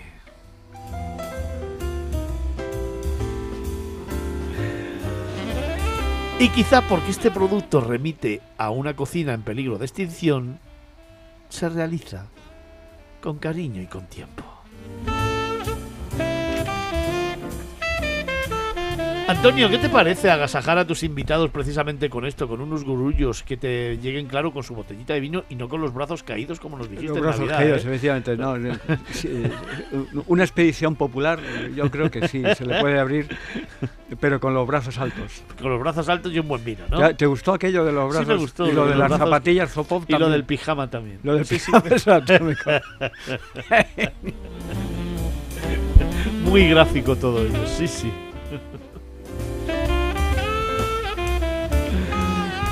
Ahora, ojo, este plato requiere de paciencia porque es un plato que hay que elaborar con tiempo. Es un plato que hay que tomarse su tiempo efectivamente. Yo cada vez que en casa se dice vamos a hacer gurullos, se dice de un día para otro. Es decir, mañana dejar lo que estéis haciendo, que por la mañana todos hacer gurullos. Y cuando digo todos, es, Es todos. todos, ¿no? Porque en mi casa, por ejemplo, cuando eh, suele ser mi abuela la que lo hace, porque es la sargenta de la, la que mantiene la, moral de la tropa. cocina. Sí, sí, sí, sí. Y cuando es cocina tradicional, que nadie le tosa. Pues nos tenemos que poner todos en la mesa con un tapete eh, y empezar a hacer los gurullos, porque ella tiene un dicho, dice aquí cada uno que se haga su plato, es decir, tú haces tus propios gurullos para ti y el resto que se apañe, ¿sabes? Que sí. Oye, pues venga, explícanos la receta. ¿Qué no puede faltar en un buen guiso de gurullos? Pues Primero que nos diga lo que son los Claro, gurullos. claro, ¿no? claro. Que seguro que hay mucha gente que Es no que, lo sabe. bueno, bueno, a ver los Yo, yo, yo no lo sé. Los gurullos A ver, o pitillos es cocina a base de, de harina. Es básicamente una, una masa de, eh, con harina, agua y un poquito de sal, el que quiera. Si quieres un poco de aceite por si te queda pegajosa en las manos. Y la elaboración, una vez que ya tienes la masa, es cogerla, hacer hilitos y empezar con estos dos dedos de pinza, con el índice y con el pulgar, empezar a hacer pellizcos, pla, pla, pla, tirarlos a un tapete que hay con harina y, y empezar a hacer a hacer mm, bolitas muy pequeñas. Habría que ver a mi abuela, mi abuela es una auténtica Gatling de los de los pitillos, empieza pla, pla, pla, pla, pla, y los deja en un momento. Yo necesito más paciencia, más tiempo. A veces me dice, niño, que está, vamos a comer gurullos, no albóndigas, porque yo hago unas, unas pelotas un O poquito. sea, que es un tipo de pasta o... Sí, básicamente sí, Es un guiso que, que en nuestra zona, en la zona de la Sierra Sur de Jaén, la zona de la Sierra del Pozo, es bastante, bastante ligado ¿no? a la cocina de agricultores y de pastores, porque es eso, es comida barata, digamos. Antes todo el mundo tenía harina en casa para hacer eso y un conejo, porque matabas un cerdo de higos a brevas, pero un conejito, un conejo, una gallina era más de andar por casa, entonces era lo más rápido. Entonces, que yo me entere. Harina, agua, sal, un poquito de aceite y el conejo. El conejo es importante y aprovecho para hacer un llamamiento a lo poco valorada que está esa carne porque de verdad tiene una fibra espectacular. Es para aquellos que quieren mantener la, la- figura, es carne blanca, está muy bien y además es básica porque es lo que le da ese sabor diferente al guiso, ¿vale? Entonces preparamos un típico sofrito con, so- con cebolla, con pimiento, con un poquito de ajo, todo eso se va sofriendo un poquito con el conejo previamente troceado y aparte preparamos un majado. Mi abuela lo prepara así, con un majado con pimientos fritos secos y eh, eso es lo que le va a dar el color al- a la elaboración final. Una vez que ya tenemos el sofrito y el conejo, so- el conejo ya previamente dorado, echamos el agua y dejamos que eso haga chup chup. Paralelamente a lo que decía antes de ir haciendo cada uno Lo sus suyo. pitillos. ¿Vale? Y entonces una vez que ya está el caldo, ah, bueno, ah, se me ha olvidado, nosotros en mi casa le echamos patata, ¿vale? Porque tenga un poquito ya, porque como ya no es suficientemente contundente, más, más patata. Y ya una vez que ya está el caldo haciendo chup chup y ya tenemos todos los gurullos prema- previamente tamizados, quitados el exceso de harina, se echan al, al guiso y dejamos que se vaya reblandeciendo, se vaya reblandeciendo y lo más importante, que el caldo espese, que eso es lo que le da ese punch, ese toque ya de, de sabor, que es que si da- pasas la cuchara y dejas caer los gurullos, es, tiene una textura que eso es verdaderamente hipnótico.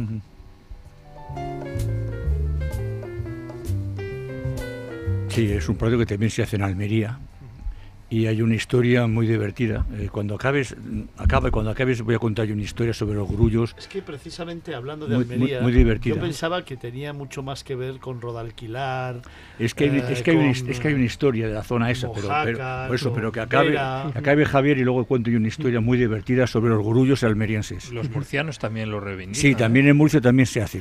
Claro, se yo- hace sobre todo, perdona, se hace sobre todo en la zona sur de Murcia, pegando con Almería. El levante de Almería, sí. Eso es, es, al final mm, recetas, mm, la- cada uno en su casa tiene la... mm, ya te digo, nosotros le echamos patata, en otros sitios no le echan patata, en algunos sitios le echan pescado. Sí, en Almería se suele hacer con pescado y no con patatas. Claro, efectivamente, pero esa es la riqueza, eso es lo bonito, no hay que ser tan... Yo el único punto en el que no transijo siempre es la receta del gazpacho, eso Sí. me iré a la tumba con esa receta, pero luego siempre hay variantes, siempre hay algún matiz, hay gente que no soporta o no tolera el conejo, pues le echa pollo, por ejemplo, o costillas también, de cerdo que están bastante bien, oye, que cada uno... Lo importante es que tengamos claro eh, la base, que es la masa. ¿Vale? Porque nunca hay dos gurullos exactamente iguales, porque un día le echas más agua, otro día no le has corregido bien la sal, otro día no le has echado aceite porque no necesita que le eches aceite, entonces nunca te comes dos platos de gurullos Y iguales. Cuando no sale bien, cambia el nombre y se queda en zurullos. Así que pues, ese es el ese es el arma de doble filo del plato que, que yo creo que el que lo inventó no no calibró, no midió bien por eso se usa también el, el término pitillos porque es de ese, Mm. de ese, de ese gesto ¿no? del tirar el, el, el- la- trozo al, al tapete. Oye, creo que en algunos sitios también se le puede echar picante. En mi casa obligatorio. En mi casa si no le echas picante no se comen gurullos. Pimentón picante se suele, se Nosotros un par de guindillas secas, Sí. así bien picaditas, picaditas, O picaditas. le da, también. también. Le da un toque, mm, no te digo, no te digo que eh, eches fuego por la boca, No, ¿vale? pero- Pero que sea sutil, Sí. que, que en la cucharada de la lo Vera. notes. Pimentón, que te quede, que te quede en la lengua Exactamente. el picante. Un poquito de gracia.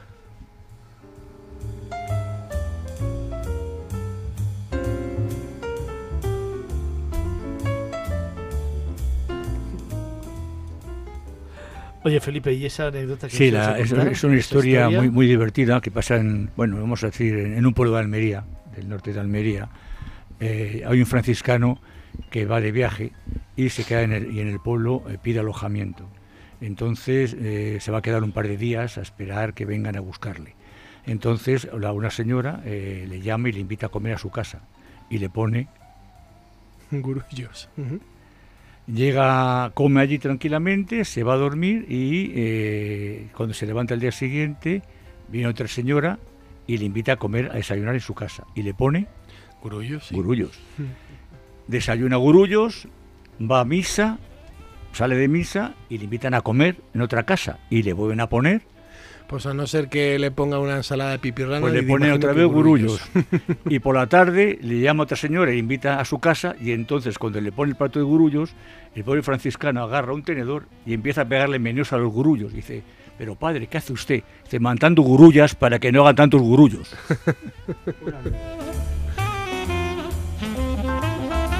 Oye, Javier, ¿cuándo dirías tú que es el mejor momento para eh, comer este plato? O si es un plato de celebración, o si se hace, bueno, de uvas a pascuas, no sé. A ver, en casa nosotros eh, solemos utilizarlo como excusa para juntarnos, porque la liturgia que hay en torno a este plato es eso de empezar desde por la mañana.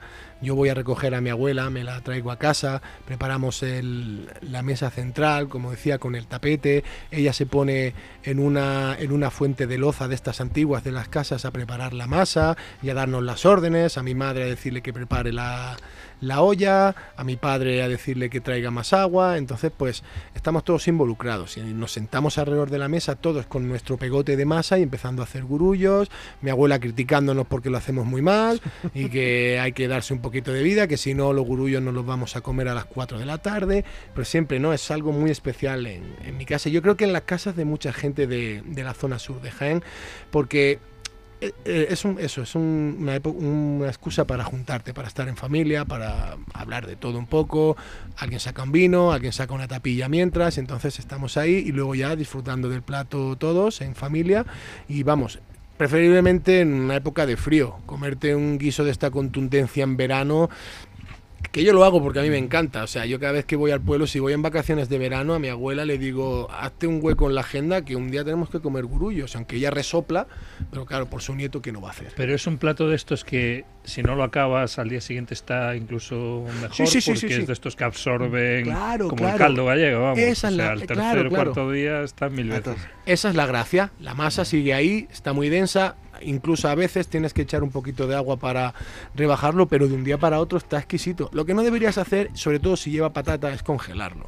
¿Vale? Esto que se lo llevan para, los para los estudiantes en, en y demás, yo no lo recomendaría. Si te lo quieres guardar de un día para otro, estupendo, pero congelarlo nunca.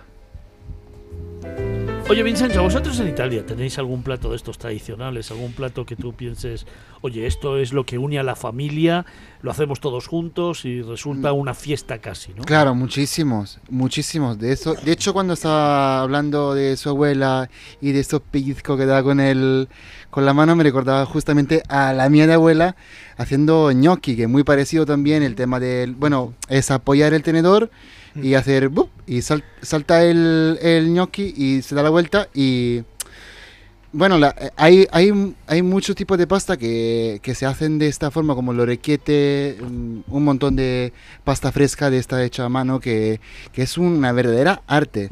Y me está entrando un hambre que, que no, ya no tiene nombre eso.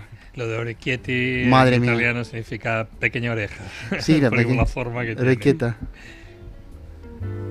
¿Tú en Galicia, Carlos, tienes algún plato? Bueno, eh, en los pueblos en torno a la matanza, obviamente es- vienen Por cierto, la familia de las ciudades. la época. Yo nunca he vivido en el pueblo como tal, pero el pueblo de mi madre, Cedeira, en las Rías Altas, obviamente íbamos mucho en verano. De hecho, como mis padres trabajaban los dos y, eran cinco hijos que aguantar, nos mandaban a principio de verano al pueblo y allí estábamos con los tíos abuelos y los primos y todo esto todo el verano prácticamente.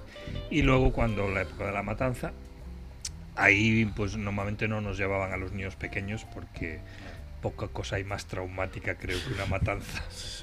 Pero mis padres iban siempre, siempre que había la matanza y se traían sus buenos Empieza chorizos. la fiesta de la matanza en el Burgo de Osma el próximo 20 de enero. 20 de enero, uh, Burgo de Osma, la fiesta de la matanza, ¿eh? Anotadosla que, que realmente... Pero esto, esto, esto sí que para mí es muy fuerte, o sea, como persona Humana. no española, o sea, como, como extranjero, como Kiri.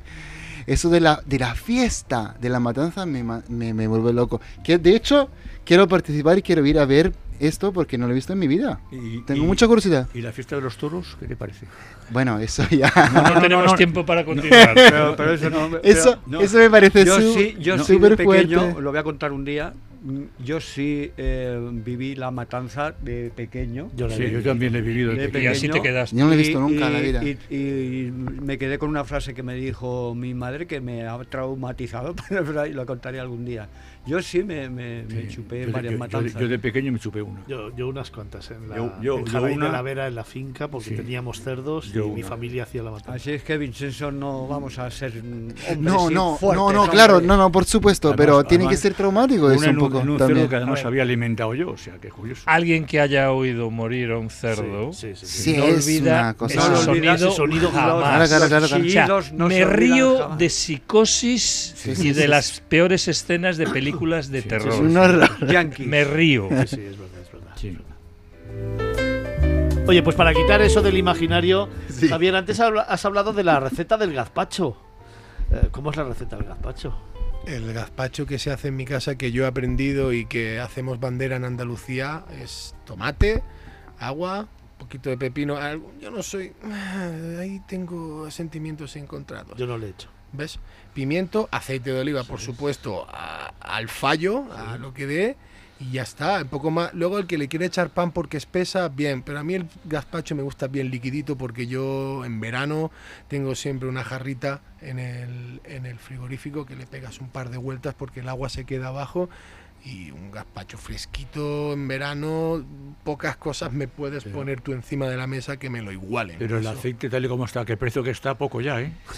No utilizarlo. Y yo, y yo creo que también uno de los problemas ahora para hacer gazpacho es que sí casi imposible encontrar tomates que, Que sepan. Sí, que sepan a Sí. tomate, O sea, sí. supongo que, que igual el en tomate tu de pueblo es- sí. son de allí de la huerta, porque Claro, desde luego el tomate del supermercado, no, te venden el de precio más sí. o menos accesible y no de joyería, como ya hay algunos tomates que parecen de joyería, a 6, 7 euros el Sí, kilo. sí. Carlos, muy fácil. Ve a fruterías. El tomate de supermercado es tomate que te lo traen ahí casi plastificado. Hay sitios, si lo buscas lo encuentras. Hay, que pagas un poco más. Sí, yo tengo una, Yo lo tengo una en frutería en, en el pueblo muy buena Sí, y sí. te los trae Sí, y así. saben, ¿eh? Y Lo que pasa sí. es que los supermercados te venden mucho el tomate pera, que eso no sabe a nada.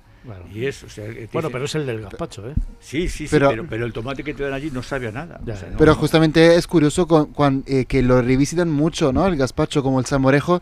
Le, le dan, le yo qué sé, de berenjena o de sabor de... Bueno, Eso sí, me, llama mucho la atención. Como el, como el roscón, el roscón tradicional, el roscón de nata, el roscón de trufa, el roscón de dos chocolates, o sea, joder, que sea.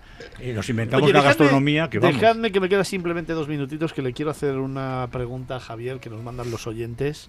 Lorena de Valencia y una enamorada de la gastronomía me preguntaba si vuestro experto en gastronomía, un tal Javier Monge, ha tenido ocasión de tomarse un esmorzaret.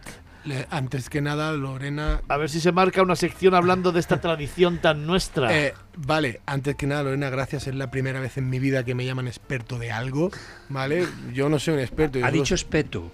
Yo solo soy, yo solo un soy de al que le gusta mucho comer y tengo la suerte de que Fernando me haya cedido un espacio en cada programa para hablar de algo que me encanta, que es de comida, pero sí, por supuesto. pero sí que me gustaría hablar de las morzares, por supuesto, de esa, de esa tradición tan típica de Valencia, de comerse ese pedazo de bocadillo de más de media barra con longaniza, en mi caso es mi favorito, y luego siempre acabar con un, con un, con un carajillo quemadito, que eso... ah, Y- mira, y, bi- y bicarbonato. Sí, sí. Me, da, me para otra sección y, y hablaremos de eso.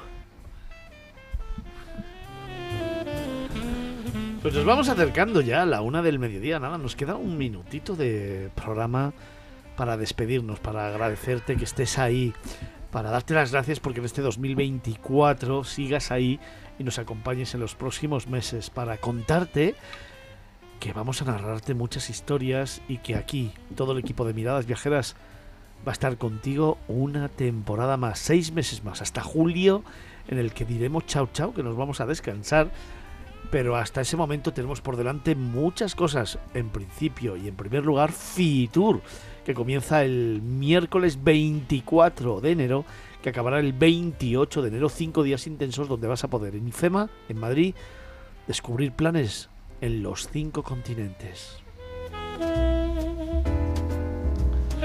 Así que vete agendando el próximo fin de semana, no el siguiente, venir a Madrid, venir a IFEMA, venir a Fitur y compartir tiempo con los tuyos, disfrutando de toda la oferta turística de los cinco continentes. Nosotros, el próximo fin de semana volvemos, te vamos a contar muchas cosas. Hablaremos del sector, hablaremos de destinos nacionales e internacionales, de otros mundos, escucharemos música, hablaremos de viajes históricos, por supuesto de patrimonios de la humanidad, también de leyendas, hablaremos de pueblos, de destinos nacionales y te daremos consejos, agenda y además estaremos con los grandes líderes del sector turístico hablando del sector. Será el próximo fin de semana. Hasta entonces, feliz sábado, feliz domingo, descansa y nos escuchamos el próximo fin de semana.